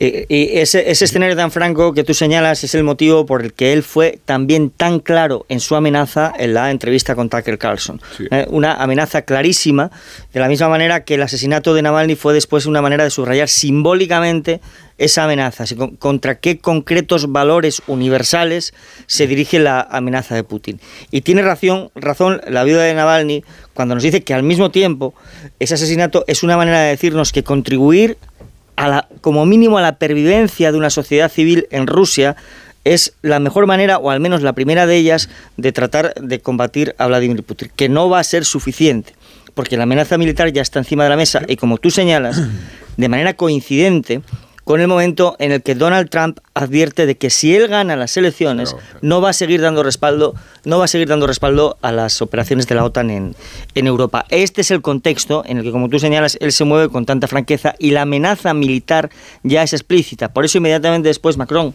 y ayer von der Leyen lo dicen a las claras. Esta es la situación a la que nos enfrentamos. Y fue a, sacarle los colores, perdona, Javier, fue a sacarle los colores también al Europarlamento, a decir no solo, concienciar no solo de la importancia de, armarse eh, militarmente, también de la manera en la que pueden ser más efectivos los mensajes. Era muy significativo cuando la viuda de Navalny eh, salió a decirles dejen de ser tan aburridos, que era una cosa por la que la oposición que hacía Navalny eh, era tan eficaz, porque era, era divertido, era entretenido, hacía contenidos que se viralizaban concienciando de qué tipo de persona es mm, Putin. Era muy atractiva su valentía. Y su valentía y, su, y, los, y los documentales que hacía y las cartas que escribía y los mensajes que transmitía eran algo eh, interesante de leer y, era la única manera de ser escuchado en un país que tiene la censura que tiene. Ya veremos mañana qué pasa en el funeral de Navalny. Por esto que decía Carlos, que teme la viuda, lo dijo ayer, que hubiera una purga de lo que queda de la oposición rusa, que tampoco ha recibido mucho apoyo. Y ahora es ella quien, aunque se había resistido siempre a tener un papel público, ha decidido ser quien, quien continúe con, con esa labor que hacía su marido y que le permite el exilio de encarnar los, los mensajes que necesitan los rusos mm, que están sometidos por Putin, necesitan a alguien en quien creer. Y como los van matando a todos, pues van quedando menos. Y, una cosa más yo quiero hablar de San Nicolás. Es decir, el, que me parece que está haciendo un trabajo destacadísimo no solo contando lo que, por, no solo por contar lo que sucede en Rusia, sino por cómo lo cuenta. Es un periodista perfectamente consciente de que entre, dentro de su función social está también dar voz a esa sociedad civil eh, rusa y al embrión, al pequeño embrión de oposición que sigue perviviendo en San Petersburgo y en algunos otros sitios. Hace un trabajo destacadísimo le he dado vueltas a esto que decía la vida de Navalny, de, dejen de ser, eh, de ser aburrido, porque no sé exactamente lo que quiere decir. No creo que, que, que, eh, lo que dice es que eh, este tipo de medidas previsibles como la... Yo, creo que es lo que, quiere decir. sí, lo decía Navalny también. Claro, sí. La traducción es aburrida porque puede ser eso, convencionales, previsibles, que, que todo esto de sanciones, pues no... Pero ¿qué quiere decir eso? ¿Que, ¿Cuál sería la plasmación? Que desde pues luego que, no haya una mayor implicación, pero hay una, una repercusión directa, una traducción directa de todo esto, que es, por ejemplo, que Europa eh, no sea nada comprensible ni, ni, ni admita todo tipo de simpatía que se puedan dar dentro de la Unión Europea con Putin. Y esto sí nos llevaría en España, por ejemplo, a eh, un previsible empeoramiento de, la comprensión que pueda haber con todos los independentistas en las relaciones que en el pasado reciente se establecieron con Putin. Esta puede ser una mala noticia para, para todo ese entorno y desde luego para el, el gobierno de Pedro Sánchez cuando intenta exculpar con la amnistía a toda esta gente. Y al margen de eso, un apunte. Desde hace 20 días, 20 días, eh, está eh, detenida en, en, Venezuela una activista de derechos humanos, Rocío San Miguel, que es venezolana y tiene la nacionalidad española. Está detenida, eh, hay quien ha equiparado lo de Navalny por los regímenes totalitarios, el de Maduro y el de, Putin. esta mujer la detuvieron en el aeropuerto cuando iba a salir del país con toda su familia, de 20, días, sin que nadie sepa exactamente muy bien cómo, está ni qué le espera, y la acusan de terrorismo, de conspiración, es una activista crítica con el régimen venezolano. Es venezolana y tiene la nacionalidad española. Hacemos una pausa con vuestro permiso, ya será la última. Y a la vuelta rematamos los asuntos de la tertulia de esta mañana. Ahora sí. Más de uno en Onda Cero.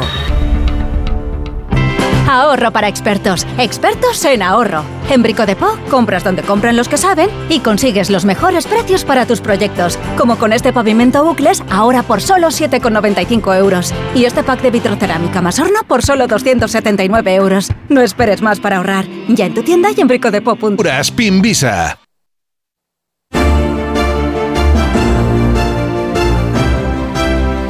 Más de uno. En Onda Cero.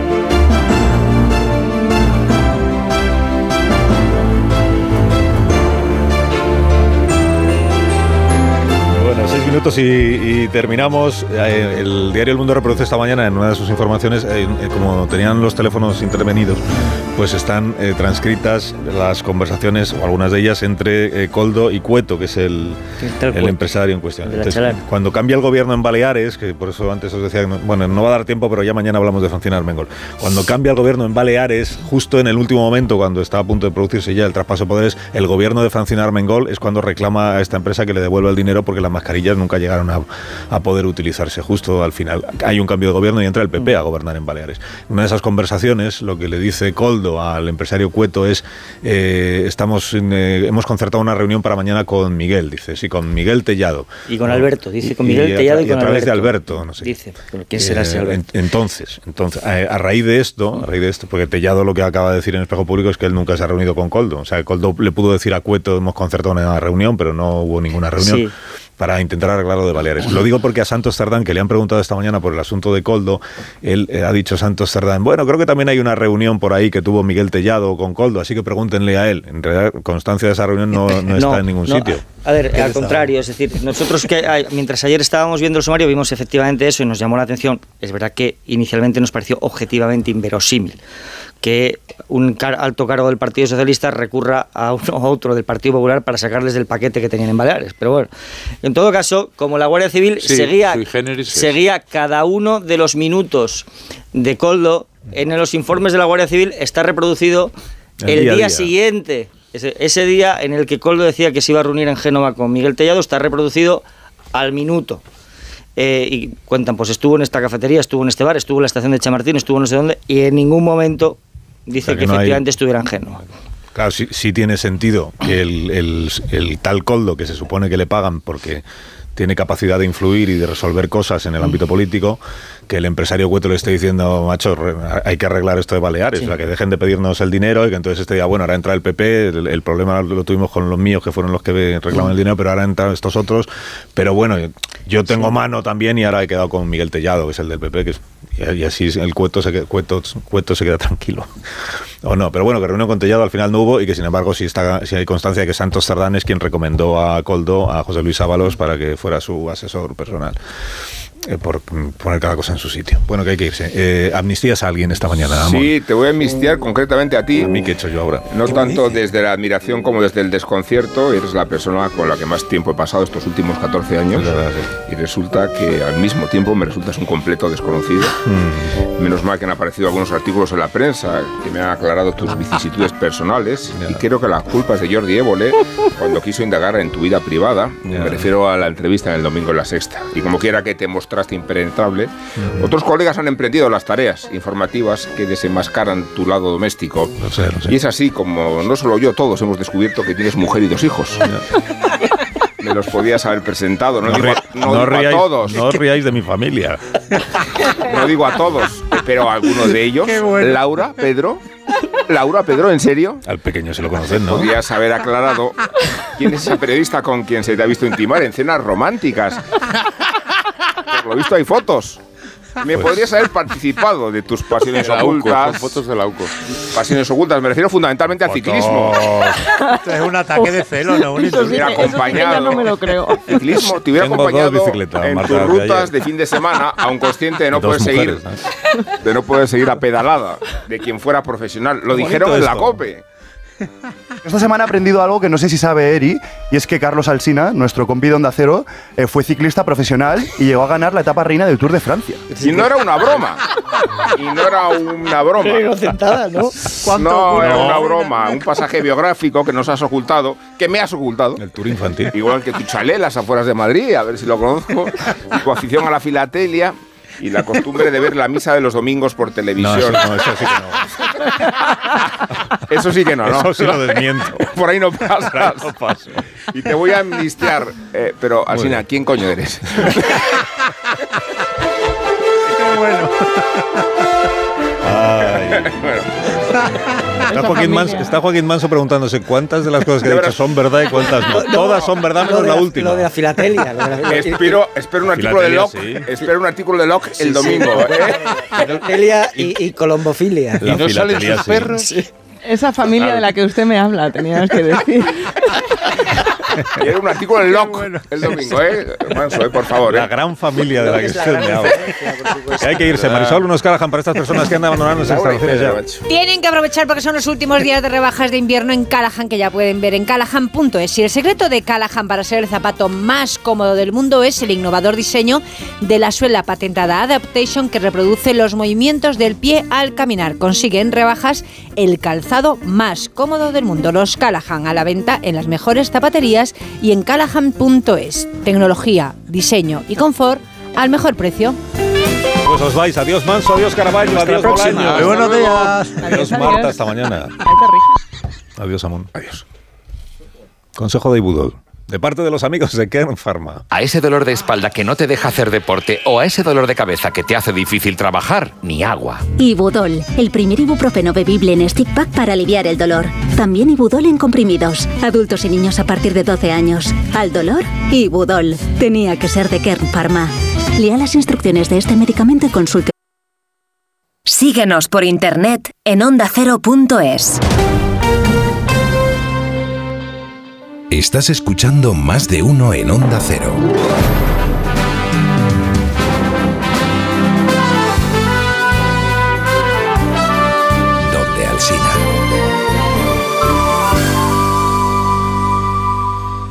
Descubre los diseños exclusivos y los productos innovadores de las tiendas porcelanosa. Piezas de gran formato, griferías con sistemas de ahorro, cocinas de inducción invisibles. La casa de tus sueños está en porcelanosa. Y ahora, del 1 al 16 de marzo, aprovecha los días porcelanosa con descuentos muy especiales. Porcelanosa.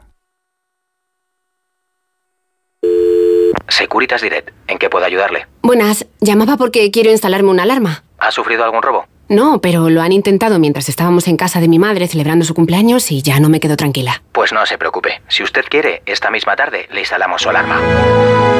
Protege tu hogar frente a robos y ocupaciones con la alarma de Securitas Direct. Llama ahora al 900-272-272. La avería del coche, la universidad de Ana. No sé cómo voy a llegar a fin de mes. Tranquilo. Si alquilas tu piso con alquiler seguro, puedes solicitar el adelanto de hasta tres años de renta para hacer frente a imprevistos económicos o nuevos proyectos. Infórmate en alquilerseguro.es o en el 910-775-775. Alquiler Seguro, la revolución del alquiler. Tenemos vientos que impulsan el país de Finisterra Tarifa. 1.300 saltos de agua. Y 2.500 horas de sol al año que pueden iluminar todo un país. Tenemos una materia prima inagotable y la capacidad de transformarla en una fuerza imposible de frenar. Solo nos falta creérnoslo. Hay luz en el futuro y es eléctrica. AELEC, Asociación de Empresas de Energía Eléctrica. EDP, Endesa e Iberdrola.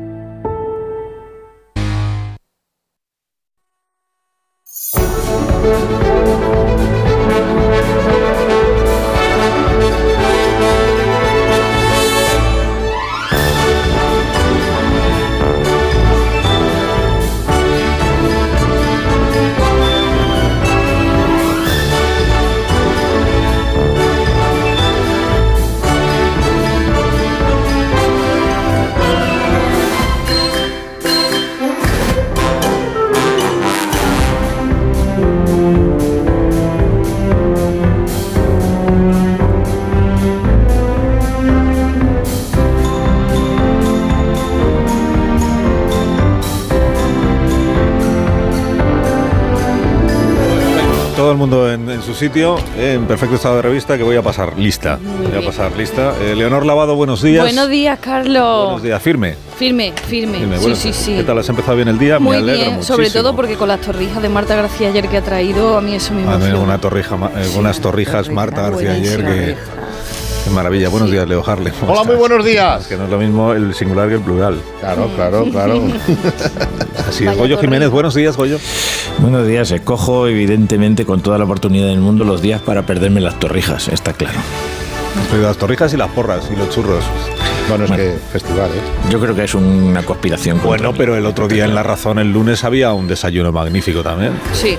No te voy a quitar la razón porque la te... Sí, sí, sí. Publicó al día siguiente el periódico, no sé si lo visteis. Publicó eh, cuatro páginas sobre la emisión de nuestro programa y en dos de ellas salíais vosotros. Sí, es verdad. Las fotos preciosas. Fotos. Y los niños. Manipularon nuestras palabras porque yo había dicho la verdad, pero parecía que es que nos caíamos bien en el artículo. Sí, eh, hasta hablabas bien de mí. En- Es manipulador, está claro. Eso no lo he dicho yo nunca. Bueno, bueno, buenos días. Buenos días, eh, Borja Fernández Sedano, ¿cómo estás? Buenos días, Carlos, ¿qué tal? Bienvenido también Gracias. a este programa. Y vamos a...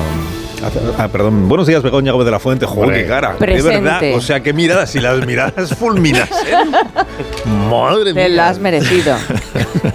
por ignorarme. Perdón, perdón. Bueno, perdón. soy la primera que ha llegado a clase. Eh, sí, eso es verdad. Eh, Es que iba a decir que os iba a hacer una recomendación, pero claro, que yo recomiende que sigáis a alguien en redes sociales puede parecer una, una broma pesada. pues. Sí, y algo muy extraño. Seguid a alguien en redes sociales, yo que no estoy en redes sociales, pero Claro. bueno, vosotros sí estáis, ¿no? Leo Jarón sí que Sí, está. yo a tope. Hombre, eh, Leonor también está. Bueno, de hecho, a veces no saco tiempo para lo mío. Eh, Bor- Borja sí que está, estoy. Begoña también No. está, tamp- Lo siento, tampoco está, tampoco está. Uy. Pues tendréis que empezar a seguir en redes la cuenta arroba medio del medievo. Está en Twitter, Ah, está en Insta, está en Insta sigo. y está en TikTok. Ajá. Porque esa es una, ahí vais a poder ver y disfrutar de la nueva web serie de dibujos animados que está haciendo el del sombrero, el guionista del sombrero. Es verdad. Ah, Sí. eso cambia todo. Sí, sí, claro, hay que, hay, hay que hacerse de redes solo Sí. para ver esta Yo robo las redes de la gente para poder verlas. web en serie de dibujos animados. Sí. El del sombrero que en sus ratos libres se dedica a hacer animación histórico-humorística. Su rato libre. He encontrado una taberna en la que tienen hidromiel por dos monedas de bronce. Se llama El Roble Torcido y tiene tres estrellas en Juglar Advisor. Así que guárdate el vídeo que me lo vas a agradecer. Madre mía, qué de comida. Yo no puedo con todo, ¿eh? La cosecha no ha sido buena este año, así que no nos pudieron poner pan. Pero sí que nos prepararon una ración de ratas a la parrilla. Mmm, huele a peste bubónica. Platazo. Le pongo un 7 de 10. Decidme qué otros lugares queréis que visite en comentarios. No encanta. lo guay. podéis dejar de ver, no lo podéis Los dejar dibujos de ver. súper chulos, además. ¿Cómo se mete en la web esto, Carlos? Josito, vamos a ver, tú eso le preguntas a Leo y luego él te explica cómo tienes que hacer. Tienes que saber primero lo que es una arroba. Yo tengo un amigo que te lo mueve. Sí, la- la- lo que se hace mortero, ¿no? Y un amigo joven. Tengo un amigo joven mueve. O sea, que el chico del sombrero, el, el tratamiento está funcionando. Está- esta medicación nueva ya permite. Sí, ¿Y qué más os tengo que recomendar? Ah, un libro sobre viajes. Mira, esto sí, para los Ah. que sois analógicos, aquí está el, el libro en Menos papel. mal. Es un libro sobre viajes, no, no de los que hacemos eh, los que estamos aquí en Semana Santa o en verano, digamos que son viajes un poco menos convencionales. ¿vale? Se llama el libro Un mundo de historias y el autor eh, se apellida igual que Pablo, pero no es, eh, creo, no es eh, familia suya. O sea, se llama Rubén. Rubén eh, Díez. Y es youtuber. Youtuber de viajes extremos. Tiene un canal también que se llama Le- Lethal Crisis. Sí. Con, dice Leonor que sí, porque ella ya lo sigue. Un millón de seguidores. Sí, bueno, o, o más. Sí, no ocurra ni o Dios. más. Bueno, en Insta es un millón. En YouTube es, son 5 millones. En, ha recorrido, es muy joven, Rubén. Leo, es muy joven. Ya se cansará. Y ha recorrido, El pobre. ya ha estado en más de 60 países. 60 países del mundo y algunos días un poco peligrosos, ¿verdad? En Ediciones B está publicado este libro, Un Mundo de. un mundo- an- antes de saludar a ¿Cuántas Rubén. recomendaciones? Ah, que vamos a saludar. Antes de saludar a Rubén, eh, a ver, oyentes del programa. Sí, adelante. Dentro de unos minutos vamos a hacer un concurso. En este programa los concursos no solemos hacerlos bien. Suelen estar mal, mal planteados, mal planificados, mal titulados, mal todo. Pero al ganador o ganadora le enviaremos un ejemplar del libro de Rubén Díez. ¿Qué dices? Pues necesitamos dos concursantes, ¿vale? Que, que ¿Y si formarán gano equipo. yo? O yo, la- o sea, o No vale. Si ganas tú, los se lo regalas al oyente que haya ganado. claro, Así, eso es. sí, así debe ser. Perilla de Eso es, huevo. Vale, eh, quien quiera participar, 914262599. Repito, muy deprisa, 914262599. Llamando, estoy llamando. Aunque tú no puedes concursar. Bueno, vamos a saludar. del- de los dos que salen en la portada del libro, el invitado es el mayor, ¿vale? El, A ver. el que tiene más años. Sí. Tiene más años. Hola Rubén Díaz, buenos días. ¿Qué tal? Muy buenas, buenos días. ¿Cómo estás? Muy bien, la verdad, eh, aprovechando los pocos días que estoy en España. Claro, porque porque ¿cuántos días pasas en España? tú no tienes casa en? España, ¿no? Supongo, o sea, ¿para qué? Bueno, donde descanso, cuando descanso, que no es mucho, es en Casturdiales, en Cantabria, Ah. pero bueno, casi no llega ni al mes, mes y algo en el año. pues como yo. Madre mía. ¿Pero que, que dejas la nevera enchufada o no? No, bueno, a ver, la verdad que ya uno es como... Sí está la referencia eso de que el hogar es el norte de España, porque es donde me he criado, es donde tengo mi gente, tanto familia como colegas, pero bueno, al final uno se va como desprendiendo de, ya no sé, pues eso, ya es difícil saber dónde vive uno. ¿Cuál es tu próximo destino? ¿Dónde, va- dónde vas a ir? ¿Qué tienes pensado? En, en Haití, voy a estar en una Oh. semanita. ¿Y después de Haití vas a otro sitio o vuelves a, vuelves a Castro y luego te vas otra vez? ¿Cómo lo haces? Eh, bueno, el- llego un día eh, a Madrid, pero al siguiente me voy hacia Camerún. Entonces Ah, voy bien. saltando. Muchas veces sí que paso por España entre un país y otro, Ajá. porque, claro, si es en el mismo continente, es en América todos los países, Sí. pues ya me quedo en América. Ujú. Pero si de repente salto de América a Asia, pues Europa, como siempre, es como ese punto medio, ese Ujú. nexo, pues ya que, es- ya que tengo que pasar, pues paro en España un día o dos. Bueno, a veces incluso haces un viaje y haces vídeos del viaje. En España, a veces. A Ah, en veces. España grabo alguna vez y todo, sí, sí, tengo un par de reportajes en España, pero lo normal es que me voy un poquito lejos. Bueno, aquí países que ha visitado ya eh, Rubén, eh, que, que aparecen en el libro que tengo aquí delante. Mira, la, la India, el Perú, México, eh, Ecuador, Indonesia, Colombia, Colombia de nuevo, Ecuador, Kurdistán, Rusia. Bueno, de Rusia hemos estado hablando antes de cómo está la situación. Rusia, la ciudad más deprimente del mundo. ¿Por qué? ¿Por qué llamas a esta ciudad que has conocido tú ahí en Rusia, que es creo que es el nombre? de la ciudad? Sí, ¿Por- es una ¿Por qué te ciudad- pareció tan deprimente? Es una ciudad del Ártico ruso que más que llamarla yo así es la fama que tiene. Yo las conclusiones un poco finales es que no me lo pareció, porque sí que es una ciudad que se está convirtiendo en una ciudad fantasma. Pero la gente que queda lo lleva con orgullo de ser de allí, entonces no me pareció la más deprimente, pero esa es la fama que tiene. Es bueno, allí se construyó en los años 30 como un gulag, un campo de trabajo de- y, y era unas minas de carbón que se están cerrando ya y bueno, entrevistamos a un minero que compartió tiempo con prisioneros del Gulag. Él llegó allí como trabajador, no era un prisionero, este hombre tiene 92, 93 años, le conocimos hace un año y medio cuando estuve allí.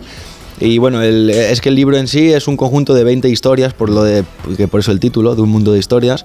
Son 20 historias que me han contado, pues desde refugiados kurdos, este minero de Borkuta, cazadores de cabezas humanas de la India, son las 20 historias, pues bueno, las que yo he considerado que son las más impresionantes, que hay un poco de todo, de misterio, unas más divertidas y otras, pues lo que digo, refugiados, entrevistamos a gente también de los migrantes de las pateras en el Mediterráneo, que también hay, hay algunas que son muy duras, ¿no? Además, al final de cada, de cada uno de los capítulos del libro viene el código QR para que los lectores puedan ir a ver el reportaje que, que hizo en su momento. Exacto, exacto. De hecho, estos 20 capítulos del libro, que tienen un relato de un protagonista, bueno, pues previo hay un relato mío introduciendo un poco el contexto que se vivía en ese país, si estaba en guerra, cómo conocí yo a, yo, yo a este protagonista. Entonces, es esos 20 capítulos con el relato doble, imágenes y en efecto los QR, los códigos QR a los reportajes en el canal. Así Tú que, eres muy joven. ¿y ¿Cuándo has empezado con esto de los viajes? Claro, yo tengo 26 ahora. Pues, eh, pues ya fijaos. Lo- los dice, lo dice como si fueran muchos. No, no. Estará con la depresión de que está llegando a los 30, 26 no ¿verdad? Te estás dando cuenta ya. Te Es estás dando que cuenta que la vida pasa muy deprisa. Es que fíjate, hombre, y deprisa pasa, ¿eh? Pero fíjate que, claro, yo empecé en YouTube hace más de 11 años, porque empecé con 15 y esta no era mi meta porque no existía tampoco esto en YouTube. Ya. Fue un poco venda en los ojos y, bueno, como un emprendimiento de un chaval joven que quería hacer Claro. algo que no sabía bien, bien qué. ¿Y el primer viaje cuál fue? En la India. En la India. Pero eso, o sea, eh, hace 11 años yo grababa en mi casa y a finales de 2017 fue ya el primer viaje en Ajá. la India.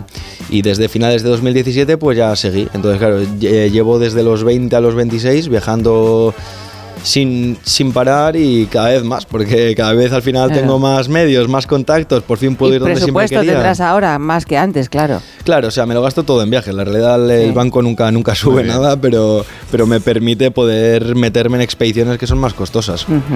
¿Con 15 años viajaba solo? No, no, porque con 15 años empecé en el canal, pero yo grababa en mi Pero en casa, casa, era, en casa. Que, que era un contenido diferente. Cambié a los viajes eh, a finales de Ah. 2017. Que tenías eso, tenía cuántos años ahí? 19, 20. 19, 20, vale. Ah, bien, ya.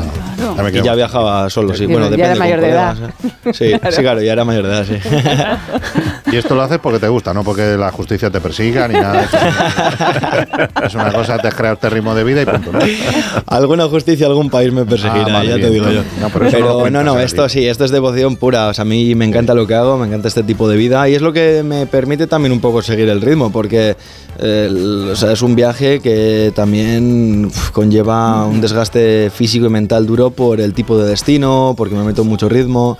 Es, o sea, no, que no son vacaciones en un hotel, vaya. No, esto es muy cañero. conseguir permisos, me imagino, de una burocracia un poco rara. Claro, al final Claro. cuanto más he ido creciendo, pues oye, también me permite ampliar el equipo, delegar trabajo, pero yo vengo un poco de encargarme yo de grabar, de editar, de llevar las relaciones a nivel con pues pues con empresas, ¿no? De ser como mi representante, digamos.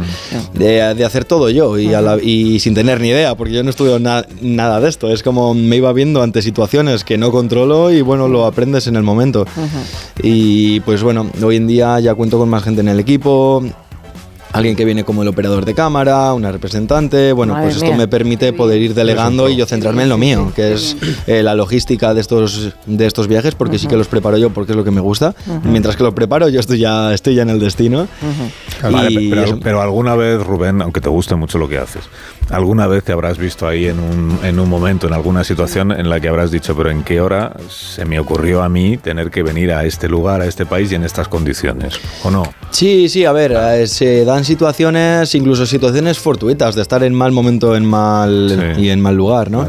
Eh, pero bueno, uno también cuando va en estos países intenta ir, al final ya sabes dónde vas. Pues el país viene de estar en guerra, pues ya sabes que la situación que te vas a encontrar, eh, bueno, pues hay que tener cuidado y uno asume ciertos riesgos intentando que sean riesgos que están bajo, bajo control. Bueno, hasta el momento me he visto en situaciones, algunas más peliagudas que otras, pero bueno, digamos que todo ha sido controlado hasta ahora. ¿no? Y también habrá visto, también, también habrá habido lo contrario, ¿no? Momento en que no esperabas que te pasara algo y ha sido espectacular.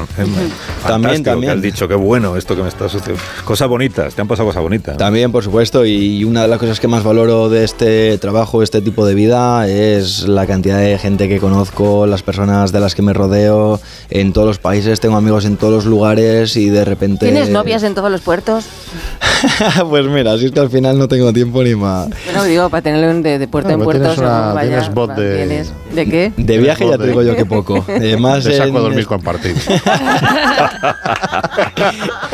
¿Sabes cómo te digo, no? Solo tengo tiempo para eso en España. Estoy viajando... Ostras, un mes al ahí en año. Castro Urdiales tienes que haber hecho más daño con unos zapatos pequeños. porque se nota con- contando estas historias. Claro, no te voy a contar una historia de que me he comprado una zapatilla de deporte en el corte inglés. No, yo te vengo a hablar de que me he estado en Kurdistán, una zanja, y esas cosas llegan mucho. ¿no? Hombre, la historia luego tiene, pues tiene sus frutos, claro. Le dará su color y todo eso, bien, bien. Yo hago lo mismo que tú, pero al lado de casa. Yo, mira, vivo al lado de ventas, pues me convalidado todo Centroamérica y, y el otro día bajé a Lavapiés, medio África, me he convalidado, estaba gente de Camerún, de Costa de Marfil. Bueno, ¿qué, qué te voy a contar a ti que no sepas? También me llevo el pasaporte, para tomar cañas llevo el pasaporte. Entonces, pues yo lo hago a low cost. Oye, pero estuviste, Rubén, en, envidia, la, en la macrocárcel esta del Salvador, que- a raíz de Pues la, Bukele, rele- ¿eh? de la reelección de Bukele, eh, se- han salido reportajes ahora en prensa también, en la cárcel esta en la que las celdas son, o sea, son de 30 en 30 personas dentro de las celdas, que no hay ni, ni colchones en las literas, ¿no? Que son como estanterías en las que está la Sí, gente. sí, justo a principios de diciembre estuve en El Salvador grabando sobre la situación, primero un reportaje hablando con víctimas de las pandillas, también con familiares de presos que son inocentes, también por confusiones en el sistema legal, que bueno, al final se han encarcelado decenas de miles de personas en cuestión de meses. Pues bueno, eh, también así a, a grosso modo, así a bulto, pues hay, hay- hay fallos ahí. Entonces he estado entrevistando un poco al ministro de Justicia, a profesores de universidad que son también expertos en las pandillas y para entender un poco cómo se ha dado este cambio que se ha dado en El Salvador tan fuerte pero además tan rápido. Y en estos días pues conseguí el permiso también para entrar en el CECOT, que es el Centro del Confinamiento del Terrorismo, Ajá. que es donde están las pandillas. Y es tremendo, claro, es la nueva cárcel de Bukele, que yo creo que es la cárcel ahora mismo que está más de moda, que es la más famosa en el mundo. Había 12.000 pandilleros y hay, para, hay espacio para 40.000, entonces eh, todavía quedan por llegar unos cuantos más.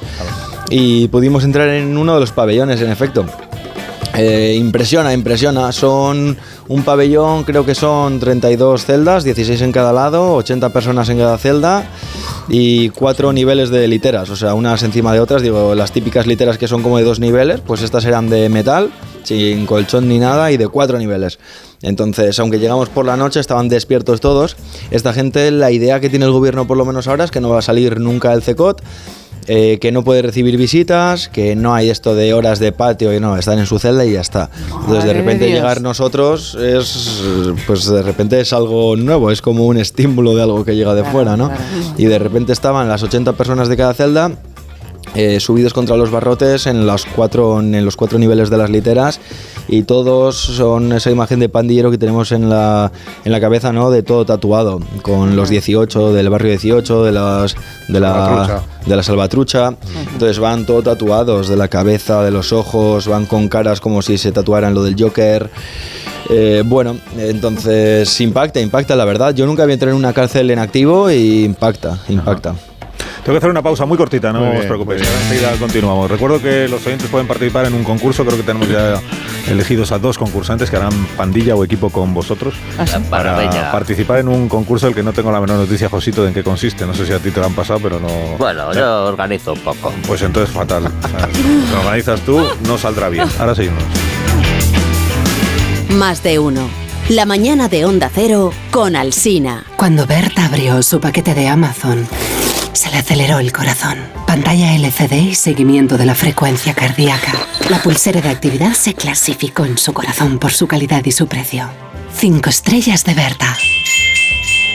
Productos estrella a precios estrella. Empieza a buscar en Amazon hoy mismo. Mamá, he leído que el universo es infinito y que una estrella... Tu hijo cada día descubre algo nuevo. Para que nada detenga sus ganas de aprender, ven a General Óptica. Ahora con el plan familia tienes las gafas de tu hijo a mitad de precio. Y con dos años de seguro de rotura. Ven a General Óptica y aprovecha el plan familia. General Óptica, tu mirada eres tú. Dijeron que los radares eran por tu seguridad. Que cobrarte por aparcar en la calle era para que tuvieras sitio. Y que las zonas de bajas emisiones eran por tu salud. Ni seguridad, ni aparcar, ni salud. Esto solo va de meterse en tu cartera. No eres su cajero automático. Reacciona, responde, recurre. De vuelta, que no te líen. De vuelta, 900-200-240. 900-200-240. O devuelta.es. Dime, Pilar. Oye, ¿sabes que Yastel me ha vuelto a mejorar la tarifa? Ya, y por el mismo precio que sí. ¿Y sin pedirlo? Claro. Es que estos te hacen mejoras así porque sí. ¿Qué va a ser lo próximo? ¿Que me cambien a mi marido por Jesús Vázquez? Cualquier cosa. Seamos sinceros, a todos nos gusta mejorar. Por eso en Yastel volvemos a mejorar las tarifas por el mismo precio. Llama al 1510. En febrero celebramos el Día Mundial de las Enfermedades Raras, una fecha señalada para dar visibilidad a los más de 3 millones de personas que sufren en España algún tipo de enfermedad minoritaria. En Kiesi estamos comprometidos en ayudar a estas personas a mejorar su calidad de vida, trabajando junto a profesionales sanitarios y asociaciones de pacientes. Entra en forumenfermedadesraras.com y descubre la historia detrás de cada persona. Los ofertones de fin de semana de Alcampo. Alas de pollo por solo 4,25 euros el kilo. ¿Qué? ¡Wow! En tu tienda web y app alcampo.es. Oferta disponible en Península y Baleares. Quiero explorar sin importarme cuando volver el exterior. Quiero formar parte de él. Vale, bichito, nos vamos a Disneyland París. Reserva durante Semana Mágica en viajes el corte inglés sin gastos de cancelación. Precio de referencia 144 euros por persona y noche en el Disney Hotel Cheyenne con entradas incluidas. Plazas limitadas. Consulta condiciones. Ven a Disneyland París con viajes el corte inglés volando con Iberia. Si padeces insomnio, estrés o ansiedad por tener muchos préstamos, podemos ayudarte. Llevamos 15 años mejorando la vida a miles de personas como tú. En Agencia Negociadora encontrarás personas empáticas capaces de solucionar lo que tú no puedes, negociando con los bancos para que ya, el próximo mes, tengas un único préstamo y pagues hasta un 80% menos que ahora. Sin moverte de casa rápido y discreto. Si tienes casa en propiedad, llama gratis al 900-900-880. 900-900-880. Te cambiará la vida. Grupo Reacciona. ¿Cansado? Revital. Tomando Revital por las mañanas recuperas tu energía, porque Revital contiene ginseng para cargarte las pilas y vitamina C para reducir el cansancio. Revital, de Pharma OTC. You are the one for me, for me, Hoy con Endesa tienes una oferta formidable. Elige formidable energía con luz, gas y mantenimiento de gas y ahorra 620 euros en dos años. Disfruta de este ahorro directamente en tus facturas, porque todo Endesa es formidable. Contrata ya en el 876-0909, en los puntos de venta Endesa o en endesa.com y empieza a ahorrar. Una de cada tres víctimas mortales en carretera es por distracción. Mientras conduces, mejor no fumes, no bebas, no comas. Al volante, solo el volante. Ponle freno y Fundación AXA, unidos por la seguridad vial. Securitas Direct, ¿en qué puedo ayudarle? Buenas, llamaba porque quiero instalarme una alarma. ¿Ha sufrido algún robo? No, pero lo han intentado mientras estábamos en casa de mi madre celebrando su cumpleaños y ya no me quedo tranquila. Pues no se preocupe. Si usted quiere, esta misma tarde le instalamos su alarma. Protege tu hogar frente a robos y ocupaciones con la alarma de Securitas Direct. Llama ahora al 900-272-272. Más de uno en Onda Cero. Donde el Sina.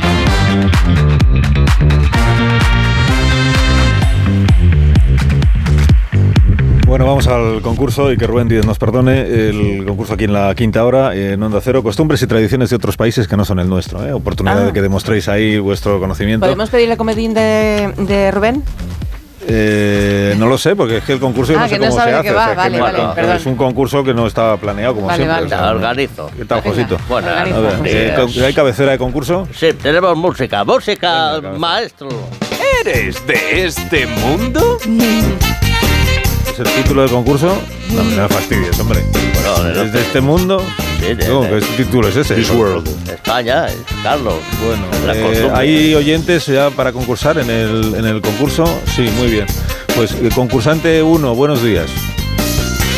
No, concursante 2, buenos Sí, días. varios no sabe quién Hola. es el uno y el dos. Ah, ni yo. Hola, hola. Era. Ha dicho alguien hola. Bueno, ¿hay alguien ahí? Sí, soy yo, Isabel. Muchas gracias, don Carlos, por llamarnos. Hola Isabel, Isabel. Isabel. Buenos días. Isabel es concursante 1, ¿no? Sí. Bueno, yo me he adjudicado el uno porque como no hablaba nadie, pues... Pues adelante, sí. Me ya. quedo entonces yo con el 2. Hola, Vale. Carlos, soy Iván. Ah, hola Iván, muy bien, vale. Isabel es uno, Iván, el- bueno, Josito, entonces. Isabel va con Leonor y Leo. Isabel Ah, va bien. con Leonor y León y Leo. E Iván va con Goyo y Begoña. ya Iván está. va con Goyo Ah, vale. y Begoña. Ah, muy bien. Mm, Venga. vale. Vamos a ganar, Iván. Y, y. Rubén, y Pues Rubén desempata. Muy bien. Bueno, pues venga, a ver, eh, ¿cómo empieza el concurso? O sea, ¿qué hay que hacer? Bueno, ver, van a escuchar un himno nacional y tenéis que adivinar a qué país corresponde. El, el- el- el himno es es así, directamente, a pelo. Ah, Muy bien. Sí, Espérate, sí, que es que te has ido a la página 3 y ¿Esto que está sonando uno. es el himno? No, no, es- Ah. es- son preguntas. Es una cortinilla musical, supongo. vale. Monte, no me Podría haber sido el la himno de mesa, algún hombre. país, podría haber sido el himno de algún país. Vale, entonces venga, eh, el vamos a escuchar un himno nacional y, y hay que adivinar a qué país corresponde. Darás opciones luego, ¿no? Supongo. Venga, pon el himno, ¿Esa ingeniero. pregunta para quién va? ¿Para todos? Al equipo 1. Para Isabel, Leo y Leo. Mira Opciones. Opciones. El, el país de Mongolia, la A. El Mongolia, segundo, la B, la República de Kirguistán. Tercero, la C, el Reino Budista de Bután. Y la D, es Agustín Jiménez tocando una flauta de molo. ¿Qué opciones creéis que es? Pues, pues Isabel. están dando ganas de comer. Ay, pues a mí no me suena ninguna. A mí pero Bután. me voy a quedar con la 1, pinto, pinto, gorgorito. Vale. ¿Estás seguro? Ayudarme porque vosotros seguro que sabéis más. No, no, No esto es difícil, sabemos. es muy Hemos difícil. dicho No dos presupongas que por pero- estar en la radio saben nada. Sino al revés. Oye, que tú vas con el otro equipo. A ver, Por eso, por eso. A, B, C o D. Tenéis que resolver porque la deliberación no Ha puede dicho Isabel eternizarse. que A. Rami Bután, la C. Yo creo que la de Bután. Ah, no, la C, la C, la C, Bután. Bueno, Sí, Isabel creo que que la C, pero que Isabel. elija. Es de Ah, Isabel. pues Venga, pues nos Sí. quedamos con la C. sí, La C. sí. Mira, gracias Isabel. Pues es correcto. ¡Hala, qué bien! Premio. Gracias, chicos. Venga, vamos. Si es que lo sabía yo por las Olimpiadas de invierno. Ahora equipo 2. Equipo Ah, dos, equipo la 2 misma es Iván. Iván, Goyo y Begoña. Vamos, Venga. Goyo, a ver, a ver. ¿A qué? Venga, escuchar el himno. a ver, a- Otra vez, el himno. himno No, otro himno distinto. Otro, ¿eh? Ah, otro distinto. Vaya chollo. Claro. Mira qué pasa. Este me lo soy yo. Esto es un himno. Este sí me lo sé. No, no es John Ford.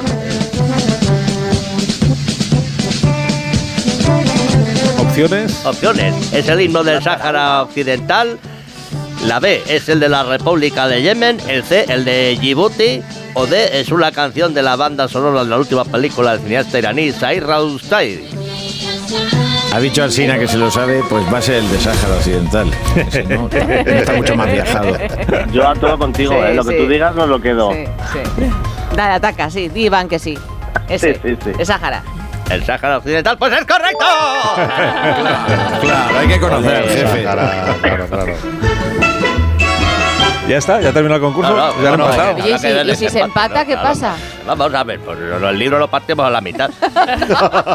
Pero algo habremos ganado, ¿no? Unas entraditas, un algo, un. No sé, un algo. Libro de Rubén 10. Venga, hay, hay otra, otra Venga, oportunidad. Segunda pregunta de- para, El desempate. para el uno. Eh, tenéis que adivinar qué idioma se está hablando. Idioma. A ver, Ah, eh, a ver. escuchemos a esta persona hablar қапыда ит қапты қапты қапты қапты қатты қыс қыспаса қыс па құс ұшпаса құс па Ah, esto me lo үміт sé también. түбітті түтті түбітті түтіп бітті он бөгелекке он Opción A. көбелек келіп қонды Es он la бөгелек- Sandra Golpe del Nepal. No. O Opción sea, B. quizá, quizá. Perdón, perdón, que no confundo. Es la Elena Resano de Armenia. Mm. Opción C es la Mónica despistas Carrillo tú. de Kazajistán.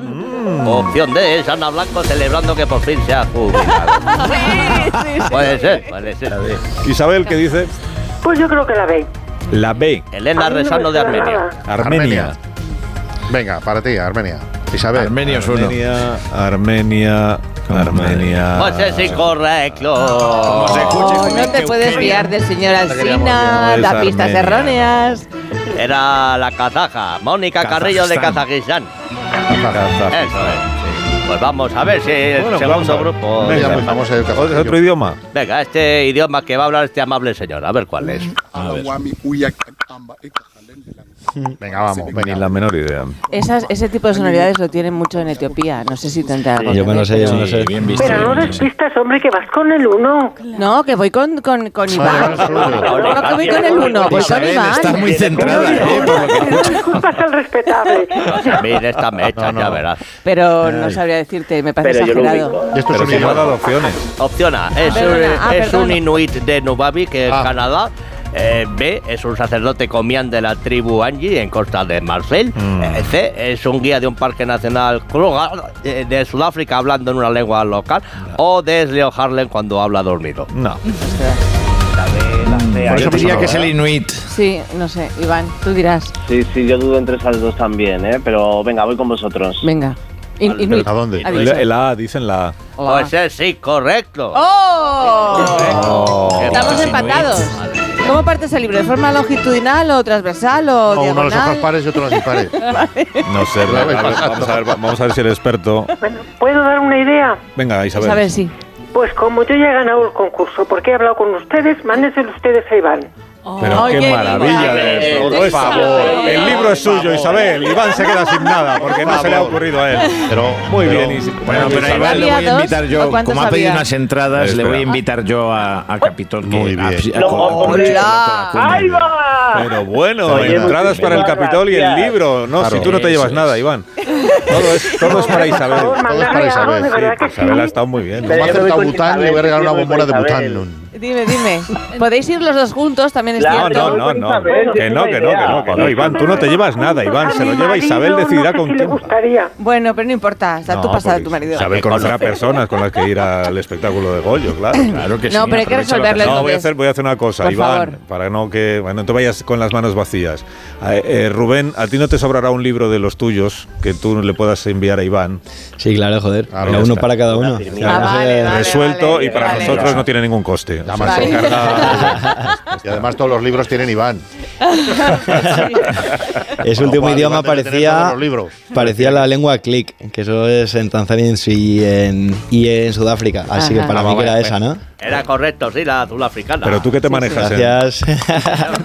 tú qué te manejas en inglés o cómo te Sí, sobre todo en inglés. A ver, yo no manejo ningún idioma local ni nada, ni tengo tiempo porque paro un poquito en, en- Claro, claro. Cada uno, en cada claro. país. Pero ese idioma click, que es por el click que Ajá. hacen cuando hablan, pues el- Eso Sí. pues se reconoce bastante bien, por eso sabía que era ese idioma, vaya.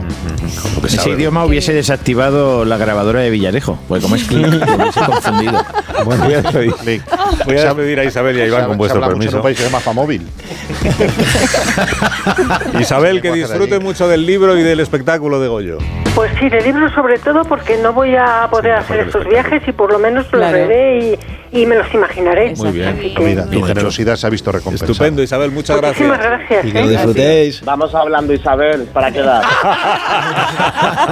Lo que necesitas es amor. Qué lindo, Iván. Para 64 casi ya.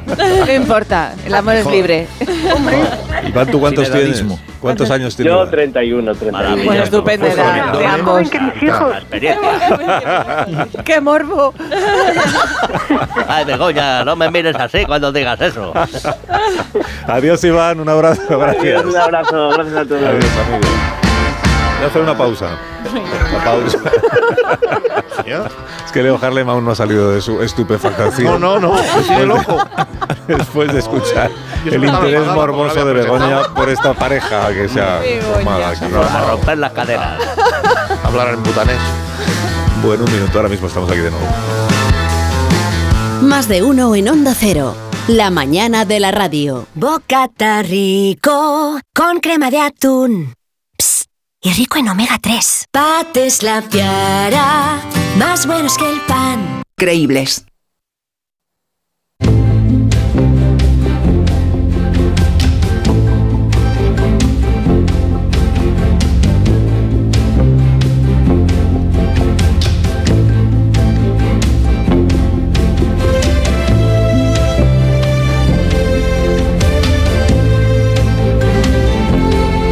Contando desde primera hora en este programa que hoy se celebra el Foro de Sostenibilidad del BBVA. Iremos informando de él naturalmente a lo largo de la tarde, pero quiero que nos avance algo eh, Javier Rodríguez Soler, que es el director de Sostenibilidad, el director global de Sostenibilidad y Banca Corporativa y de Inversión del BBVA. Buenos días, Javier, ¿cómo estás?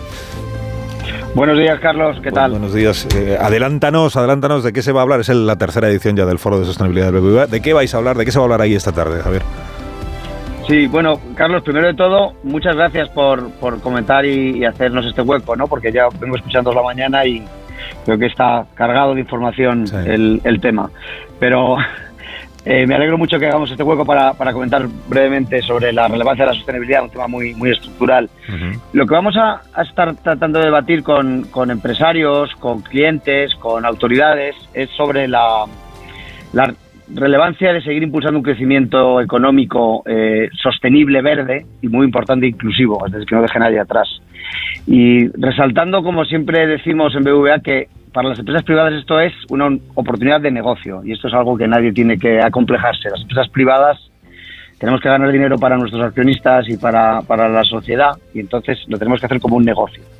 Son muchas inversiones las que se esperan, se está hablando del 8% del PIB en los próximos 30 años y ahí el sector privado tiene que jugar un papel fundamental. Y de eso se va a tratar un poco el foro, de discutir eh, y debatir sobre este tema. Oye, como, como estamos en la tercera edición del foro, claro, año a año podéis ir haciendo también balance ¿no? de cómo han ido los últimos 12 meses. ¿Hay avances en materia de financiación sostenible, en esa transición energética y también en el rol que desempeñáis los bancos? Pues el, hay muchos avances. La verdad es que esto va mucho más rápido de lo que, de lo que eh, esperábamos hace años y cada año nos sorprendemos de lo rápido que va. Mira, te doy alguna cifra. Nosotros pusimos un objetivo de financiación del 2018 al 2025, financiación por parte de BVA, movilización, le llamamos eh, financiación sostenible. Pusimos un objetivo de 100.000 millones de euros y a medida que fue pasando el tiempo lo hemos triplicado a 300.000. Y ya cerramos, fíjate, el año pasado con algo más de 206.000 millones de euros movilizados. O sea que esto va a toda velocidad. Y luego, importante, que estas movilizaciones con clientes que están transicionando, invirtiendo fuerte para transicionar a, a una pues a procesos productivos de mayor descarbonización. Y es un dato importante, el 80% de la cartera de los préstamos del banco, de grandes clientes, ya corresponde a estos clientes que gestionan su transición de forma activa, con lo cual yo creo que es una mucha razón para el optimismo, diría. Motivos para el optimismo, entonces, mm, también se percibirán y se plasmarán esta tarde en el foro del BBVA, porque la banca es verdad que ha sido muy criticada siempre, es una tradición, eh, en los últimos tiempos también. El rol de la banca en la sociedad actual, eh, Javier, ¿cuál dirías tú que es? Sí, es increíble. Te agradezco que me hagas esa pregunta y, y- y la comentes. Es increíble. Esto es un- en este país, eh, más que en otros, te diría. En otros países la banca se, le reconoce muchísimo más su labor. En España cuesta un poco más entenderlo, no sé por qué. La banca es absolutamente esencial para que funcione una economía. La, banca hacemos una cosa muy sencilla, que es guardar, bueno, tiene su complejidad, pero me, me explico. Guardar los, los depósitos de los ahorradores y canalizar ese dinero hacia, la, hacia los préstamos, inversión productiva a las familias. Ya te digo algunos datos. BBVA en el año 2023. Hemos dado préstamos para que puedan adquirir su vivienda 140.000 familias, 550.000 pymes, 70.000 grandes compañías han podido invertir en su crecimiento con BBVA, 15.000 millones para eh, financiación de eh, temas sociales como construcción de hospitales, escuelas. Entonces es increíble, sí, que el rol de la banca no se entienda mejor del papel tan relevante que, consigue y obviamente que haciendo esa actividad genere beneficios es importante para que la pueda seguir haciendo y los accionistas sigan confiando en ella. Así que bueno, a ver si vamos convenciendo entre todos a la sociedad de, como ocurre en otros países, de la, de la relevancia de, de estas, de estas organizaciones. 29 de febrero, que es el día de hoy, desde las 4 y media hasta las 7 en Madrid, el tercer foro ya de sostenibilidad de BBVA, del que iremos informando esta tarde, naturalmente, en todos nuestros espacios. Eh, Javier Rodríguez Soler, te agradezco que nos hayas acompañado esta mañana y te deseo que vaya muy bien esta tarde. Muchísimas gracias, Carlos. Un abrazo para Fuerte todos. abrazo, Javier, gracias. Más de uno. En Onda Cero.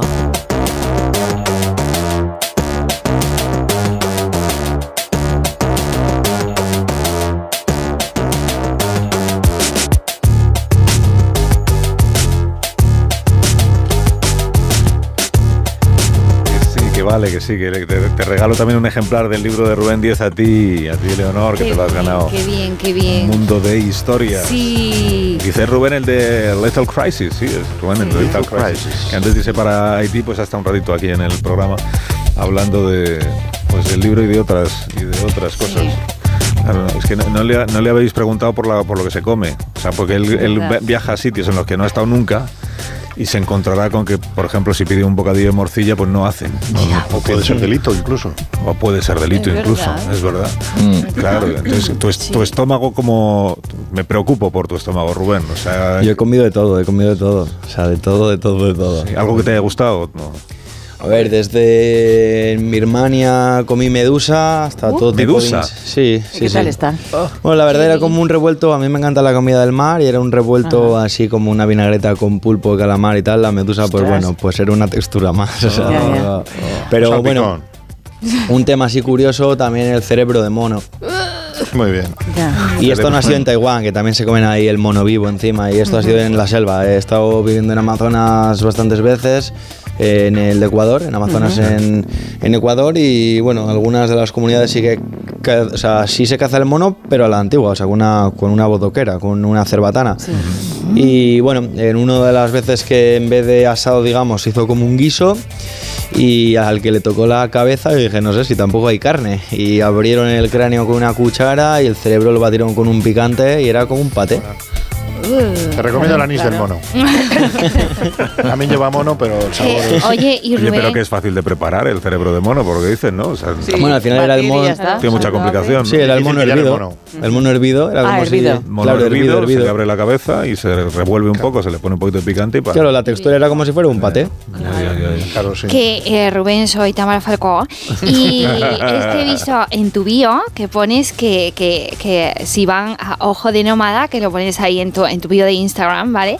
Eh, hacen expediciones y pueden viajar contigo a la gente. O sea, eso, eso me puedo apuntar yo, cualquiera se puede apuntar. Sí, sí, sí, obviamente, claro. Empezamos con Ojo de Nómada con el proyecto hace un par de años y tenemos de hecho un equipo de gente de mi confianza que son como familia, de mi familia del mundo de los viajes y es eh, viajes de aventura, viajes de autores para viajar con nosotros a estos lugares. También hay viajes en caballo, viajes de buceo. Entonces tenemos a Rafa que para mí es el mejor en buceo allí, que es campeón del mundo de fotografía fotografía eh, de, sí, de, bueno, de hecho es también en 2022 el Underwater Photographer of the Year, tiene cantidad de, bueno, pues eso, como el mejor ¿Y en cada uno. ¿Viajáis Ah, business? ¿Viajáis en ¿Cómo van a business? viajar y en business? ¿No? Ah, ¿no? Claro, o sea, el tema, a ver, hay que tener No en cuenta que es los viajes de los míos, o sea, lo que se ve en el Ah, canal, eh, a ver, Pero tú, hay que comer Rubén, cerebro de mono igual. Tú, Rubén, Tamara Falcó. ¿Tú sabes quién es Tamara Falcó? sí, sí, sí. Ah, vale. Hombre, Rubén está en el pues- mundo. Ya, pero en- otros mundos, ¿no? En No, no, pero por eso pongo en ubicación. Aquí es campamento salvaje, selva, cazar, lleno de Vale, barro, vale. mosquitos. Ah, pues entonces yo soy Adventure Traveler Premium, ¿vale? O sea, Los que tenemos gafa graduada, ¿vamos a entrar en este tipo de retos o...? Pues sí, no son solo tribus, también vamos a lugares muy interesantes eh, del Middle East, por ejemplo, de Siria, de Irán, de Ah, eso me encanta, Afganistán. mira, me encanta. O sea, la realidad es que fuera parte, o sea, dejando de lado todos estos Sí. conflictos, de que al final esa población no deja de ser víctima de los conflictos, ¿no? Que no tienen nada que ver con el terrorismo, si es que Claro. ellos son la víctima principal. Entonces ir y de repente compartir con esas familias, que para mí son las más acogedoras del mundo entero, y conocer toda la historia de esos lugares, que es donde viene toda la civilización, ¿no? De Siria, de Irak, pues son destinos tremendos que también manejamos en Ojo de Nómada. Si alguna vez has tenido miedo que te metan un bocado como la Sociedad de la Nieve o algo de eso, que tengas cuidado. Hombre, también he conocido caníbales. Ajá. ¿Qué tal? Pero desde lejos, ¿no? O sea, No, en la India, por ejemplo, estuve. De hecho, es el primer vídeo yendo en 2000, principios de 2018, finales de 2017, casi cuando empecé en aquel viaje de la India, eh, en Benares, que es la ciudad sagrada donde los hinduistas van para morir, allí en el río Ganges. Toda la ciudad está a un lado del río y en el otro lado están los Agori, los Black Agori, que es una especie de secta caníbal. No se alimentan por dieta de los caníbales, sencillamente de los cuerpos que rescatan del río. Si no es, bueno, a nivel de ritual, ¿no? Ritualísticamente hay como ceremonias para purificar estos cuerpos, en sí lo hacen como por el bien del cuerpo. Pues bueno, eh, sí, ellos son, son caníbales, pero he conocido más. Todavía hay algunas culturas en África que lo han dejado hace poco, también en Papúa. Bueno, hay cositas todavía por ahí. Hay mono, te cositas. sentiste mono hervido. eh, un mundo de historias es el libro de Rubén Díez. Muchas gracias, Rubén, por habernos acompañado. Que tengas un día estupendo. Muchas gracias, igualmente. Un beso. Adiós. Ah, para Rubén un día en España pues será un aburrimiento. Sí, o sea, Aquí también hay caníbales. ¿eh? Os tenéis que marchar, que llegan las noticias. Adiós, Goyo. Adiós, Leo. Voy a comer mono. Adiós, Adiós Leonor. Adiós. Un chupito. Adiós. Van a sonar las señales horarias de la hora en punto en cuanto yo me calle.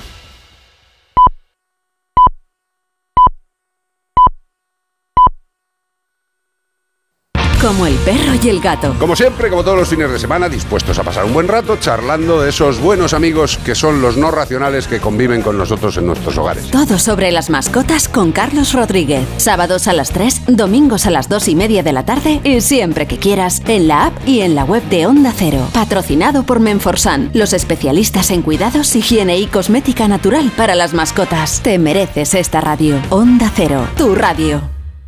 Estás escuchando más de uno en Onda Cero.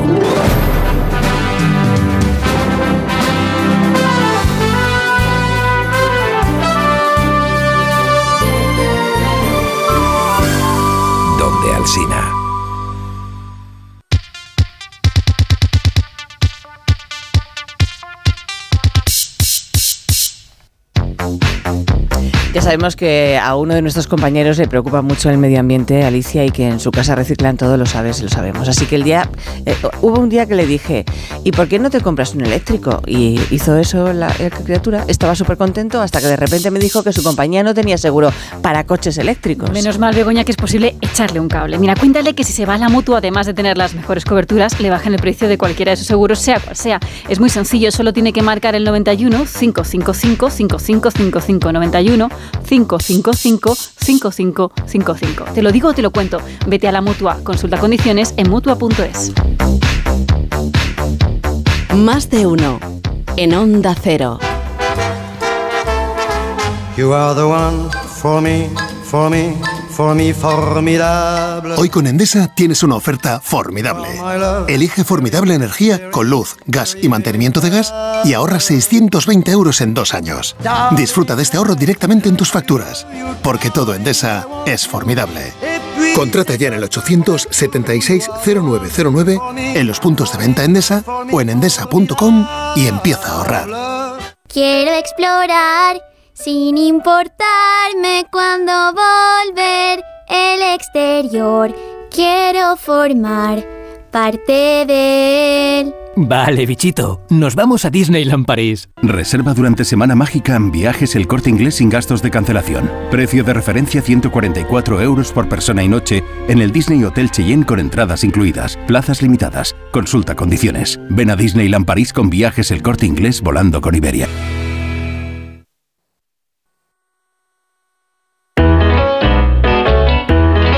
Más de uno en Onda Cero, donde Alsina.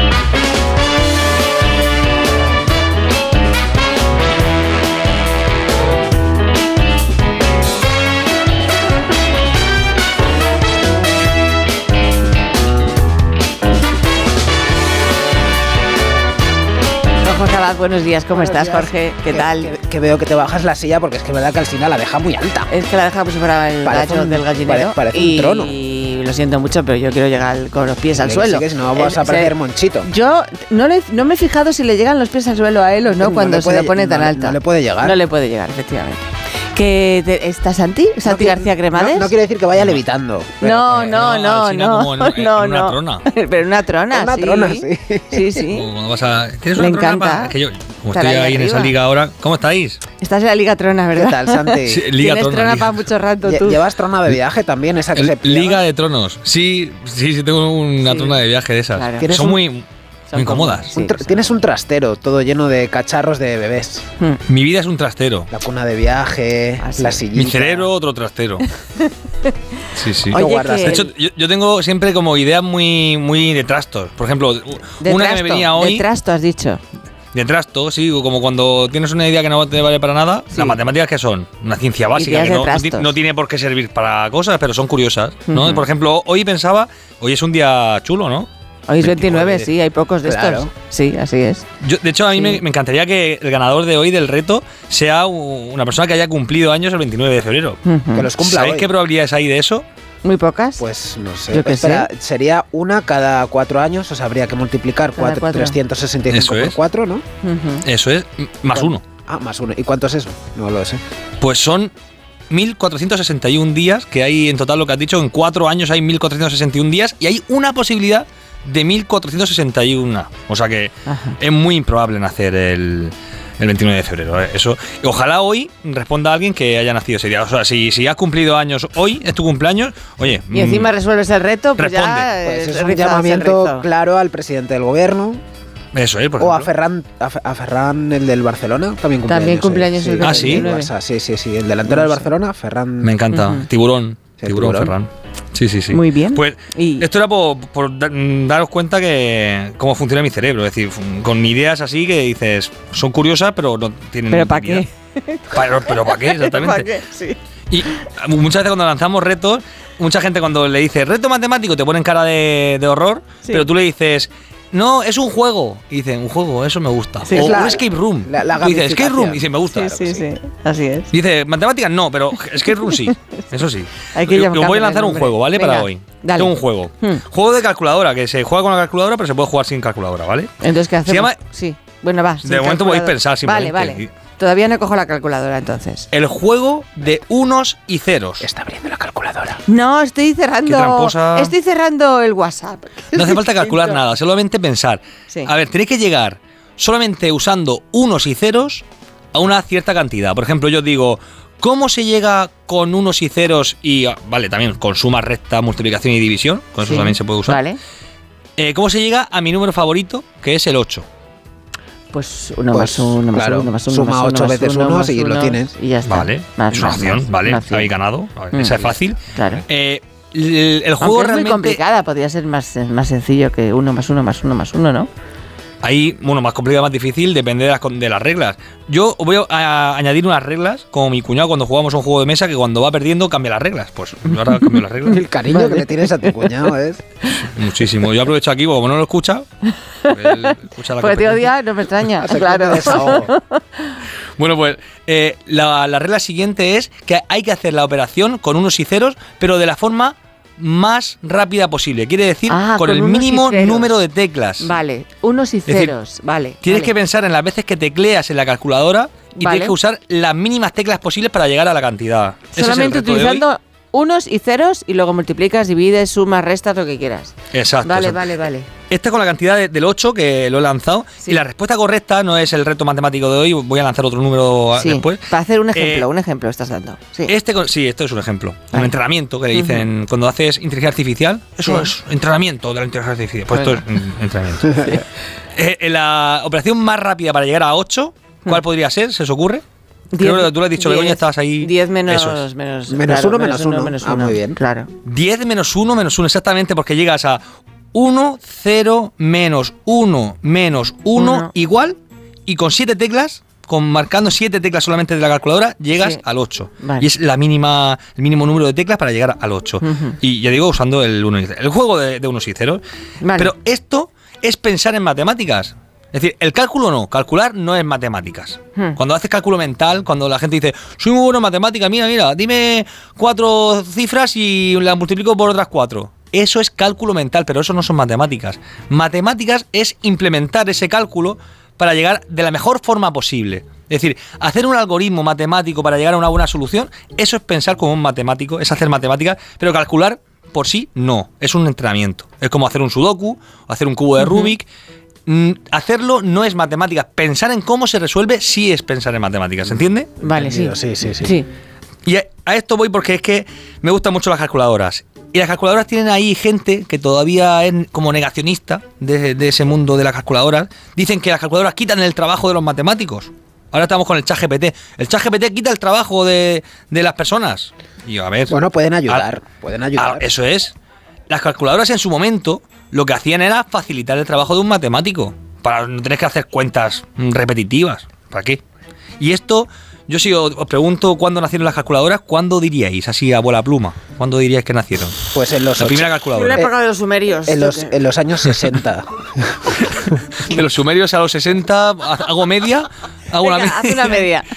Y me sale que fue hace 300 años. Bueno, Bueno, podemos pues decir que un abaco es una forma de contabilizar, pero no. Claro. Una calculadora como tal, No es vale- decir, ah, mecánica. no valen esas cosas, entonces no vale. No, no, un abaco no, no vale como Vale, vale. calculadora. Claro, yo Sirve para calcular, una pero no. Calculadora Ya, ya. de las de ahora.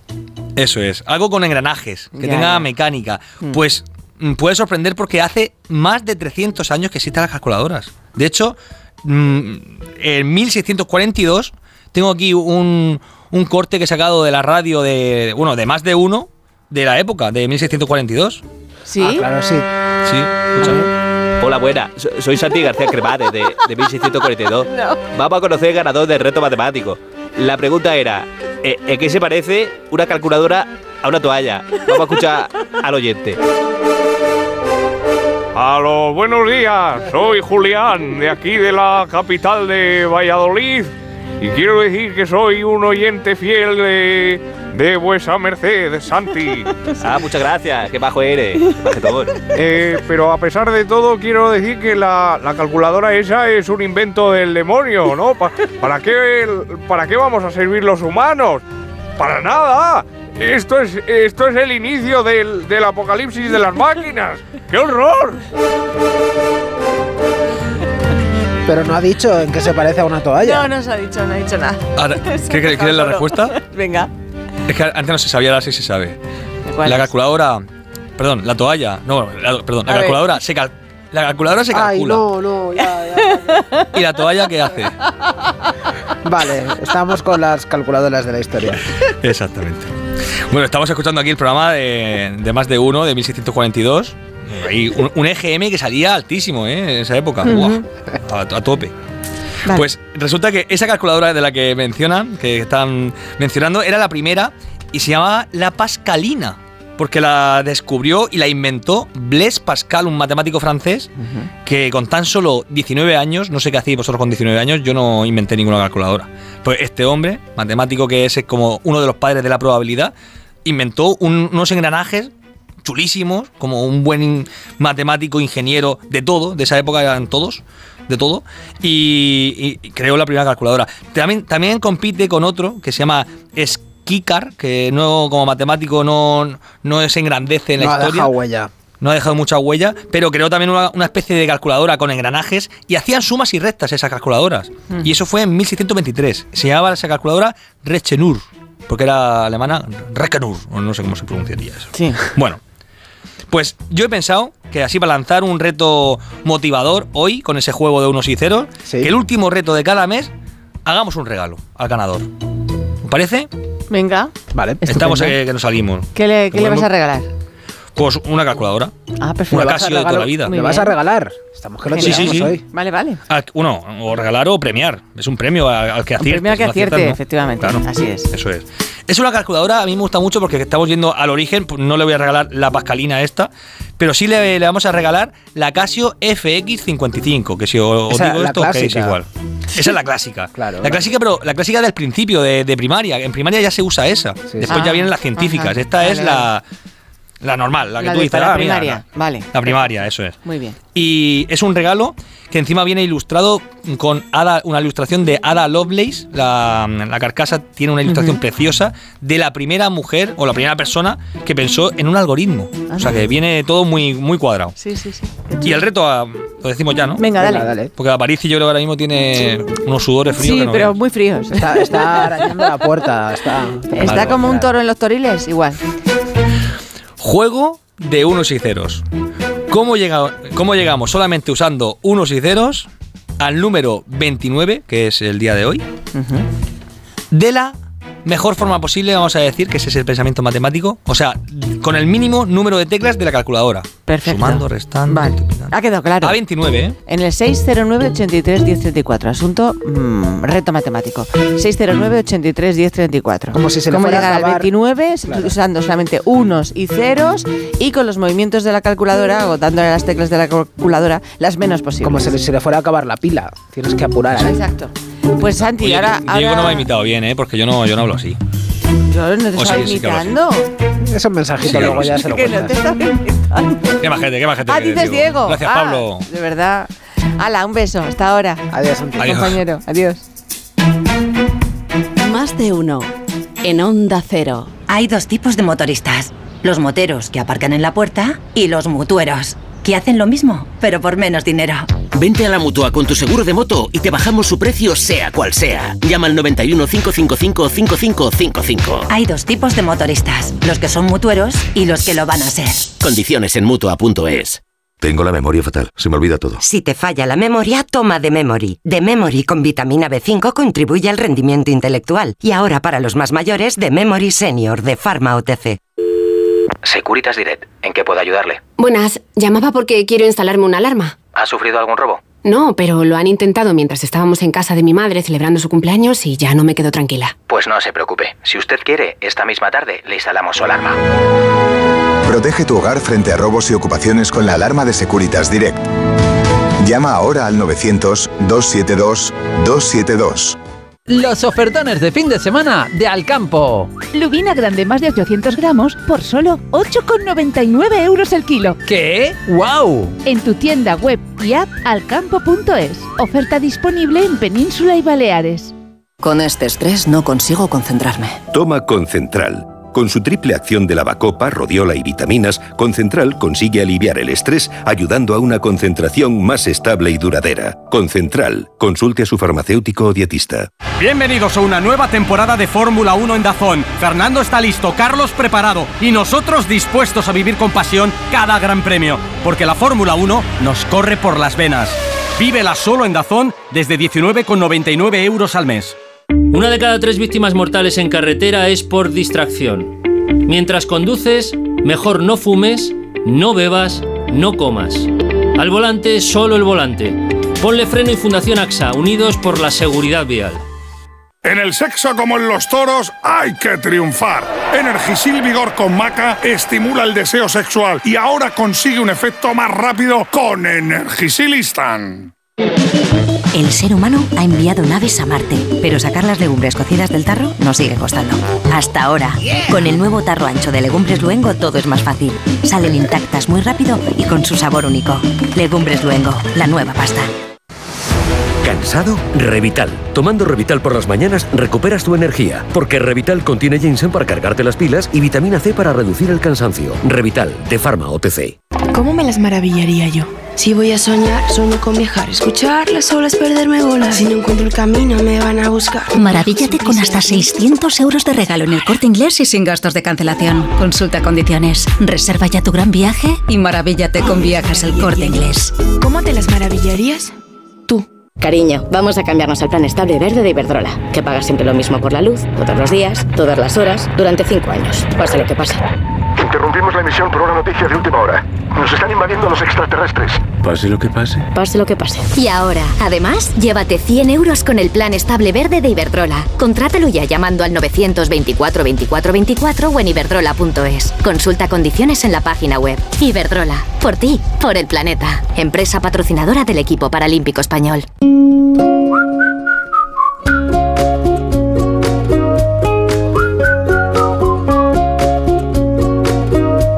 Seguro que el número al que más llamas es el de legalitas, eh, Ali. Claro, como sus abogados te ayudan a resolver todos tus asuntos legales, pues que no puedes parar de llamar. Un, día te ayudan a reclamar una factura, otro te redactan un contrato de alquiler, otro te asesoran en temas fiscales. ¿Y tú? ¿Eres de legalitas? Llama al 900-100-661 y siente el poder de contar con abogados siempre que lo necesites. Por ser oyente de Onda Cero, ahórrate un mes el primer año. Más de uno en Onda Cero, donde Alsina.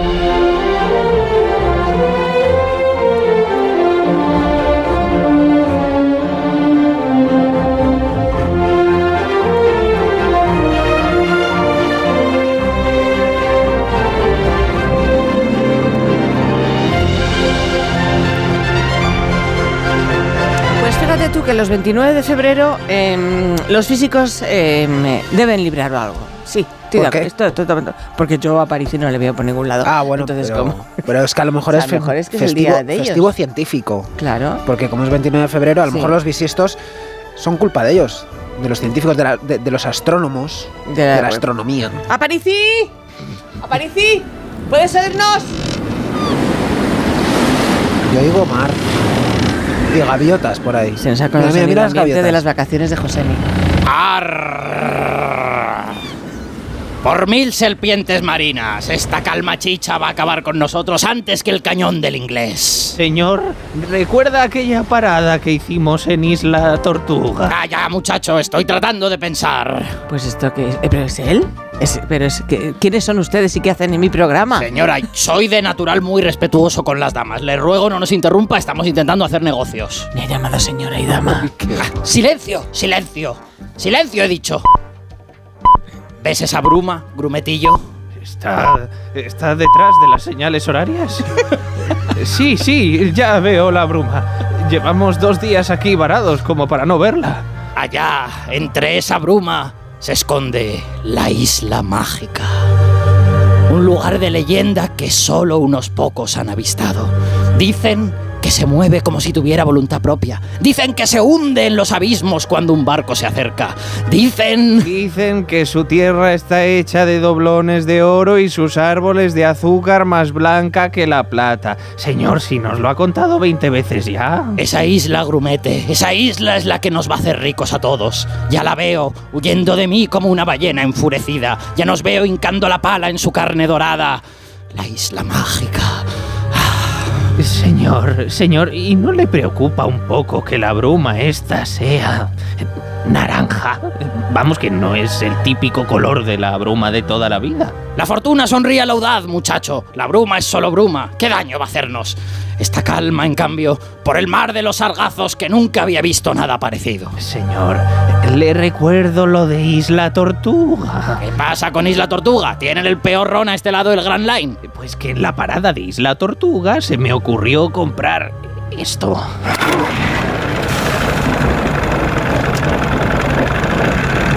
Pero, pero, pero por mil tempestades furiosas. ¿Y por qué no lo has dicho antes? Llevo dos días intentando decírselo, señor. Bueno, bueno, te perdono. Preparad el motor. Ponedle ron si hace falta. Todo a favor. Arriad las velas. A la orden, capitán. Isla mágica. Allá vamos. Pero madre mía, yo hoy no te quiero entrevistar a Alberto, quiero que entrevistar al capitán.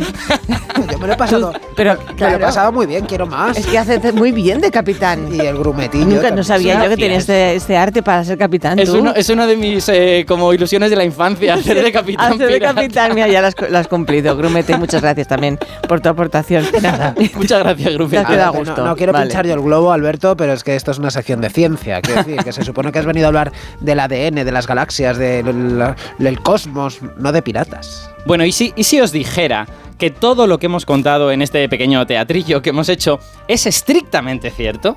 ¿Y si os dijera que la isla mágica existe y que existe este mar que siempre está en calma chicha? Y existen también los piratas a los que habéis interpretado. No, no, lo siento, esos no. Bueno, bueno que yo sepa, ¿no? Tampoco sé si el ron de Isla Tortuga es el peor a este lado del Grand Line, eso Vale. tampoco.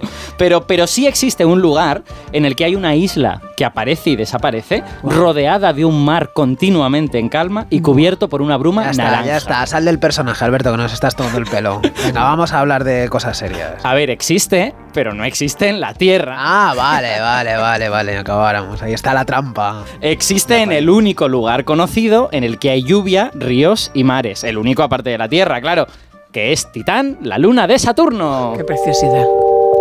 Uno de mis lugares favoritos del sistema solar. Somos fans de Titán. Sí, fans de Titán oficiales. Es una luna muy grande, eso sí, ¿eh? o sea, es más, de- más del doble que la nuestra, depende un poco de cómo, cómo cuentes eso, y está cubierta por una atmósfera más densa que la de la Tierra.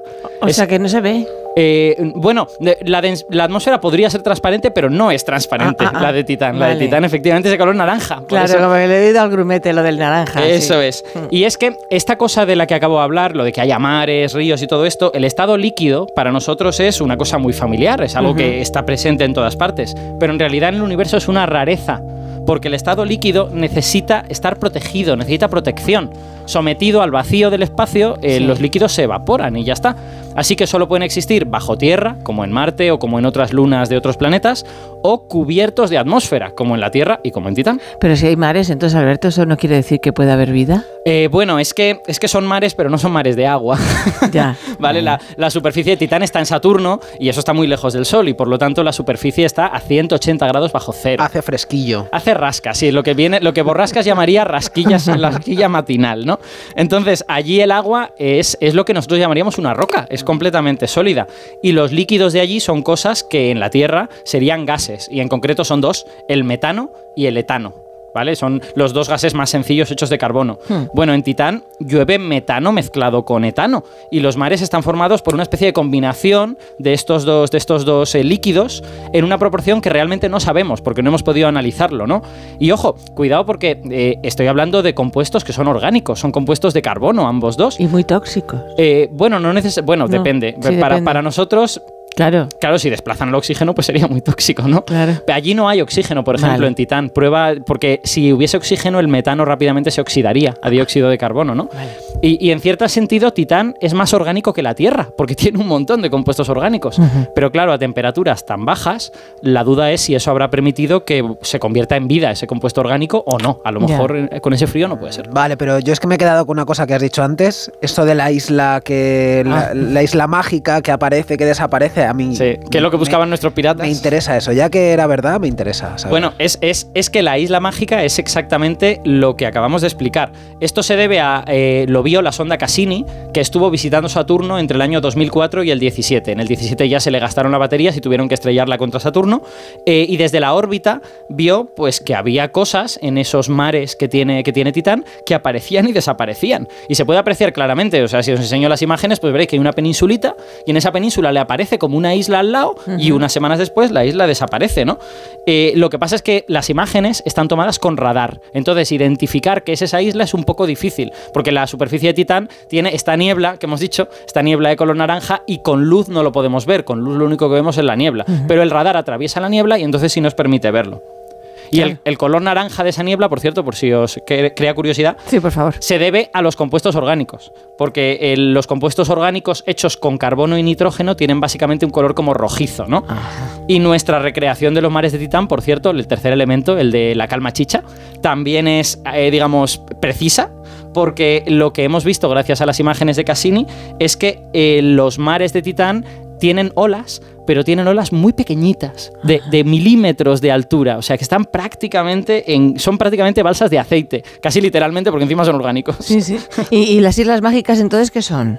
No creo que no estén de doblones de oro. No de doblones de oro no están hechas, efectivamente, ¿no? no. Pues, pues eso es de lo que eh, estamos igual que nuestros piratas, no estamos seguros. A año 2024 sigue siendo un misterio que son las malditas islas. De hecho, ya no tenemos allí una sonda para ver si siguen apareciendo y desapareciendo, pero a lo mejor estamos empezando a obtener alguna pista gracias a análisis de la atmósfera de Titán que se publicaron hace un mes y que yo me hipié del artículo. Y para poder entenderlo bien, he convocado a una persona que, que, ha convocado, ha que sabe, que sabe de esto más que yo. Ha invitado, invitado. Que además es un viejo conocido del programa. Buah, entonces es, es- es simpático. Sí, es simpático Sí, sí, y es sí. astrofísico, las Buah, dos cosas. madre Dios. Es, es un experto en atmósferas de otros planetas, yo de piratas no sé si sabe nada, Ujú. pero de atmósferas sí. Eh, yo siempre digo que es, mm, no sé si se va a ofender, una especie de meteorólogo del sistema solar. Y, es... ¿Por, por qué se iba a ofender por eso? Bien bonita que es esa profesión. A mí me parece, me parece muy digno, efectivamente. Se trata de Ricardo Hueso, astrofísico, efectivamente, y profesor en la Universidad del País Vasco, y creo que nos escucha ya en Bilbao. Hola Ricardo, buenos días. Hola Begoña, hola Aparici, ¿qué tal ¿Te estáis? has ofendido en algún momento dado con Aparicio? No, en Vale. absoluto. Aparici y yo somos muy buenos amigos y podemos hablar de meteorología planetaria cuando queramos. Que es una, es, a mí me parece apasionante. Es súper bonito. Sí, y porque hemos de mirar a la atmósfera para entender las islas de Titán, entonces, Ricardo. Pues, pues es que Titán es realmente un mundo fascinante. Ese mar en el que aparecen estas islas, fijaros que nos eh, remite también a los piratas, porque se llama el mar del Kraken. Anda, nos, es verdad. Nos, nos sobrecoge, ¿no? Sí, sí. Y estas islas que aparecen son un fenómeno mm, que está vinculado a la atmósfera. Esa atmósfera tan densa en la que tenemos ese metano como gas, el metano es roto por la, por la luz del sol que llega hasta Titán y se combina formando moléculas más complejas, hidrocarburos, metano, etano, propano, todo tipo de hidrocarburos que van cayendo poco a poco sobre la, sobre la superficie.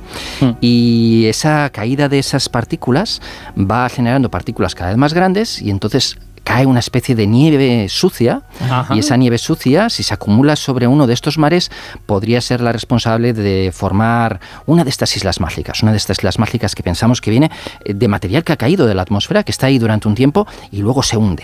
Eh, Oye, Ricardo, pero hablamos de nieve, pero es nieve como sin tormentas, digamos. Aquí en la, en la Tierra cuando nieva, habitualmente nieva porque hay una tormenta de nieve. ¿Allí en Titán hay ese tipo de fenómeno o no? Pues eh, la mayor parte de las veces no. En Mm. Titán la lluvia es difícil, pero puede, puede llover. Mm, la mayor parte de esta nieve sucia que cae sobre la superficie cae de forma permanente, muy suavemente, a medida que van pasando los años y se va acumulando. Ah. Pero en ocasiones sí que hay grandes tormentas que se forman. Y en el año 2004, por ejemplo, vimos una serie de gigantescas tormentas en la zona de los, de los lagos del hemisferio sur. En el hemisferio norte no hemos visto este tipo de tormentas y algunas de ellas pueden ah, ah, hacer que caiga precipitación de una forma extrema. Em, hace unos 15 años hicimos un modelo numérico de cómo es una tormenta en Titán y llegamos a la conclusión de que una tormenta intensa, intensa, puede hacer una precipitación del orden de los 80 litros por cada metro cuadrado en menos de una hora. Guau. que eso ya nos, nos genera problemas de inundaciones aquí en la Tierra. Y en Pero Titán en ese momento los mares no pueden quedarse en calma ni los lagos pueden quedarse en calma, ¿no? Habrá. No, pero. Dime, dime. No, pero es, es un evento relativamente raro. La mayor parte del Ah. tiempo la atmósfera está calmada Vale. y solamente muy de vez en cuando se forman una de estas tormentas. Fijaos, eh, tenemos que inventarnos palabras para esto, porque en la Tierra diríamos es un aguacero, pero esto sería un metanacero o un etanacero, no lo tengo muy Más claro. metanacero que nada, eh, eh, tanacero, ¿no? Sí.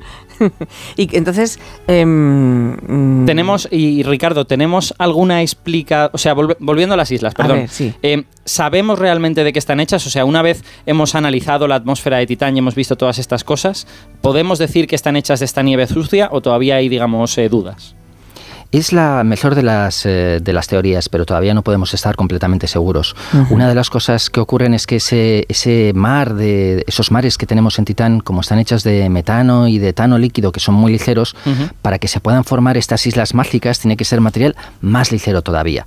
Y esa nieve sucia que cae, pues si está, si es muy porosa, como, los, como las partículas de nieve en la Tierra, puede flotar, pero a medida que va pasando el tiempo se le va impregnando el metano líquido y el etano y termina eh, volviéndose más pesado y, y cae bajo la superficie, lo cual permite explicar por qué desaparecen las islas. Pero por ahora, como no hemos podido viajar hasta estos mares, no hemos podido tomar una muestra. Eh, dependemos de las teorías, de los experimentos de laboratorio que nos dicen, pues sí, se forman las moléculas interesantes que podrían llegar a flotar en este, en este mar de metano. Ricardo, que- eh, eh, ah, no, No, no, dale, dale, No, que es que tenía curiosidad por eso que hemos estado comentando antes de por qué son tan calmados esos, esos mares. Por, por qué no están agitados. Sí, eso es mm, por las peculiaridades de, de Titán. Em, fijaros, Titán es una luna de Saturno, está 10 veces más lejos del Sol que la Tierra, así que le llega muy poquita luz del Sol, le llega 100 veces menos luz que, a, que a la Tierra. Por eso hay metano, toda- claro. Por eso está tan frío, pero también hace que la energía que hay en la atmósfera para producir movimiento sea mucho más débil. Todo ocurre como a cámara lenta. El viento en la superficie es muy muy pequeño, de velocidades de centímetros por segundo, y eso no es suficiente para que se puedan formar olas en estos, en estos mares. Así que es por, por la distancia a la que estamos de- del Sol en una luna como Titán. Mares en calma permanentemente, excepto cuando se forma una de estas grandes tormentas. Qué interesante. Entonces, si, si la teoría esta de la nieve sucia y que las islas realmente son islas flotantes y no islas de verdad, habría que imaginarlas a lo mejor como una especie de... Como un iceberg. Sí, pero- pero un iceberg como hecho de nieve más que, más que de hielo. O sea, el hielo se hundiría. Porque el hielo de agua tiene la característica de que flota en el agua, pero el hielo de metano no flota en el metano. Se hundiría, ¿no? Exacto, entonces necesitas que haya como aire entre medias y no, no sé cómo imaginarlo. Tenía- habría que imaginarlo como una especie de muñeco de nieve flotante o algo así. Entonces nosotros allí flotaríamos fácilmente. Mm, bueno, no lo sé, eso que lo diga Ricardo, Vale, no, sé Cuál es, no sé cuál es la densidad del... En el sentido de que No, nosotros podríamos volar con, con algo muy sen- con un aparataje que sea muy simple, no haría falta aviones ultrasónicos ni cosas raras, se podría volar de una forma más tranquila allí. Sí, aquí hay, hay dos cosas diferentes. Por un lado, si estuviéramos en uno de estos lagos eh, Sí. o de mares, Mm. nos hundiríamos porque son mucho Vale. más ligeros que, que el agua. Ujú. Eh, Lo que forme estas islas mágicas tiene que ser más ligero todavía. Nos podríamos imaginar como cuando vemos un mar de algas y vemos las algas flotando en la superficie, que tienen que tener también sus huecos y, Ajá. y Vale. ser más ligeras. Y sin embargo, en la atmósfera, efectivamente, sería mucho más fácil volar porque la atmósfera es más densa, así que hay más aire y además hay menos gravedad. Así que podríamos, por ejemplo, saltar y saltaríamos más alto, Pero además podríamos volar y tendríamos más aire para podernos deslizar con un, con un aparato volador.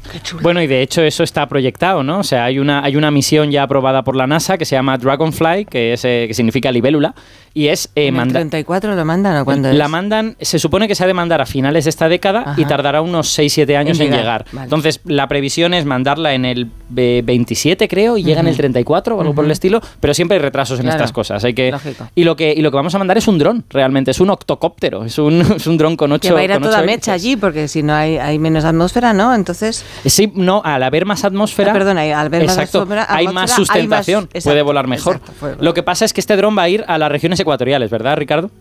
Sí, eso es, efectivamente. Es- Este va a ser un dron de gran tamaño. Nos podríamos imaginar un vehículo prácticamente como un coche, Ah. con cuatro extremos, en los cuales en lugar de tener ruedas, pues tendría mm, cuatro pedestales en los cuales habría en cada uno de ellos dos hélices. Así que tendríamos este, este vehículo volador con sus ocho hélices. Tendría también el equivalente de esquís para poder posarse en una superficie que en algunos lugares puede ser muy ligera, porque Ajá. esa nieve cae por todas partes. Entonces Claro. no queremos que se nos hunda si cae en un, eh, en, en un lugar en el que Ujú. esté llena de, de nieve de hidrocarburos complejos. Queremos que sea capaz de flotar.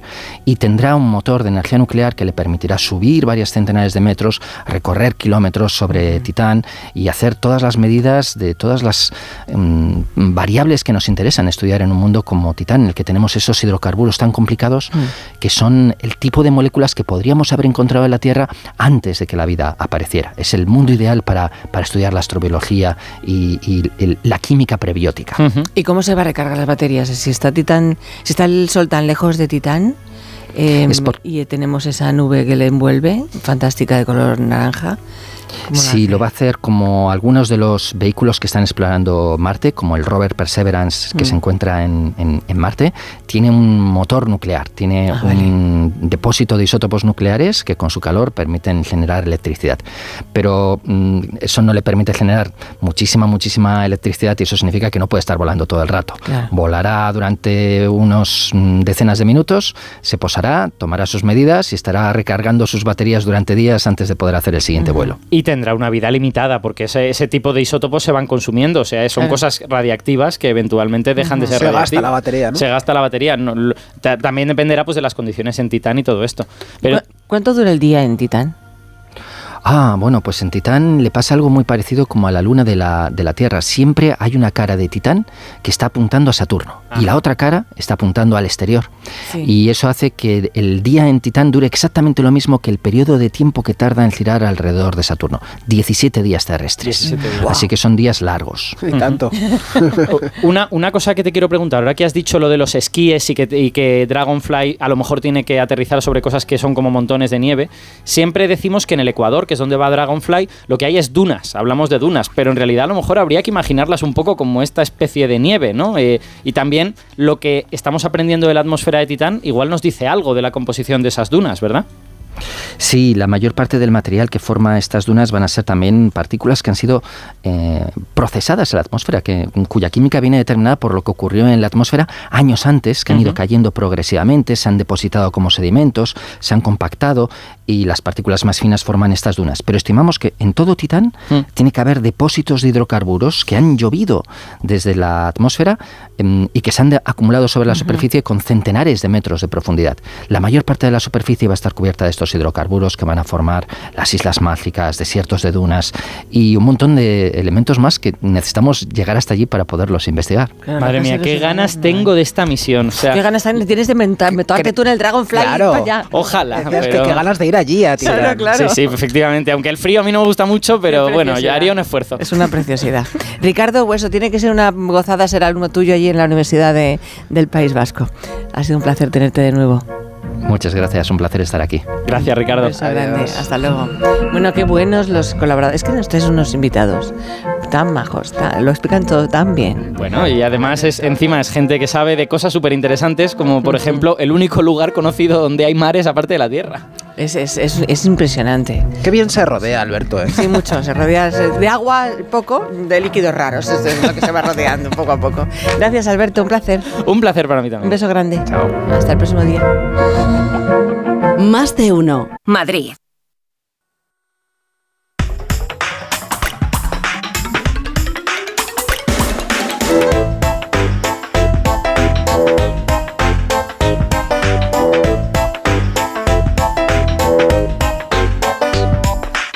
García Cremades, estás ahí, compañero. Sí, ¿habéis jugado vosotros al juego este de Pues unos y ceros estábamos alguna vez? Estábamos en Titán. hablando de Titán. Yo alguna vez en la y- vida, y no- no metano hoy. y etano, perdón. Ah, ah, perdona. Yo jugaba una cosa con la calculadora que hemos jugado todos, que luego el resultado te ponía el bebé. ¿No se acuerdan? El bebé, eso está muy bonito. Dar la vuelta y sale. no he ¿no? jugado Es un juego generacional, es que No. Begoña es mucho más mayor. No, yo Bueno, en pues- todo caso se pondría te mata o algo así. Si hay besos, se puede poner, poner muchas cosas. ¿Ah, bueno, sí? con unos y ceros se pueden llegar a resultados diferentes. Hemos puesto de ejemplo el 8 y el reto era hasta el 29. ¿Cómo llegar al 29 con unos y ceros? Y yo eh, he visto que había muchas respuestas, pero he premiado la más original. Porque todo el mundo piensa en 10 más 10 más 10 menos 1. Sí, yo, por ejemplo. ¿Has pensado en esa, Begoña? Claro, la más- es la más sencilla. Esos son 10 teclas, 10 teclas. 11 con el igual. Ujú. 11 con el igual. Uno, dos. Pero hay una un poquito mejor. Escucha a Álvaro de Madrid, el ganador de esta semana. Yo pondría la calculadora en binario y restaría 1, 1, 1, 1, 1 menos 1, 0, que sería 31 menos 2, que es 29. Supera eso. No, imposible. Pero es que me- primero me tiene que explicar qué es ponerla en binario. Claro, en binario es precioso porque son matemática profunda. Es ponerla en base 2. Es decir, solamente existen el 0 y el 1. Pero Por esa tanto, cosa no para hacer, en las calculadoras eso no se por puede tanto, él lo que ha hecho es 32 y le ha quitado 3. Pero solamente usando unos y ceros. ¿eh? Claro, Muy original. en binario. Yo no, no me lo Es que no esperaba, has no lo tenía contabilizado. En binario, tío. es hablar en otro- binario. es- es hablar otro binario, idioma, por esto. favor. Qué Álvaro Madrid se lleva una calculadora. Él no ¿eh? la necesita. No la necesita, No la claro que no. Es verdad, él no la necesita. Eh, Álvaro, bueno, comparte pero. la- eh, ah, bueno, que ya está, que le hemos oído. Uy, se me ha escapado de la. ¿Cómo se llamaba el.? el- Álvaro de Madrid, que Álvaro. se lleva una Casio FX Vale. 55. Perfectísimo. Bueno, pues Santi, que disfrutes mucho esta semana. Igualmente. Hasta la semana que viene. Así, Pásalo muy bien. hasta ¿Qué el plan-. ¿Tienes planes buenos en la vida? Buah, bajar la basura, hacer la comida. Sacar el perro, sacar el perro. Sí, la- pasear la al perra. bebé, todas esas cosas. Pues Sé eh, felices. Disfruta mucho, un beso enorme. Adiós, Hasta luego, que nos vamos al boletín de las 12 de las 11 en Canarias, que ahora está, está llamando a la puerta Josemi. Josemi Ríos. Más de uno. En Onda Cero. Soy de legalitas porque me sale a cuenta. Como cuando consiguieron que me devolvieran el dinero de aquella compra online que llevaba semanas reclamando. O cuando lograron que la compañía aérea me reembolsara 1.700 euros por la cancelación de dos vuelos. Hazte de legalitas en el 900 y siente el poder de contar con un abogado siempre que lo necesites. Y ahora, por ser oyente de Onda Cero, ahórrate un mes el primer año. Cada día tengo peor la memoria. Toma de Memory. De Memory con fósforo y vitamina B5 contribuye al rendimiento intelectual normal. Recuerda, de memoria, de Memory. Y ahora también de Memory Senior de Far Con Elena Gijón. Los protagonistas de la noticia empiezan el día con Carlos Alsina. José Luis Ábalos. Señor Ábalos, buenos días. ¿Qué tal? Muy buenos días, Carlos. Más de uno. El programa que cada día marca la agenda informativa. Coldo es un golfo, aunque no comparta el desenlace. Asume esa responsabilidad política. Tiene usted manta de la que tirar. ¿Cuándo se tuerce la relación entre el presidente Sánchez y usted? ¿Se siente usted maltratado por el secretario general de su partido? Yo no tengo ninguna manta. Lo único que me pide el cuerpo es defenderme.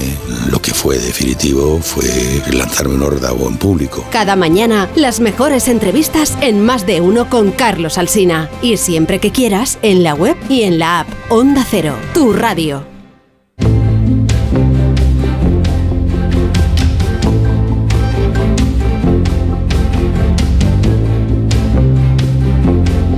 Antes del que se celebra hoy, eh, BBVA ya organizó dos grandes foros de sostenibilidad globales en 2018 y 2022. Y esta tarde tiene lugar el tercero, al que vamos a seguir muy de cerca en Onda Cero. Hemos conocido un avance a través de don Javier Rodríguez Soler, responsable global de sostenibilidad y banca corporativa y de inversión de BBVA. Y tendremos más entrevistas y testimonios de algunos de los intervinientes. Es un reto empresarial en el que están implicadas las principales empresas financieras del mundo, pero sus conclusiones nos afectan a todos. Iremos informando a lo largo de la programación de Onda Cero de este tercer foro de sostenibilidad que organiza BBVA. Más de uno. En Onda Cero. Si elegir es ahorrar for you, solo el 29 de febrero ahorra eligiendo nuestras 29 ofertas extra, como el 3x2 en todas las galletas Oreo. Ofertas tan extraordinarias que pasan solo un día cada cuatro años. Carrefour, aquí poder elegir es poder ahorrar. Quiero explorar sin importarme cuando volver el exterior. Quiero formar parte de él. Vale, bichito, nos vamos a Disneyland París. Reserva durante Semana Mágica en viajes el corte inglés sin gastos de cancelación. Precio de referencia 144 euros por persona y noche en el Disney Hotel Cheyenne con entradas incluidas. Plazas limitadas. Consulta condiciones. Ven a Disneyland París con viajes el corte inglés volando con Iberia. Tengo un presentimiento. Cómprate el Forcuga. Es algo que me llama. Cómprate el Forcuga. Una voz dentro de mí que me dice... ¡Que te compres el Forcuga! Hazle caso a tu instinto y hazte con el Ford Kuga, el híbrido enchufable más vendido en España y Europa. Ahora por tiempo limitado con un precio nunca visto. También disponible el Kuga híbrido, lo que diga tu instinto. Con este estrés no consigo concentrarme. Toma Concentral. Con su triple acción de lavacopa, rodiola y vitaminas, Concentral consigue aliviar el estrés ayudando a una concentración más estable y duradera. Concentral. Consulte a su farmacéutico o dietista. Cariño, vamos a cambiarnos al plan estable verde de Iberdrola, que paga siempre lo mismo por la luz, todos los días, todas las horas, durante cinco años, pase lo que pase. Interrumpimos la emisión por una noticia de última hora. Nos están invadiendo los extraterrestres. Pase lo que pase. Pase lo que pase. Y ahora, además, llévate 100 euros con el plan estable verde de Iberdrola. Contrátalo ya llamando al 924 24 24 o en iberdrola.es. Consulta condiciones en la página web. Iberdrola. Por ti, por el planeta. Empresa patrocinadora del equipo paralímpico español. Pon a punto tus defensas. Propolvit Defense es un complemento alimenticio que contiene Reishi, vitamina B6, calostro, propóleo, jalea real y sitaque. Propolvit Defense se toma una vez al día en cómodos viales para beber. Pide Propolvit Defense de Laboratorios Marnis en herbolarios, farmacias y parafarmacias. Más información en marnis.com. Securitas Direct, ¿en qué puedo ayudarle? Buenas, llamaba porque quiero instalarme una alarma. ¿Ha sufrido algún robo? No, pero lo han intentado mientras estábamos en casa de mi madre celebrando su cumpleaños y ya no me quedo tranquila. Pues no se preocupe. Si usted quiere, esta misma tarde le instalamos su alarma. Protege tu hogar frente a robos y ocupaciones con la alarma de Securitas Direct.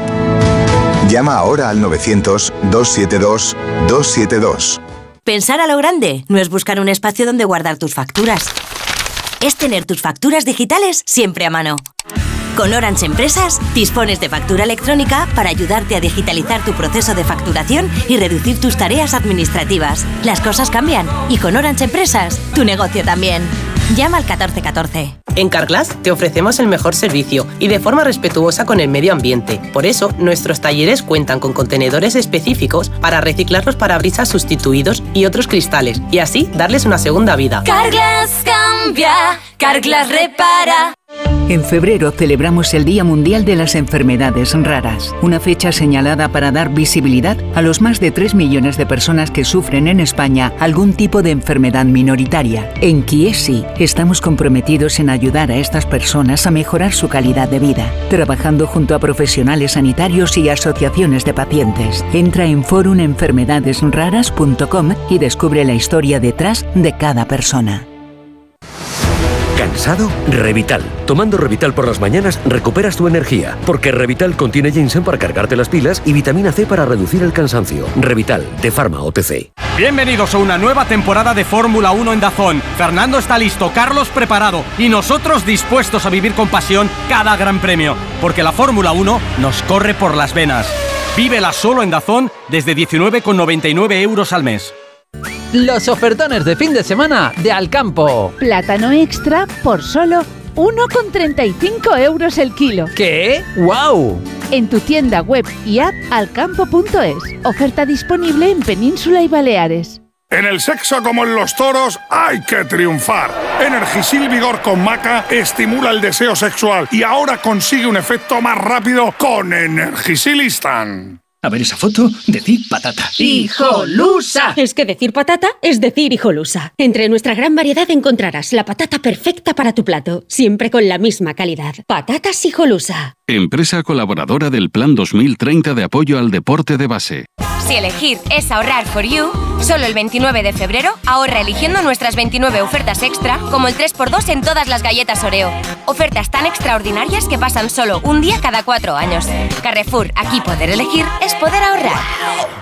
Hazte de legalitas en el 900 661 y siente el poder de contar con un abogado siempre que lo necesites. Y ahora, por ser oyente de Onda Cero, ahórrate un mes el primer año. Recuerda, 900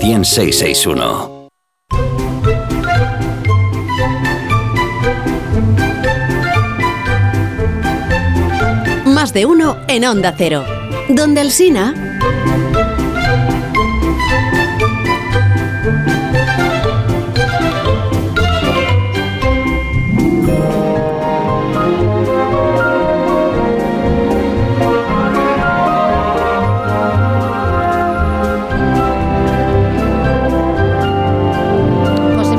Siero, buenos días, ¿cómo Hola, estás? buenos días, ¿qué tal? ¿Cómo estás? Muy bien, ¿y tú? Begoña Gómez de la Fuente. ¿Qué tal? Y, y- ¿Qué tal, hola, José? hola, ¿Qué tal? ¿Cómo estás? ¿Qué pasa, que se me saluda a mí? No Bonita puedo tu saludar a- camisa. Muchas A todo gracias. el mundo. De nada.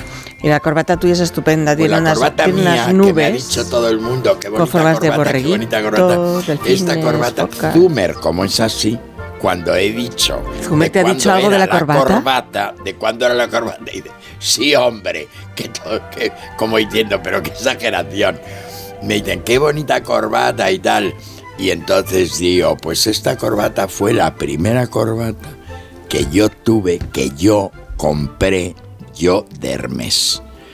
Esta corbata es de, puede ser de los años 60 y algo. Ole. 60 Fíjate. y algo, ¿eh? Pues es preciosa. Es una, el, el que, el que No pasa de utilice corbatas de tal sabe perfectamente que es una, que esa base no se sabe si es el fondo del mar o es el cielo con Ujú. unas con unos em, en- Borreguitos. en color azul Borreguitos de nubes, nubes borreguitos. borreguitos Que son en forma de tal, borreguitos, delfines. unas delfines Sí, etcétera, corderitos. etcétera. pero todo es en azul y blanco en azul y blanco y hoy la Focas. he visto y he dicho la voy a sacar Muy, esta- eh, esta acércate por favor al micrófono, que si no, no te oímos y tu la voz. voy a llevar esta joya la voy a Fantástica, sacar y la voy a llevar Pues me parece. la voy a llevar y tal pero es de Hoy aquella tengo época el guion, el fíjate guion lo tú, tengo en blanco. que a lo mejor no costaban lo que cuestan ahora claro pero que, que no ¿qué costaban dices? lo que cuestan ahora. Claro, Se entonces en se- aquella las época- corbatas se revalorizan.